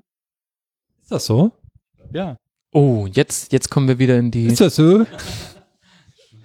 Ja, das müsstest doch du wissen. Hm. Ich war, aber ich, ähm, nicht. ich war letzte Woche am Wochenende in Leipzig und fand es erstaunlich, wie, wie präsent da auch der Verein in der Stadt ist und so, dass das wirklich natürlich logischerweise derart gut angenommen wird. Aber ist Das, ja ist ja auch, klar. das klingt immer so ein bisschen gönnerhaft, aber es ist ja auch total gut, dass auch wieder ein Ostverein in der Liga ist. ja, aber das ist ja immer so ein, ja, das stimmt, aber so ist dann natürlich auch doof, ne? Ja gut, dann bist du auch nicht zufriedenzustellen. Schön fand ich noch, nur noch Sandhausen hasst uns wie früher. Und es gab noch ein paar schöne andere. Aber es gab auch das Plakat, Didi liebt die Region, RB die Million. Das fand ich so ein bisschen, uh, Ja, das ist dann eben Fan. aber gut. Fan mit Richtige Humorkanonen, ne? Richtige, richtige Komiker. Donny schreibt übrigens die Plakate fürs nächste VfB-Spiel. Furchtlos und treu. ähm, ähm, ich würde irgendwas Schwäbisches machen. Ich hatte mal, ähm, äh, als ich äh, noch in Tübingen gewohnt habe, hatten wir mal so eine Satellitenschüssel und ähm, die war ähm, draußen am Haus angebracht und die sollte natürlich in den Weltall sozusagen schießen, ne, um, den, um das, äh, um Stimmt, das funktioniert um, um. Ja, so funktioniert das halt. Und irgendwann ist da halt so ein ähm, Baum davor gewachsen und ähm, das zu dem Zeitpunkt, ja, zu dem, pass auf, zu dem ein Kirschbaum und zu dem Zeitpunkt äh, war ich wirklich so dumm und habe einfach nicht dran gedacht, äh, dass das an dem Baum liegen könnte, sondern dachte, die Strahlen gehen da durch. Keine Ahnung, haben wir so ein äh, ähm, Mechatroniker da kam daher, oder wie heißt der hier, so ein, so ein, so ein, so ein Dude halt, Technik. der so, ein- so ein Elektriker. Und der war der urs, ur, übelste Schwabe, also so, so, so einen Schwaben habe ich in meinem Leben und ich habe da ja lange gewohnt, der war wirklich der urigste, baurigste Schwabe mit dem krassen Akzent. Und der kam da rein, hat alles abgeklopft, dann geht er einmal kurz raus und kommt wieder rein zu mir, guckt mich an und sagt so, der Korpus Delicti ist der Kirschbaum im Garten. Und deswegen würde ich bei solchen Bannern immer irgendwas mit Corpus Delicti machen, weil das so ein wunderschönes schwäbisches Wort. Wenn man das schwäbisch ausspricht, klingt das gleich äh, viel schlauer irgendwie. Corpus Delicti sind immer die Trainer. Mit denen können wir nichts machen. Haut ab! Nie wird zweite Liga. Corpus Delicti ist der Ball, der ins Tor geht. ich finde, du solltest auch wie Nils auf äh, Kölsch, solltest auch auf Schwäbisch eine Saison vor, äh, Vorausblick des äh, VfB geben. Ja. Du, ist ganz einfach. Wir werden das erstmal ganz schnell und dringend auch Meister in der, in der zweiten Liga und äh, steigen wir direkt auf. Und da habe ich auch Ambitionen, da holt man einen Freddy Bobic wieder zurück auf den Platz. Ja, das sollte mal vorne ein bisschen äh, stürmen. Und ja, dann wird man halt Meister, gell, ist schon ganz klar. da brauchst du mir gar nichts erzählen, Nils. Nichts brauchst du mir erzählen. Hätten wir das auch geklärt. Wir haben noch ein Spiel, über das wir ähm, sprechen müssen, muss man fast sagen. Ähm, Hamburg gegen Ingolstadt 1 zu 1. Da, Ich hatte, ja, ich, ich hatte Hamburg für dieses Jahr als äh, gutes Mittelfeld getippt. ja. Ähm, ich, weil ich glaube, die, aber jetzt, wo ich so die anderen Spiele alle sehe und, und, und was weiß, weiß ich gar nicht, ob das so stimmt, aber eigentlich dachte ich so, die haben das alles ganz gut gehalten, das sieht gut aus, aber weiß nicht. Haben sie ja eigentlich auch. Also ich, die eine Frage, die sich für mich nach diesem Spiel schon wieder stellt, ist, man hat gesehen, dass äh, die Verpflichtungen gut waren. Also ähm, Bobby Wood hat ja Ah, der hat so einen tollen Namen, finde ich. Der soll jetzt jedes Spiel ein Top, also es fühlt sich so, so alt an. Da will man Fußball direkt im Radio hören. Was so, so Bobby Wood, Tor, der hat so einen schönen alten Namen. Ja, er hört sich an, als wäre er 1966 mit auf dem Ja, Platz genau. gestanden beim Wembley-Tor, tatsächlich. Ähm, äh, Kostic äh, weiß man ja, dass der was kann. Und auch in dem Spiel hast du gesehen, dass da schon was geht. Was ich aber nicht verstehe, ist, warum man sich nach einem 1 zu 0 zurückzieht. Gegen den FC Ingolstadt. Das jetzt, ist jetzt keine schlechte Mannschaft. Ähm, und äh, natürlich musst du so ein Spiel auch gerade bei den Temperaturen schlau spielen. Aber ich habe den Eindruck, dass der HSV seit drei oder vier Jahren zu den Mannschaften gehört, bei denen der Schalter nur in eine Richtung funktioniert, nämlich wir ziehen uns zurück und dann schaffen wir es aber nicht mehr wieder auf Offensive umzulegen. Das, was andere Mannschaften machen, die lassen mal zehn Minuten den Gegner kommen und dann starten sie wieder in der Offensive. Das fehlt mir beim HSV total und ich frage mich tatsächlich, warum man das auch in so einem Heimspiel am ersten Spieltag macht, denn das 1 zu 1 war dann vollkommen gerechtfertigt. Die wollten sich vielleicht interessant machen. Wenn man sich dann so ein bisschen zurückzieht, dann macht man sich automatisch interessanter. Hast du wieder, sind wir jetzt hier im Pickup-Artist-Segment? Naja, aber Oder Donny? Ja, bei, ja. Pickup Artist würde ja Sinn machen, weil wir reden ja hier auch von Bruno Labbadia. Wo man ja weiß, der ist ja nicht unbedingt ein Kind von Traurigkeit. ähm. Aber mal kurz nochmal aufs Sachliche zurück. Ähm, ich habe das ähnlich gesehen wie du, Max. Ähm, hab mich aber, ich glaube, der, der Grund liegt daran, die wollten nach dem 1-0 sozusagen das Spiel langsam machen und Ballbesitz und sowas, und die können es halt nicht. so, sind halt nicht gut genug, um das halt äh, wie Bayern oder wie äh, Stuttgart zum Beispiel, das über 90 Minuten einfach gut zu machen. Und äh, ich glaube, es hat sogar in der, äh, das war ja eine, auch ein Konferenzspiel, ne? Wurde, glaube ich, in der Konferenz auch so kommentiert, von wegen, als 1-0 steht, ja, äh, Hamburg macht einfach, ich sage Ihnen jetzt, liebe Zuschauer, seit 10 Minuten gar nichts mehr, aber wenn es 1-0 ausgeht, ist doch in Ordnung. Ich glaube, irgendwie sowas hat er sogar fast wortwörtlich gesagt. Und dann dachte ich mir auch so in dem Moment so, wenn man, wenn das gesagt wird, dann weißt du eh, jetzt fällt noch ein Tor. So. Der HSV hat ja auch seit jeher so eine äh, hanseatisch vornehme äh, Anspruchshaltung. Äh, also die sagen ja, wir sind noch nie abgestiegen, deswegen es kann keine erste Liga ohne uns geben. Äh, deswegen sind die auch im Spiel so ein bisschen so, wir haben jetzt eins nur geschossen, dann könnt ihr ja jetzt gehen. das ist so ein bisschen so die Haltung, die der HSV dann eben auch im Spiel irgendwie hat. Ich dachte auch, wenn der, wenn der Ginter-Transfer geklappt hätte, Ja. dass sie sofort von Europa League gesprochen hätten und so. Hätte man wahrscheinlich auch müssen, aber das wäre so die.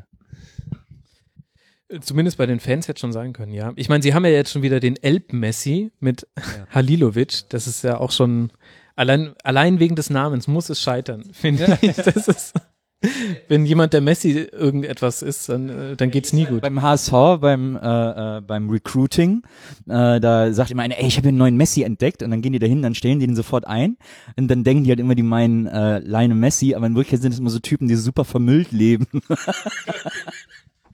Okay, erstens guter Gag, aber ich finde es interessant, dass du ihn Lionel Ja, finde ich auch interessant. Lionel Messi. Ist das so, wenn man ihn das ist auch ein blinder darf, Sänger oder? eigentlich. Aber ähm, ich hatte übrigens mal ganz kurz, was gerade ganz gut passt an der Stelle. Ähm, nee, ich hatte mal eine Idee für einen wahnsinnig guten Fangesang für HSV-Fans, also oder besser gesagt für Bruno Labbadia-Fans. Und ich fänd's geil, wenn wenn es hinkriegen in der im, im Stadion, also dass die eine Kurve mit der anderen kommuniziert, ja, die arbeiten quasi zusammen. Die eine Kurve sagt Bruno und dann sagt die andere Kurve Labbadia und, und ungefähr so Bruno Labbadia. Labadia, Bruno, Bruno, Labadia, Lab, Lab, la, Labadia. Wenn du das hinkriegen würden, wie, ey, dir mal vor, das kriegen 20.000 Leute pro Seite hin, das wäre so, Bruno, Labadia. Um auch mit dieser Pause perfekt im Takt zu bleiben. Tabadia, Bruno, Bruno, Labadia, Lab, Lab, la, Labadia. Nicht wahnsinnig. Ist aber so ein bisschen so ein Idealszenario. Denen das weiter. Vielleicht können die das ja anstimmen. Zwei oder drei Anfänge ist wie eine Welle. Dann machen ja alle mit. Ja, jetzt äh, beim Rasenfunk, den hören viele HSV-Fans, das äh, spüre ich immer schmerzhaft, wenn ich den HSV kritisiere. Ah, toller Verein. HSV hat auch mal sehr schöne Trikots. Ich weiß nicht, das Pinke so, aber sonst die letzten Jahre das Heimtrikot war immer schön. Das Auswärtstrikot eigentlich auch dieses Jahr. Ist natürlich mit Pink Geschmackssache, aber sonst sieht immer sehr gut aus, zumindest der HSV. Und Ingolstadt hat das Relegationstrikot vom HSV geklaut und das ist jetzt deren Heimtrikot tatsächlich. Vom optischen her. Wollen wir noch ganz kurz über Ingolstadt auch reden? Ich finde, äh, die haben mir gut gefallen unter Kauczynski. Da war so ein Ja. bisschen die Frage, Hasenhüttel weg, äh, der mit einem sehr aggressiven Pressing gespielt und Kauczynski hat gesagt, er will das schon beibehalten, aber er will auch längere Ballbesitzphasen. Ist jetzt gegen den HSV vielleicht auch einfacher als gegen andere Mannschaften, aber haben sie gut hingekriegt. Ich muss sagen, hat mir ganz gut gefallen, was Ingolstadt da auf den Platz gebracht hat. Ja, ja. Und Bruno Labbadia, wisst ihr zufällig, wie viele Geschwister er hat? Sieben. Acht waren es, glaube ich. Jetzt bin ich mir aber gerade unsicher geraten. geworden. Nein, tatsächlich.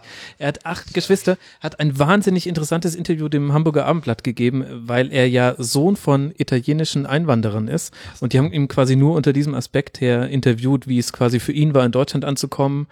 Ähm, die haben zu, zu elf auf, in vier Zimmern gelebt am Anfang, bis sie irgendwann sich ein Haus ähm, mieten konnten und hat ihm erzählt, dass er unter anderem deswegen kein Italienisch mehr kann oder nicht mehr so gut, weil er es aufgehört hat zu sprechen, weil er immer der Spaghettifresser war in der Schule. Sehr, sehr interessantes, deepes Interview. Passt jetzt hier vielleicht gerade gar nicht so rein. Ich werde es verlinken. Und damit könnten wir doch mal noch zu den paar Hörerfragen Oh. kommen, die wir haben, oder? Ich dachte, jetzt machen wir mal mit der zweiten Liga. Dann noch dritte Liga. Ja, ich meine, ihr kennt das nicht. Bei euch sind die Hörerfragen ja immer ein eigenes Bähnchen, eine eigene Sendung. Ähm, Ja, da sind wir auch mal top motiviert. Ich höre mir ja tatsächlich immer gerne einfach nur den Anfang der Folge an und ähm, man hört nicht nur am Intro, ob es ein Bähnchen ist oder eine Bahn, weil man merkt, dass ihr beim Bähnchen immer schon total warm geredet seid. Ihr nehmt das ja nacheinander auf, oder? Genau, und das merkt man. Das Bähnchen ist immer wahnsinnig aufgedreht, nicht nur, weil das Intro schneller läuft. Finde ich gut. Ja, doch, aber deswegen ist das Intro ja auch schneller. Ähm, lasst mal überlegen, wie wir damit anfangen. Ich habe ich hab direkt eine Frage an euch. Was glaubt ihr? Ja, ist das Intro übrigens rückwärts. Ja? Nächster Spieltag, ne? Was glaubt ihr, gibt es eine Überraschung bei Schalke gegen Bayern oder RB Leipzig gegen Borussia Dortmund? Wird eins der beiden Spiele eine Überraschung für uns bieten? Bei Schalke gegen Bayern und RB Leipzig, Raba Leipzig gegen Borussia Dortmund. Werden wir in einem der beiden Spiele eine Überraschung erleben? Oder wird's beides? Nein. Nein? Okay. Ich wollte mal so eine Fußballfrage stellen. Ja, ich glaube auch nicht. Also Wolfsburg gegen Köln wird natürlich die interessante Begegnung am nächsten Spieltag. Äh, und äh, da wird sich die Erfolgswelle von Wolfsburg schnell wieder ins Gegenteil verkehren. Ich sag, äh, ich sag äh, Schalke, Bayern, äh, das wird ein 1-1. Ich glaube, das wird so ein Ding, ähm, wo die jetzt äh, mega durch dieses schlechte Spiel gegen Frankfurt, Schalke wird sich da mega aufraffen, vielleicht was umstellen, mega motiviert da rangehen, gerade ums allen zu zeigen, ja, weil alle davon ausgehen, ja, die Bayern werden eh gewinnen, was übrigens der Kommentator bei der Konferenz auch so gesagt hat, was ich ein bisschen eine Frechhand fand, so, das halt zu sagen, so er hat sich da so ein bisschen rausgewunden, aber er meinte halt so, ja, und nächste Woche kommt ja Bayern und das ist ja eigentlich auch schon klar- ein klares Ding, oder wahrscheinlich. Und das ist halt, ich glaube, wenn du Schalke-Fan bist, ne, ist und denkst du schon so, hm, okay, also klar, ist es, wir wissen, was du meinst, aber vielleicht sollte man das nicht unbedingt so sagen. Das, ich glaube, mit solchen Sachen im Kopf und mit so einer Motivation gehen die da ran und äh, vielleicht stolpert dann auch Bayern mal ein bisschen, dann gibt's ein 1-1, sag ich. Ich glaube, es wird eine große Überraschung geben bei Schalke gegen Bayern, mit der niemand rechnet. Ähm, nach der äh, Halbzeit wird Schalke sein E-Sports-Team auf den Platz und wird äh, die Bayern in FIFA 17 fertig machen. Ja, wobei David Alaba auch ein ganz schön guter FIFA-Zocker sein soll. Aber gut, lassen wir uns überraschen. Ich glaube ja tatsächlich, ich Angeblich. werde gespannt sein. Ja, natürlich nicht so gut wie du in Pro Evo, schon klar. Ähm, ich äh, glaube, es wird interessant sein zu sehen, wie Leipzig sein Pressing gegen Dortmund spielt. Die wollen sehr früh den Ball haben, das kann aber gerade gegen Dortmund sehr, sehr gefährlich werden. Ich glaube trotzdem, Hasenhüttel, der, der pfeift sich da nix. Mit Ingolstadt hat das auch durchgezogen. Und ich glaube, das ist tatsächlich die eine Sache, bei der du Dortmund auch jetzt gerne am Anfang noch der Saison hast. Im Spielaufbau ist es noch nicht ganz eingespielt, da machen die noch manchmal ein bisschen komische Pässe. Ich glaube, da liegt tatsächlich ein kleines Potenzial für eine Überraschung. Und nachdem ich in dem letzten Rasenfunk schon das 6-0 von Bayern vorher gesagt habe, gegen Werder, du das wirklich? kann- ja, tatsächlich. Stark. Ähm, wisst ihr jetzt auch, dass Dortmund das auch 6 zu 0 gewinnt? So. Aber hast du es so mit so ein bisschen Ironie gemeint oder, oder so ein bisschen übertrieben so? Nee, wir haben drüber geredet, wie schlimm es werden könnte für Skripnik und ich habe und äh, die beiden Gäste Martin Schneider und Tobias Escher haben beide gesagt, na, bei Bayern wird ja eh nichts erwartet, dann habe ich gesagt, naja, aber wenn es so ein 6-0 wieder wird, dann dann hat es schon nochmal, dann ist es zwar eine Niederlage, aber in einer eigenen Kategorie. Also, das war so Ja. meine Überlegung. Naja, ein blindes Huhn. Wir haben einige der Fragen schon Da handelt aber noch nicht alle. Hörer Elbblick hat gefragt unter mitmachen.rasen.de. Nils hat mal behauptet, es gäbe keine schlechte Musik oder keine schlechten Filme. Eins von beidem, er kann sich nicht mehr genau erinnern. Ja, ja. Das andere unterstelle ich mal. Die Frage ist, gibt es falschen Fußball? Oder gibt genau den richtigen, gibt es genau den richtigen Fußball für jeden Fan? Und wie erklärt man dann Bayer Leverkusen? Also ich habe mal behauptet, es gibt keine schlechte Musik, was nicht so richtig stimmt, aber das war aus so einer guten Laune heraus, habe ich, man muss ja auch mal Behauptungen aufstellen. Äh, ist ein paar Jahre her, Elbblick äh, äh, twittert das bis heute in äh, fröhlicher Regelmäßigkeit, wenn ich mal irgendwo schreibe, dass ich irgendwas gut oder schlecht finde, äh, äh, kommt immer als Antwort, ja, es gibt ja keine schlechte Musik. Ähm, deswegen wundert es mich wenig, dass die Frage hier auftaucht. Ähm, ich glaube, es gibt für jeden den richtigen Fußball, auch für Leverkusener. Und ich glaube, dass Leverkusen ist ja auch ein real existierender Ort. Das wissen die wenigsten. Das ist nicht nur äh, die Fabrik von Bayer, die Aspirinfabrik, sondern das ist ein Ort, wo Menschen leben und aufwachsen und fröhlich sind und sich verlieben und sich trennen und heiraten und sich scheiden und äh, viele andere Dinge miteinander und ohne einander machen. Und die haben natürlich auch alle äh, ein großes Interesse daran, einen, einen Verein, einen Herzensverein zu haben. Und für die und viele andere, die einfach das mögen, was die da machen, äh, gibt's natürlich auch, äh, Leverkusen gibt's natürlich auch. Und Leverkusen spielt ja keinen schlechten Fußball. Da bist du jetzt ganz gut rausgekommen. Aber gibt es denn eine Mannschaft, die du gar nicht magst? Du bist hier so ein bisschen, bist so einer der entspanntesten FC-Fans, die ich jemals getroffen habe. Ehrlich sagen.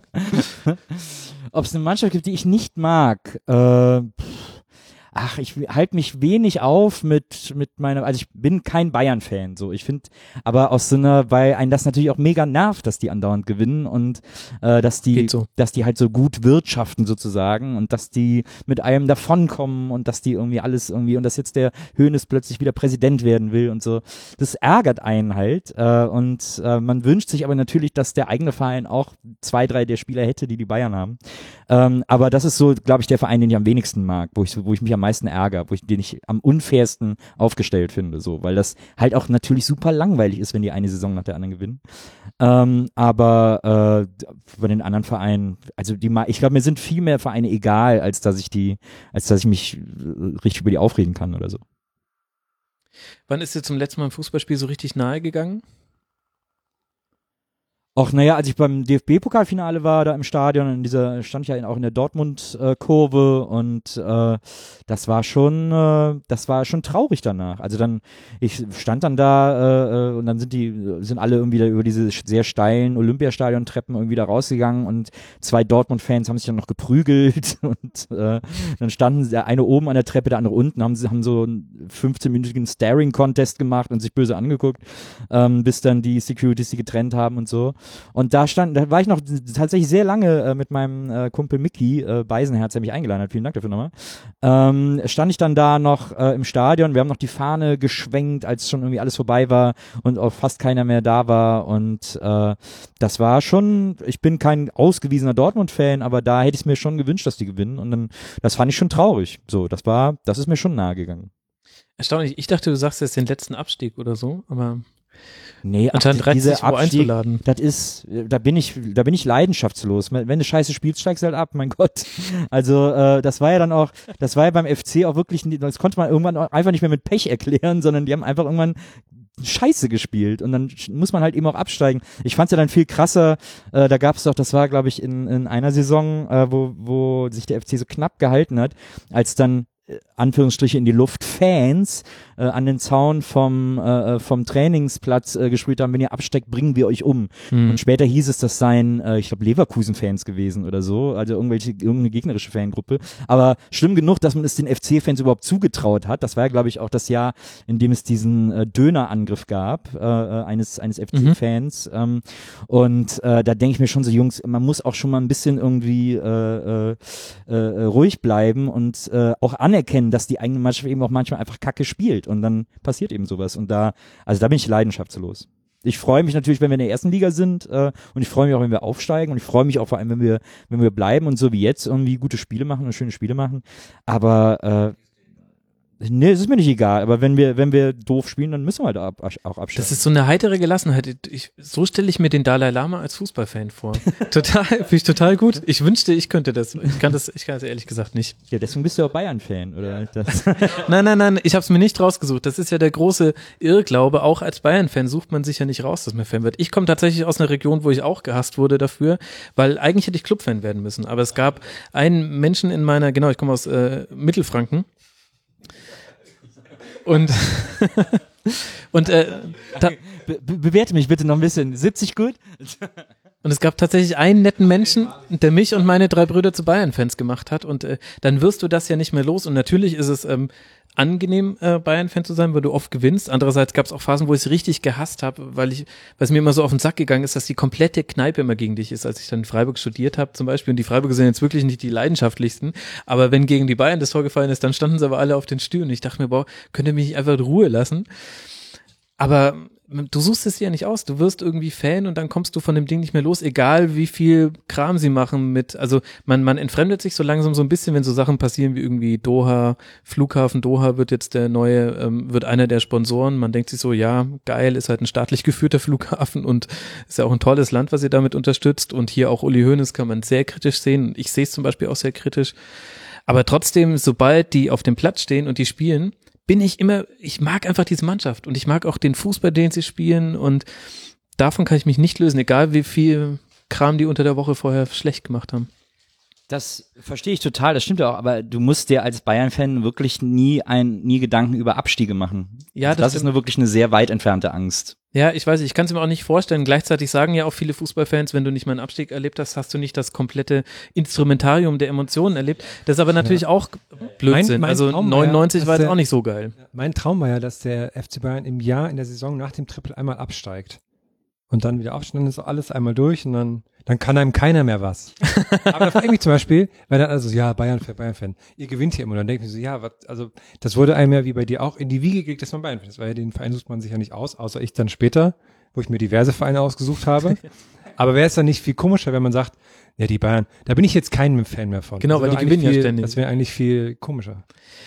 Naja, Ja? Ja. ich meine, gut, dieses dauerhafte Gewinn, es verändert schon dein Fantum tatsächlich. Also ich weiß noch, dass ich ähm, Meisterschaften vor fünf Jahren und vor zehn Jahren noch komplett anders gefeiert habe, für mich alleine in meiner Studentenbude, als jetzt. Das ist tatsächlich interessant, dass man das selbst an sich selbst sieht, obwohl man ja weiß, dass man da voll dranhängt Ja. und dass äh, die Woche ist halt im Arsch, wenn sie verloren ich, haben. ich merke das ja auch von und mir. trotzdem merkst du, dass eine vierte Ja. Meisterschaft in Folge, die nimmt man mit dem 2-1 in Ingolstadt halt so mit. Ich habe die damals Fun Fact, ähm, ich hatte an dem Wochenende die Kinder und habe deswegen das Spiel im Real Life nachts geguckt und saß mit denen den kompletten Nachmittag in Giesing im Sandkasten und habe mit denen gespielt. Und ich bin wirklich Luftlinie 500 Meter vom Bayern Trainingszentrum weg.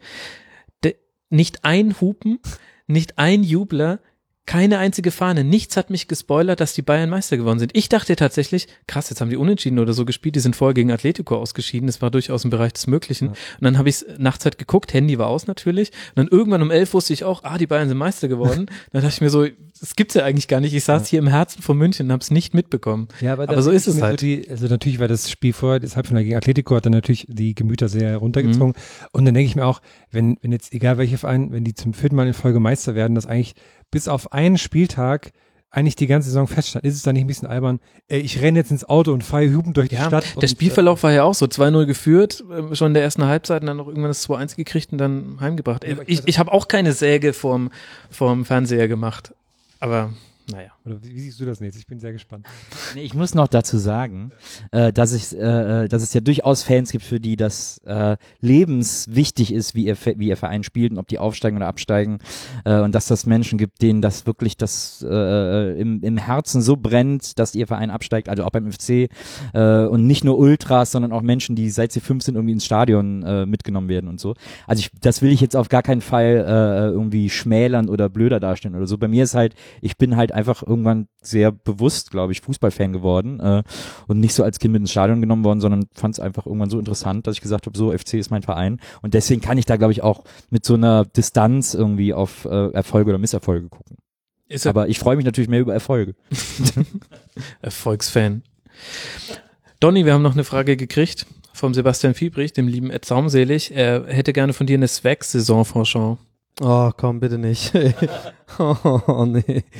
Ähm, das ist ja immer, da tue ich mir immer schwer mit, weil das kriege ich oft so Anfragen, dass ich irgendwie so den, den Swag-Sperten machen sollte. Das äh, sehe ich mm, etwas kritischer, weil sonst bist du schnell der Matze Knob vom beim Thema Swag und musst immer irgendwo in die Ecke Du willst stellen, dich rar machen? kommentieren und ja, das ist dann lustig.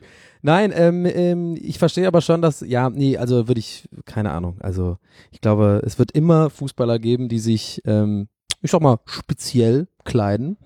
Und das Ding ist ja, was ja, äh, glaube ich, oft ähm, falsch angenommen wird, dass es so ein modernes Phänomen wäre. Das heißt ja Nee. jetzt nur Swag. Das ist ja in den 70ern oder 60ern fing das eigentlich schon an. Äh, äh, Leute wie George Best oder, oder Günther Netzer in den 70ern und so. Ich meine, die hatten immer schon so einen extrovertierten Style außerhalb des Platzes. Und deswegen macht mir diese Seite und dieses ganze Thema Swag ja auch so Bock. Ich will jetzt hier nicht so negativ rüberkommen, aber das, da tue ich mich schwer drin, wenn ich so den Swag-Sperten machen soll. Das ist immer so ein bisschen, nee, da habe ich nicht so Bock drauf. Es tut mir leid.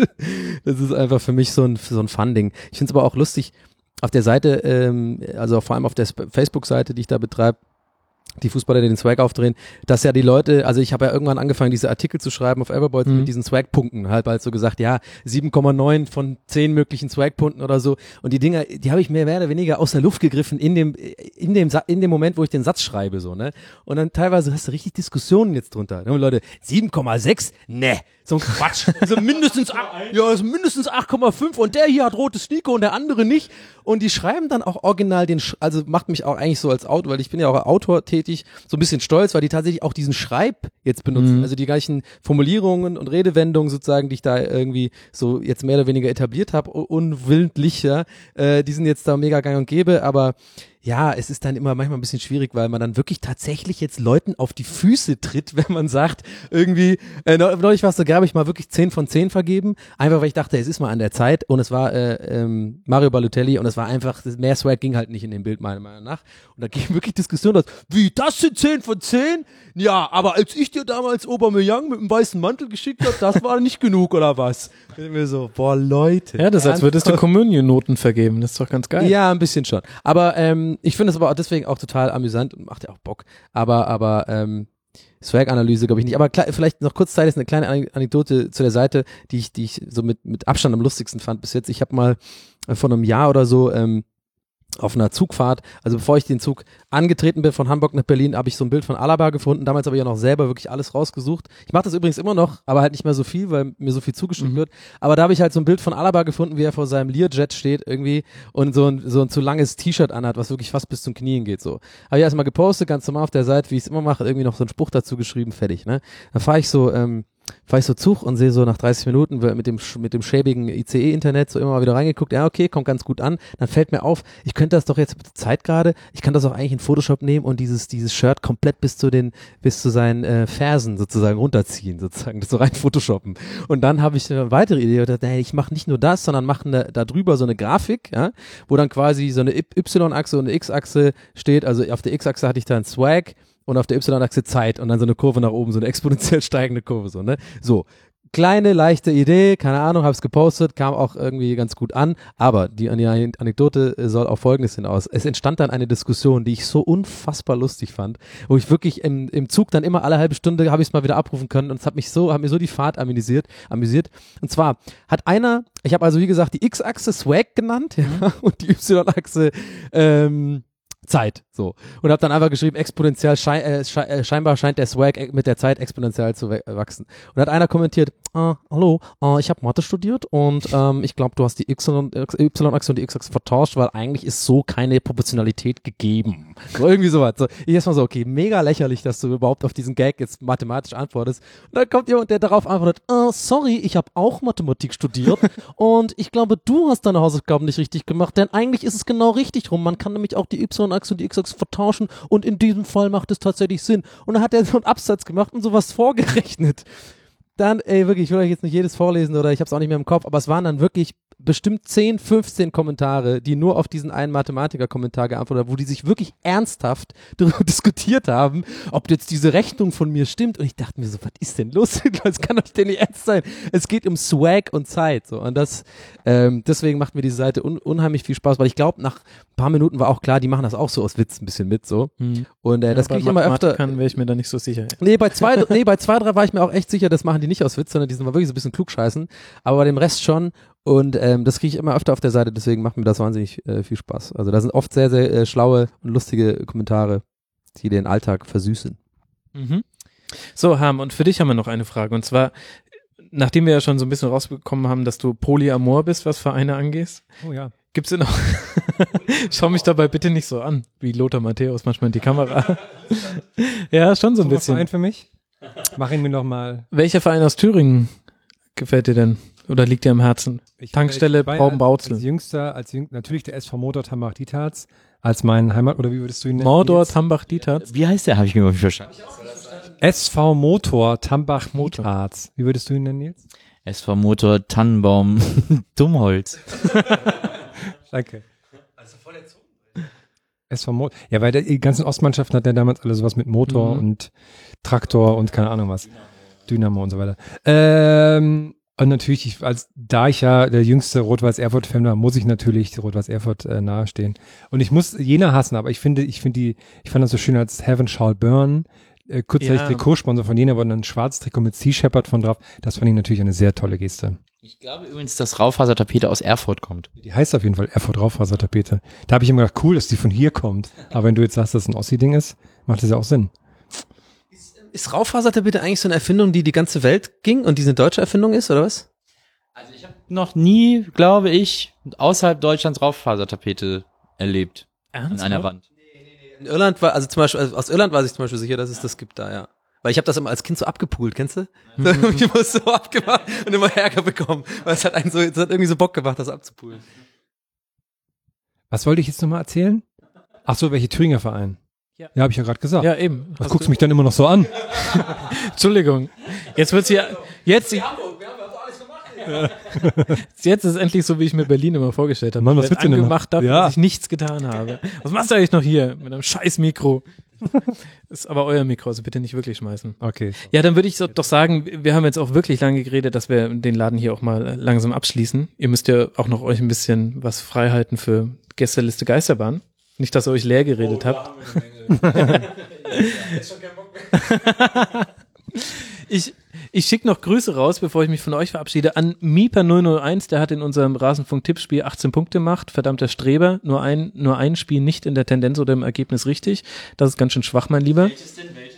Welches? Äh, das kann ich dir leider gerade gar nicht sagen. Das vierte. für ihn, das war nicht das FC-Spiel. Nee, nee, nee, das, äh, Ja, doch, Hat er hätte er für den FC getippt. das hat er 2 zu 0 Bei getippt. Das war richtig. Ach nee. Ähm, und dann schicke ich am Ende jeder Folge noch äh, Podcast-Grüße raus, weil es ja so viele Fußball-Podcasts gibt. Und zwar diesmal an den Vollraute-Podcast. Ähm, Und den höre ich auch immer. Borussia Mönchengladbach-Podcast. empfehlen. Genau. Sehr zu empfehlen. Ähm, da lernt ihr auch, dass sie einen sehr breiten Kader haben und keinen dünnen Kader, wie wir es in der Saisonvorschau im Rasenfunk gesagt haben. Zumindest einer von uns. Ähm, und nach dem Superstart lohnt sich da, glaube ich, mal reinzuhören. Übrigens machen die ihren Podcast auch auf Französisch und auf Englisch. Genau. Das könntest du ja jetzt mal langsam auch machen. Ja, ich, Du hast ich, doch so viel Zeit, Max. ich feile noch an meinem Mandarin. Daran scheitert ich Guck mal, der John Cena von der WWE, der hat jahrelang Mandarin gemacht, damit die da dann auch in China wresteln können und da einen guten Markt haben. Ne? Also ich gehe nur in Du bist der John. Cena des Rasenfunk-Podcasts. Ähm, wahrscheinlich, ja. You can't see me. Ah ja, stimmt, richtig. Übrigens äh, wollte ich mal sagen, ich, äh, es, es wäre noch Platz für einen guten FC-Podcast. Ähm, es gibt so einen Podcast vom FC, den ich gelegentlich höre, aber das sind so zwei Buddies, die äh, sich so ein bisschen unterhalten und manchmal vergessen, dass sie gerade einen Podcast aufnehmen. Und äh, das ist ein bisschen schade, weil dann gucken die irgendwie gerade fern oder bestellen irgendwie Bitter oder so. Und Du meinst Äh, den Bockcast. ich glaube, es ist der Bockcast. Da ist noch ein bisschen, der kann noch ein bisschen anziehen, finde ich. Ein bisschen, ja, ein bisschen, äh, weiß nicht, ein bisschen, bisschen weniger kumpelig, bisschen mehr so, bisschen mehr Bock. Ja, fände ich, Okay. fänd ich nicht schlecht. Ja, ich bin mir sehr sicher, die werden das gerade hören, die hören den Rasenfunk. Ja. Dann laden sie dich bestimmt mal ein, weil sie wissen, du bist jemand, der harte, Ich komme knallharte sofort Thesen vorbei. Ich komme sofort vorbei. Ja, der Max auch konstant uns immer Angst macht, wenn wir irgendwas sagen. Das stimmt doch. Also, Bei jedem Spruch von mir über Sky, ja, das hören übrigens alle bei Sky, du wirst nie wieder einen Job bekommen, äh, Donny, als Autor, ja, die werden dich nie wieder buchen. Ja, ich glaube auch, dass der Bockcast unregelmäßig ist. Ja, ja, genau, sehr unregelmäßig. So, ja, Mhm. und das war irgendwie, ich hatte ihn dann abonniert und dann irgendwie, dann kamen so zwei 15-minütige Folgen, dann kamen zwei Monate nix und dann kam eine Drei-Stunden-Folge oder so. Also äh, da ist noch, da kann man noch, da lässt sich noch was machen. Aber dann hör mal rein in 93. Ähm, das ist äh, quasi Der niveauvolle Doppelpass äh, auf Podcast-Ebene, da macht nämlich genau der Lost in Nippes auch mit und die reden da auch viel über den FC. Da kommt Ah, man um den FC nicht rum. Kann ich dir sehr empfehlen. Lohnt sich. So, also ich grüße den Vollraute-Podcast. Ähm, den nächsten Rasenfunk gibt's am nächsten, ja, Montag auf Dienstag wahrscheinlich ein Tribünengespräch mit einem professionellen Spielanalysten. Wenn ihr dazu Fragen habt, könnt ihr die gerne. Dann schon wieder Nils war heute Ja, Nils ist jetzt Dauergast. Im Anschluss aufgenommen. Vier ja, genau. Haben wir dir nicht gesagt, dass wir den ganzen Tag heute in deiner Wohnung bleiben? Genau. Da könnt ihr reinhören, liebe Hörer. Und dann äh, danke ich ganz, ganz herzlich Nils, Donny und Herm vom Gästeliste Geisterbahn, äh, dem besten Podcast, den es überhaupt gibt. Hört ihn unbedingt an. Meinst du das ernst? Ich höre ja, ich, du weißt ja, dass ich jede Folge von euch bisher gehört habt. Und in Barcelona bei meinem Kurzurlaub hatte ich ähm, einen Tag lang tatsächlich acht Stunden lang die Folgen nachgehört, die ich nicht hören konnte, weil ich so viel zu tun hatte während der EM. Und das Krasse war, dass ich das Gefühl hatte, dich, dich kannte ich ja schon vor dieser Aufnahme, dass ich mit dir den ganzen Tag geredet hätte. Das war, das war ein total merkwürdiges Gefühl, weil wir haben dann bei WhatsApp ja kurz geschrieben, weil ich dir, Warum du mir immer schriebst, dass ich dich in Ruhe lassen soll. ja, genau.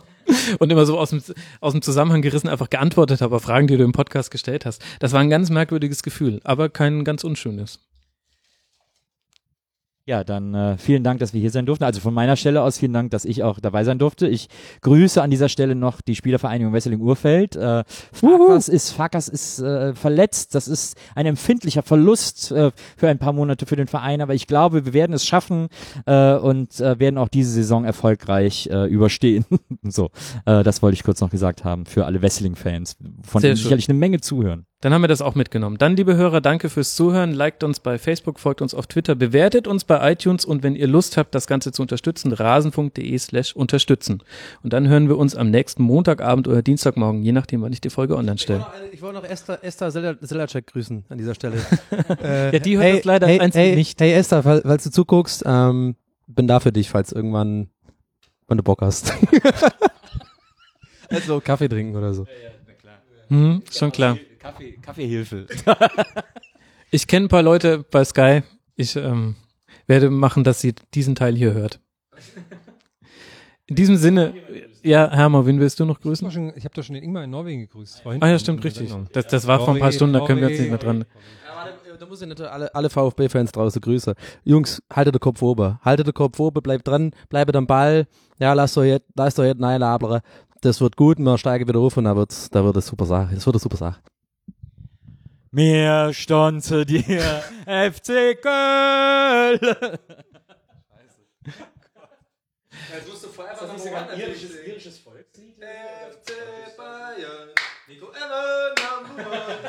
Schlimmste Lied der Welt.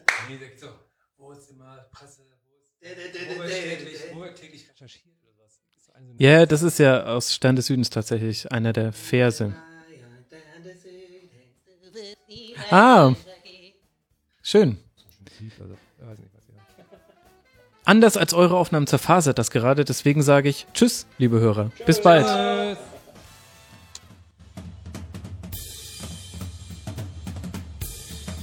Das war die Rasenfunk-Schlusskonferenz. Wir gehen nun zurück in die angeschlossenen Funkhäuser.